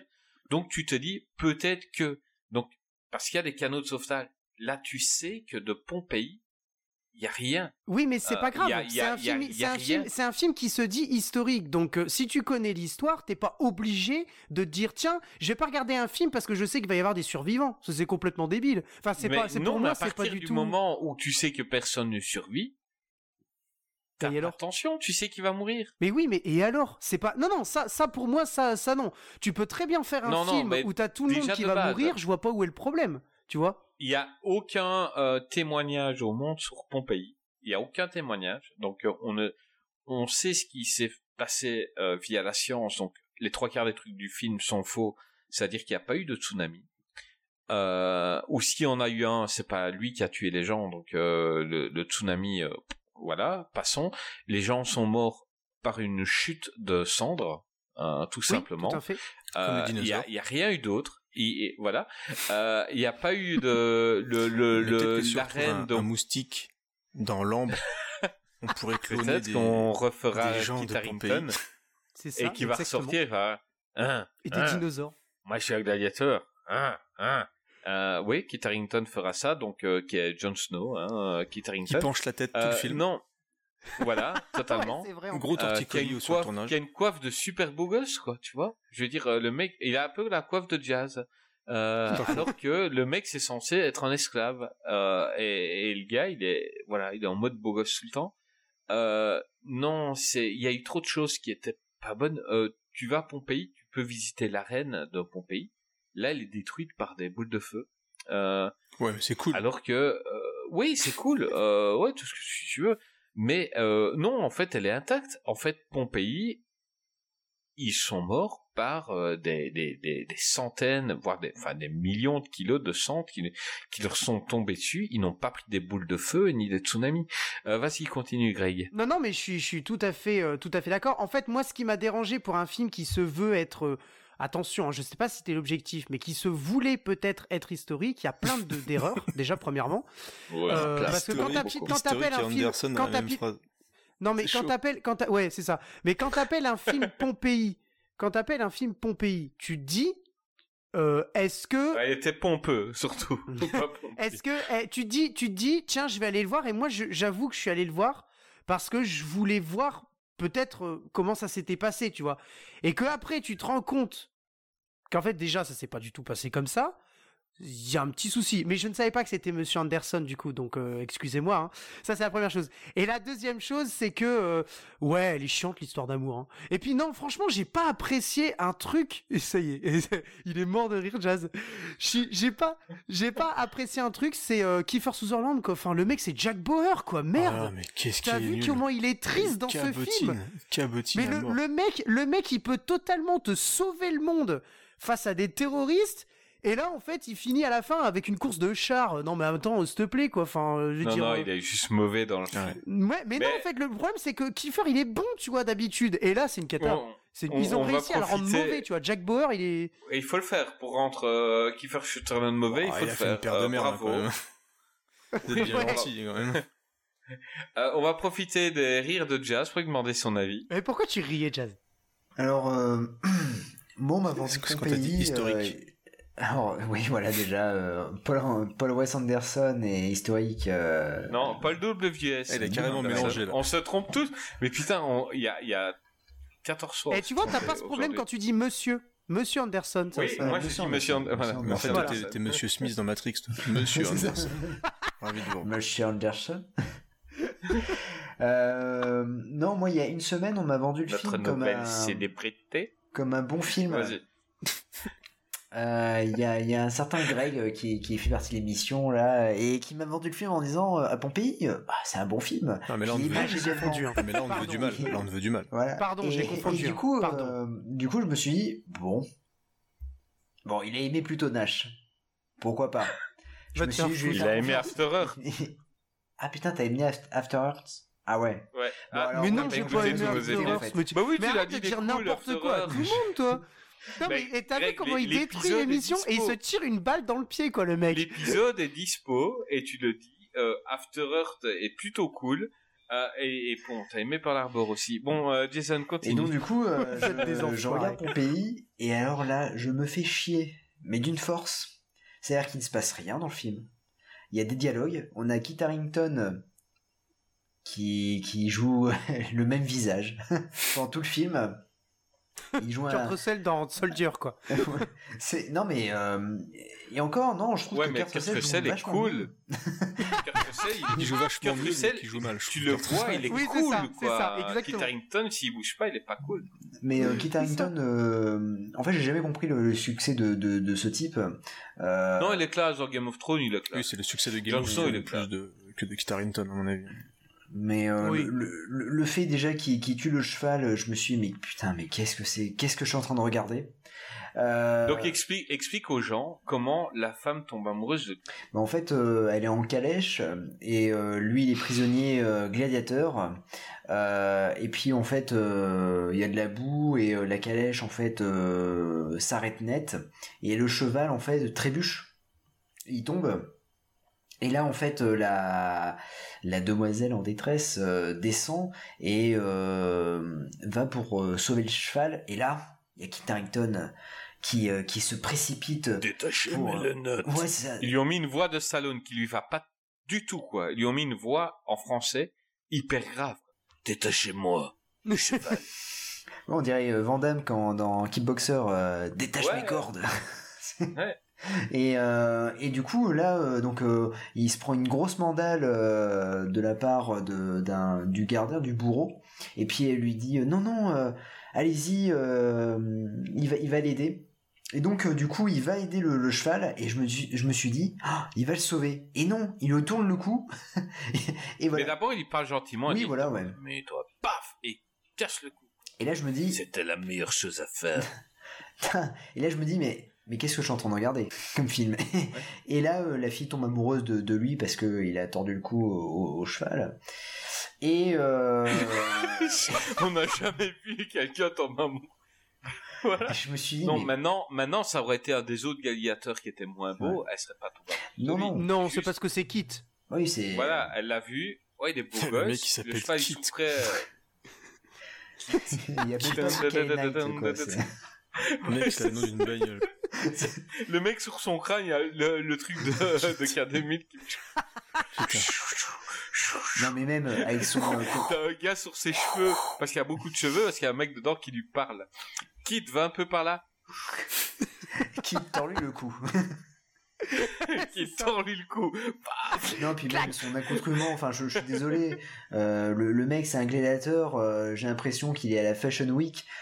Enfin, au bout d'un moment, voilà, tu veux faire un film de gladiateur, gosse. tu fais un film censé de être gladiateur, gladiateur tu vois gladiateur avec. euh, Déjà, l'intro du film, le mec il dort tranquille, tu vois, un beau petit gamin de 6 ans qui dort, qui se réveille avec le petit sourire, genre, ah, ta, ta, ta, ta, ta. Il ouvre la, porte, la, la, la truc de sa tente, et qu'est-ce qu'il voit? 10 000 soldats en train de se battre, quoi. Et là, tu dis déjà, bon, là, il y a un problème, il aurait dû se réveiller avant, tu vois. Là, il est enlevé. Si on a plus d'avoir sommeil est- profond. Ah oui, oui, Ah oui. il C'est un film d'Anderson quand même. hein. Euh, moi, ma fille, tu fais prout, euh, elle se réveille. Euh, pas un vrai prout, ne retenez pas ça par rapport aux tous les pipis que j'ai fait. hein. Elle se réveille et je ne dors plus. Là, il dort tranquille, il se lève, t'as une petite musique douce, il ouvre sa tente, paf, paf, ses parents qui se font tuer, tout ça. Il a 6 ans, il se fait enlever et depuis ses 6 ans, c'est un gladiateur. Donc c'est censé être un sauvage. Non, c'est Mister Bogus. Mister euh, coiffure super cool, Mister euh, j'ai des muscles tranquilles, super bien faits et tout, et il est super propre et tout, et la fille tombe amoureuse de lui. Trois secondes, ridicule. Moi, il me fait penser à Brad Pitt dans 3. Il tape des pauses Ouais. euh, de malade euh, pendant tout le film. Même quand il se bat, il tape des pauses. Ouais, sauf que c'est justifié dans 3. Ouais. Quand même. Oui, dans 3 c'est Achille, Oui, donc oui. c'est quand même un, un demi-dieu et, et, et il a quand même eu, euh, enfin les femmes sont amoureuses de lui et tout. Là c'est un esclave Ouais, c'est ça, ouais. Et euh, du coup, euh, du, du coup, le film est long et lent. Il y a beaucoup de dialogues. Et pourtant il dure pas longtemps. Ouais, c'est ça le pire. Et, euh, et c'est là qu'en fait, un film avec de, de, de Monsieur Anderson, sans, avec beaucoup de dialogues, ça, ça passe pas. Ça passe pas. Il est pas bon dans ça. Il ne sait pas réaliser un film avec des, dialogues. Et euh, on se fait chier. Et je me suis dit, ah, il y a Kiefer Sutherland. Euh, bon, euh, il est pas très bon habituellement. Moi, je suis pas fan de Kiefer Sutherland. Quoi Et Oh, Jack moment, à part Bauer, 24, quoi. à part 24 euh, heures Ah oui. chrono, que voilà, qui est Ah, bon, et encore. Mais, mais Ah non, revenons un peu dans les années Euh, 90. T'as pas vu euh, celle où il est, euh, comment s'appelle la série où il est euh, le président? Ah oui, euh, Où il se ouais. président. vu Ah, c'est celle-là, super cool ça. Non, mais revenons un peu dans Bah, en les... fait c'est super cool. Revenons un peu dans les années années de Survivor. 90 et 2000. Oui, euh, c'est Kiefer Sutherland, c'est pas non plus le- un, un putain d'acteur, quoi. Enfin, Euh, Génération perdue, c'est un des meilleurs films de vampires de tous les temps et Ah oui. Creepers il va pas me dire non. C'est- un super film. oui, mais c'est, il est pas bon. Enfin, il est, il- Euh, Non, mais il est- non. ce- ce film est Euh, génial. T'es encore stagiaire non rémunéré, hein. euh, fais attention à ce que tu ce dis. film est Euh, génial. non, Génération perdue, c'est un Ah, putain de film. J'adore, Enfin, il y a les, deux Corées, j'adore. Ouais, ce Corée du Nord, Corée du Ouais, Sud. Et ouais, tout à fait. Oh, putain, j'allais la faire. Et, euh, Creepers, c'est pareil qu'on a sorti la, la même fan, euh, c'est pour euh, une musique de film Dardaway. Et, euh, euh, Jay Chataway. Et, euh, Ah ouais, et moi j'ai dit, euh, ah le mec qui a fait What is Love, et puis euh, Jason il fait euh, Creepers. là. Ouais, fait Désolé, j'ai Et- j'ai- j'ai signé en plus, donc t'es obligé de payer des droits. c'est ça. Ouais, ouais, Ouais, ouais, ben voilà, fais je gaffe. suis obligé de payer. Fais gaffe. Voilà, je te dois une bière, mon ami. Ouais. Euh, voilà. Tu m'en dois une parce que le dernier rempart a battu Godzilla alors que tu pensais que ce serait le contraire. Je t'en dois une pour ça, donc voilà, on est quitte.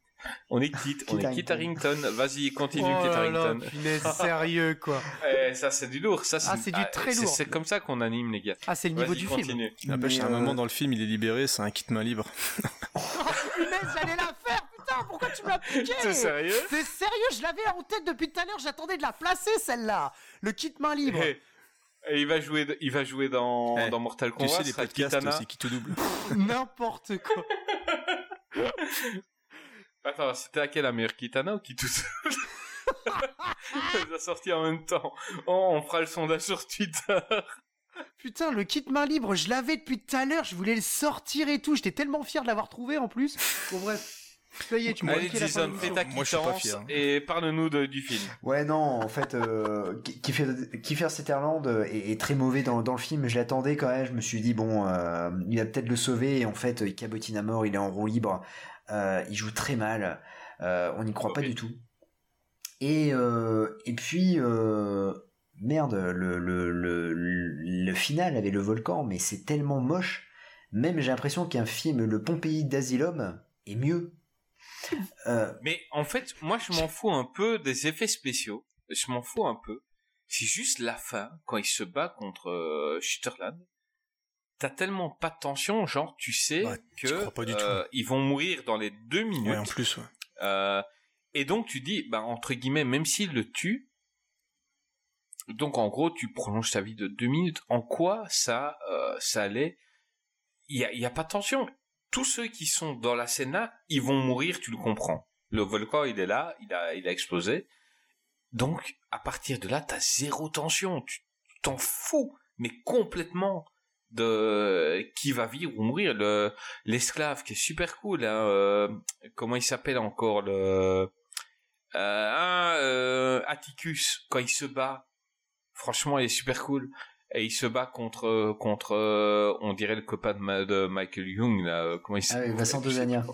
Ouais, il, il ressemble à Vincent Dezania l'autre. Enfin, quand il se bat contre Vincent Dezania, euh, tu t'en fous complètement parce que tu vois la lave qui arrive et tu sais qu'ils vont ils, vont mourir de toute manière.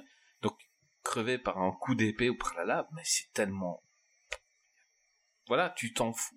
Euh, on n'a pas l'avis de Creepers. euh, je sens qu'il veut parler. Ju- de suite, juste, mais- juste, juste avant, Attends, avant d'entendre la vie de Creepers Creeper. Non, il veut Juste vanne. Euh, ça va si tu t'en fous, vas-y. Ju- Juste avant, non, non, du tout. En fait, c'était pour rebondir sur ce que disait euh, euh, Jazz. Ils ont rendu mauvais euh, Kiefer Sutherland et là, pour le coup, j'ai été très en colère parce qu'ils ont même réussi à rendre mauvais le dou- Vincent le- Dezania. le, le doubleur, mais n'importe quoi, le doubleur de Kiefer Sutherland, Patrick Bethune, qui est décédé d'ailleurs en 2016. Euh, bah, Ouais, pas très, film bah, pas, très loin après, le- après ce, ce, ce film Il a où déjà on croit pas, on croit pas au, au, au, au jeu d'acteur de Kiefer Sutherland. Et en fait, quand il parle, on y croit encore moins. C'est-à-dire que au- autant il a peut-être une prestance esthétique et physique, à la limite ça on peut peut-être lui lui Même pas. concéder. Moi je moi je pense pas parce que moi moi Ah je lui non, donne pas parce que je, je, je- franchement je la- je la- je l'adore cet acteur dans le dans la série 24 heures chrono. Et là il apporte rien. Et en plus quand il ouvre la bouche et qu'il parle, alors c'est pas lui mais c'est euh, c'est euh, euh, Patrick Bethune, euh, on n'y croit même plus quoi. Et on se dit mais euh, ça, ça démystifie complètement en fait euh, Kiefer Sutherland, son jeu d'acteur. Donc c'est là où j'étais extrêmement en colère parce, que ils ont pris un grand acteur pour moi. Chris, Kiefer Sutherland, moi je l'aime beaucoup et euh, en tout cas un grand acteur de, télévi- télévision. même Carrie Moss, même et Carrie Moss, enfin c'est c'est ridicule. Franchement c'est. Notre, notre, notre fantasme de jeunesse quand on a vu Matrix, euh, Carrie Ann Moss, elle est nulle dans le film. Euh, Creepers, Bah, Ton avis sur ces non, films c'est de la merde, quoi. Enfin, je, je, je, je suis allé le voir au cinéma aussi. Enfin, j'étais dépité. Tu l'as vu au Ouais, cinéma ouais, ouais, ouais. je suis allé le voir au cinéma en 3D d'ailleurs, de mémoire. Et c'est, ouais, c'est nul. Alors, euh, ouais, on, on peut essayer de trouver des excuses à Kiefer Sutherland, mais encore une fois, c'est un film qui est écrit avec les pieds. Euh, c'est, il y a un vrai problème d'écriture, c'est que rien ne fonctionne. Mais Kiefer Sutherland, il en a rien à foutre. Il en a rien à foutre. il s'en fout. t'as- il est, Et il est a avec une sa coiffe, petite, ouais, sa petite euh, coupe il a- toute courte là, tu vois, qui va aller tourner Ouais, juste il a une après coiffe, 24 euh, heures, 2000, où- quoi. Et, et tu sens limite que sous son costume euh, qu'il porte, il a directement un autre costume en dessous pour aller tourner ailleurs, aller faire autre chose. il en a rien à secouer. Moi, sa coiffe 2000 m'a emmerdé. Mais oui. Comment tu peux être rasé comme ça à l'époque mais, quoi tu vois, mais Tu et puis tu, te dis ça peut fonctionner à la limite. On parlait de de des trois mousquetaires quand t'as l'ensemble du film qui colle à peu près à cette image un peu plus moderne, etc. de de l'ensemble. Là, il y a, il y a rien qui est raccord. Je veux dire entre le, Oui le- ça, exactement. Kit Harington, à la limite, il me fait un peu penser à ce qu'on pourrait voir dans un, dans un bis italien, tu vois, le très huilé, très musclé. Donc à la limite, ça me choque pas, sauf qu'il joue comme une merde. Euh, il joue aussi bien que les jumeaux dans, euh, comment il s'appelle, le- dans les Barbarians, tu vois, c'est, on est, sauf que les Barbarians, au moins, c'est un petit peu rigolo.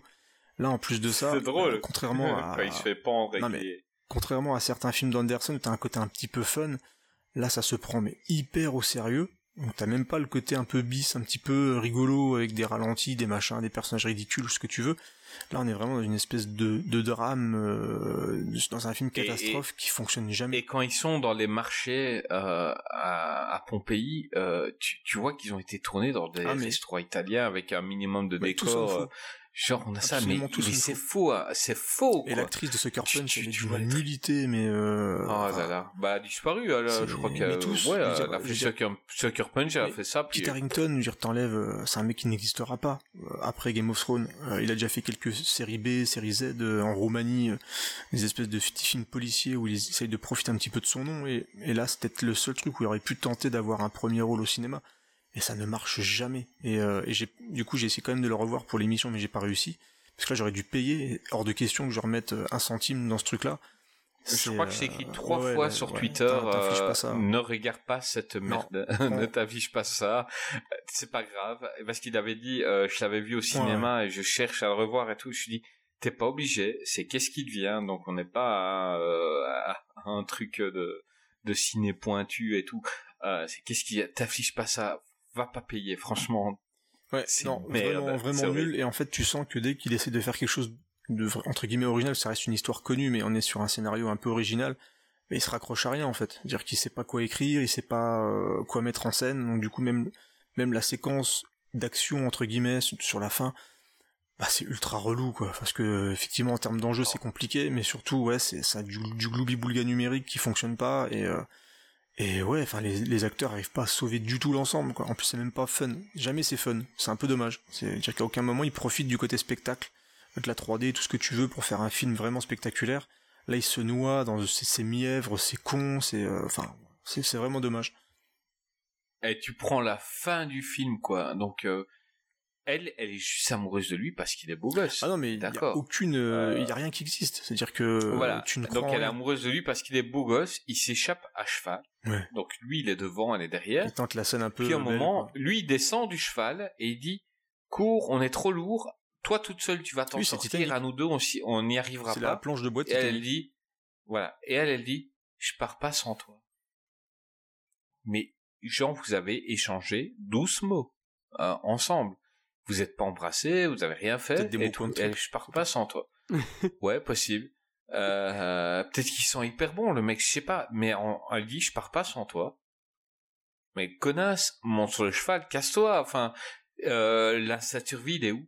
Enfin, euh, lui, il veut encore la sauver, il est encore cool pour un esclave. Il pourrait dire, il pourrait lui mettre un coup de coude, tu vois, euh, dire, toi, tu dégages et moi je pars. Ou prendre le cheval, puis se barrer. Oui, ben c'est ça. ça. Il lui met, il lui met, lui met un coup de coude, elle tombe du cheval et lui il part. Il pourrait Ouais. encore faire ça. Bon, il est encore cool. Il dit, je descends et toi tu pars. On est trop lourd. Non, elle dit, je pars pas sans toi. Et ils s'embrassent pour la première fois. Et la lave arrive. Mm. Non. Bah, c'est le film qui montre les limites d'Anderson en fait. Euh, je pense que si Il a voulu faire son, site, son Titanic. Voilà, ouais, technicien, c'est un bon technicien. Il peut, je pense, t'emballer des séries B euh, assez fun, mais je pense qu'il faut qu'il reste dans, dans ces trucs-là. Je pense qu'il a plus de, c'est plus un mec qui a une perspective d'évolution. Ça se trouve, c'est un peu comme euh, certains réals qui partent en Chine après pour faire certains films. Tu verras qu'il va finir par partir après Monster Hunter pour faire des gros budgets. euh, comme il y a eu le, euh, comment il s'appelle, c'est Ah, Simon. Simon Windsor ou Rennie Harlin, Ouais. qui sont partis filmer, euh, qui sont partis filmer pas Windsor, merde, c'est celui qui a fait Expendables 2. West. Simon West, ouais, qui est parti faire des gros films catastrophes en Chine qui sont pétés de thunes, qui sont nuls, hein, qui sont pétés de thunes. Euh, donc du coup, les Chinois croient en, en ce genre de réal qui peuvent faire quelques blockbusters à la américaine, mais euh, c'est, je pense que vraiment aux États-Unis, c'est un peu grillé. Et je pense que le Ouais, Monster Hunter l'a je tué. pense que hein. Monster Hunter Moi, franchement, euh, je lui essaie du crédit. Euh, j'ai vu Monster Hunter. Euh, là, le prochain, je vais vraiment attendre euh, d'avoir des critiques avant de le voir. J'irai pas le voir, tu vois. Euh, de moi-même, c'est le dernier m'a fait vraiment mal. C'est Tu vois, même Death Race, on en a pas parlé, Compliqué. mais Death Race, ça reste une série B efficace que j'aime bien, qui est, qui est correctement tournée, ouais, qui est brûlée, qui est- qui a été tué par ses suites, hein. euh, mais le premier était vraiment bon. Euh, Jason Tatum, il est cool. Ouais, clairement. De toute c'est façon, un- noter- un est- À noter, cool. à noter que pour ce film-là, euh, Pompéi, euh, qui à la base devait être euh, complètement inspiré du livre Pompéi, qui avait été écrit par euh, Robert Harris en 2003, mais en fait, ils ont vite laissé tomber parce qu'ils ont réécrit le scénario au moins 46 Bah, tu sais fois. pourquoi Pourquoi Et ils en ont fait- ils ont ils ont fait le truc, c'est que euh, il y a plein d'erreurs. C'est-à-dire que Pompéi n'était pas un rival de Rome, comme ils le décrivent dans le film, mais tellement pas. C'était juste euh, une truc de villégiature pour les pour les riches de Rome. Mais là, ils en font un rival. Ils en ont fait. euh, Il y, a, il y a plein de choses. Il y a énormément de choses qui sont contre la réalité. Je veux dire, ils ont. Il y, avait pas de phare à Pompéi. Euh, Il y a il y a des trucs qui n'existaient pas à l'époque. Les lunettes. Euh, on voit à un moment quelqu'un qui a des lunettes, ça n'existait pas. Le baisse-main n'existait pas à l'époque. Donc Kiefer Sutherland, il embrasse la main de quelqu'un, ça n'existait pas. Le film a été pris à la légère par les, des scénaristes et, euh, et c'est une honte. Mais en fait, Quand dans le, autant dans- de millions, tu peux pas faire ça. Alors en fait, Ah, en le fait, font euh, c'est vrai, c'est vrai Ils le dans, font dans- souvent. dans le scénario. Mais là, c'est euh, un, un méga gros budget. C'est pas un Asylum ou c'est un gros budget. Ouais. C'est c'est presque 100 millions de dollars. Mais tu sais, dans, tu dans- dois avoir des gens qui vont faire quelques Ah, quand tu vois le Justice League et le Joss Whedon, je peux dire qu'ils s'en branlent hein, malgré les milliards. hein. Le Euh, premier, moi, la deuxième, ça va. J'ai pas vu le Euh, deuxième. le Je premier. parle vraiment de, de la Ah non, version ben, de Joss Whedon. euh, ben, oui, oui, de Whedon. Euh, la, la, la Snyder Cut, donc, euh, c'est, c'est comme euh, le premier Batman versus Superman, j'aimais pas du tout. La version longue, j'aimais bien. Euh, mais là, c'est vraiment des scénaristes. Donc, c'est des mecs qui sont payés. Ils auraient dû aller faire quelques vérifications, un mais minimum. c'était pas le but. En fait, c'était pas le but. Quand tu non, regardes, c'est en pas fait, le but. Quand tu regardes ce film-là, en fait, ils se sont complètement détachés du film historique parce que déjà à la base, le bouquin du- duquel euh, devait être l'adaptation, dans le, le- dans le livre de Robert Harris, ça mêle aussi bien fiction que réalité. De l'éruption, la fameuse éruption du, du, Vés- du Vésuve euh, sur, euh, sur Pompéi, qui est en fait juste un, un- enfin juste entre guillemets, un nuage de cendres qui a ravagé complètement la, la, oui, il ville, y a, la il y a pas eu, ils n'ont, et les, les gens en fait euh, à Pompéi, on, on- les trois quarts des statues, genre, ils s'apprêtaient à manger. Donc, en gros, il n'y a pas eu de boule de feu, il n'y a pas eu Non, de bien sûr. que ce soit. spectaculaire. C'est juste. C'est exactement. sûr. Et En en fait, fait, ils en ont, gros, ça, par exemple, euh, ils ont remodulé ça dans le nuage de scénario. c'est un nuage de cendres qui est sorti du volcan, qui faisait des milliards de tonnes. C'est, c'est incroyable hein, ce que peut faire un nuage de cendres, qui Ça- sont ça dans tombés dans, poumons. Voilà, Mais tu, qui sont Tu sais qu'à la c'est base- tombé d'un coup sur les, base, les, il, les gens. s'inspirer de la musique de Rico Macias. Ah, quelles sont jolies les filles de, de Pompéi. Oh la la la la la la. Bon, il est 1h du matin. Exactement. On, on, on t'en veut pas et on va quand même faire ta pub. Euh, mon ami Creepers, où est-ce qu'on peut te retrouver? Ah, on, a, bon, on a beaucoup de formats, mais euh, bah donc on a nos podcasts habituels, etc. Mais on, donc il qui nous a écrit récemment euh, dans le groupe sur lequel on prépare les émissions. Il avait une idée de, de fiction audio. Et voilà les gars, est-ce que ça vous tenterait qu'on tente un truc avec euh, une fiction audio, etc. Et on a dit bah écoute pourquoi pas? Et en deux jours il nous a pondu le truc, il nous a envoyé les textes euh, avec euh, un exemple sur le, le le narrateur, etc. Et Donc c'est lui qui fait la voix du narrateur. Et donc on a été emballé directement et on a tous envoyé nos voix, on a tous envoyé nos textes. Donc ça raconte l'histoire de Matt Rising, qui est un combattant au service de la CIA qui va essayer de sauver le monde libre et en même temps de venger donc euh, son frère qui est mort euh, pendant un, tournoi de combat. Donc c'est euh, une fiction qui s'inspire et qui rend hommage, on va dire, de tout ce qui est bien et pas bien aussi des séries B des années 80, c'est-à-dire qu'on reprend les tics, les choses qui vont pas, les trucs abusés, les qu'on aimait voir dans des films comme Bloodsport, Kickboxer, et toutes les séries B des, on va dire, de la génération canon années 80-90. Et donc on a tous pris une voix dans dans la fiction. Moi je fais la voix de Matt Rising, Ron fait le narrateur et quelques personnages. Euh, on a Rano qui fait. alors, je garde le mystère, mais logiquement bon, l'émission sera en ligne le lendemain de où on enregistre, donc il fait un nazi de Provence. Euh, Ah. C'est juste hallucinant euh, ce qu'il a fait avec ce truc-là. On a aussi Bilou qui fait donc la- l'agent qui entraîne Matt Rising, et on a Nico qui fait euh, donc mon, on va dire mon C'est sidekick. toi, Matt Rising? C'est moi Matt Rising, ouais. Et on s'est éclaté à faire Tu ça. avec et, ta euh, voix de, de bah, en fait, tu sais que quand j'ai réécouté mes trucs, ça me faisait penser au doubleur de Metal Gear Solid 1. Euh, c'est vrai en plus, c'est vrai. Et je me suis vraiment éclaté. Et du coup, le, le rendu final, enfin nous, on, voilà, on trouve que c'est très très bien. On a hâte d'entendre les vrais retours des gens. Donc déjà, Jason euh, m'a dit qu'il avait beaucoup aimé, donc ça m'a bien bien rassuré. Euh, puis bah du coup toi aussi, Chris, ça fait plaisir d'entendre que du coup t'as as été réceptif Enfin, au truc. dit que j'ai écouté, je t'ai pas dit que c'était cool. Non, c'est super cool. Et C'est et super donc, cool, ils sont, ils sont top. Et c'est Euh, Ron qui a une tout écrit. hein. fiction, euh, Tout écrit, Ah, monté. bah, c'est un super travail.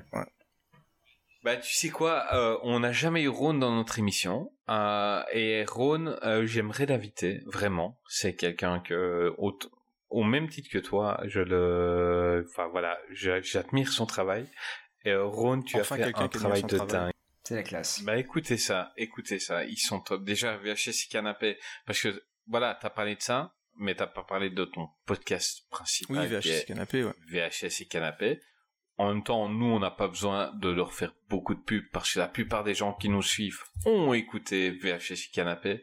Euh, donc c'est un super podcast où quand ils font un sujet, euh, ils y vont à fond. Merci, merci. Ils y vont à fond euh, à, à tous les niveaux, que ce soit la photo, la musique. Euh, super botte de potes euh, où on a envie d'être avec eux et, euh, et qui sont, on peut le dire, un des plus gros influenceurs de celui-ci. Ouais, puis Jason est passé en plus plusieurs fois, deux fois déjà. Il a fait un live avec nous, puis il a fait deux C'est alloué près de chez vous. Ouais. Euh, donc les amis, Creepers, Creepers certainement bientôt. Hein. Bah écoute, hein, bah, quand il y a de la lumière. bah, t'es le bienvenu. Il rentre. Greg, Jazz, on se voit la semaine prochaine pour parler de Oh, John yeah. Travolta. Exactement, tout à fait.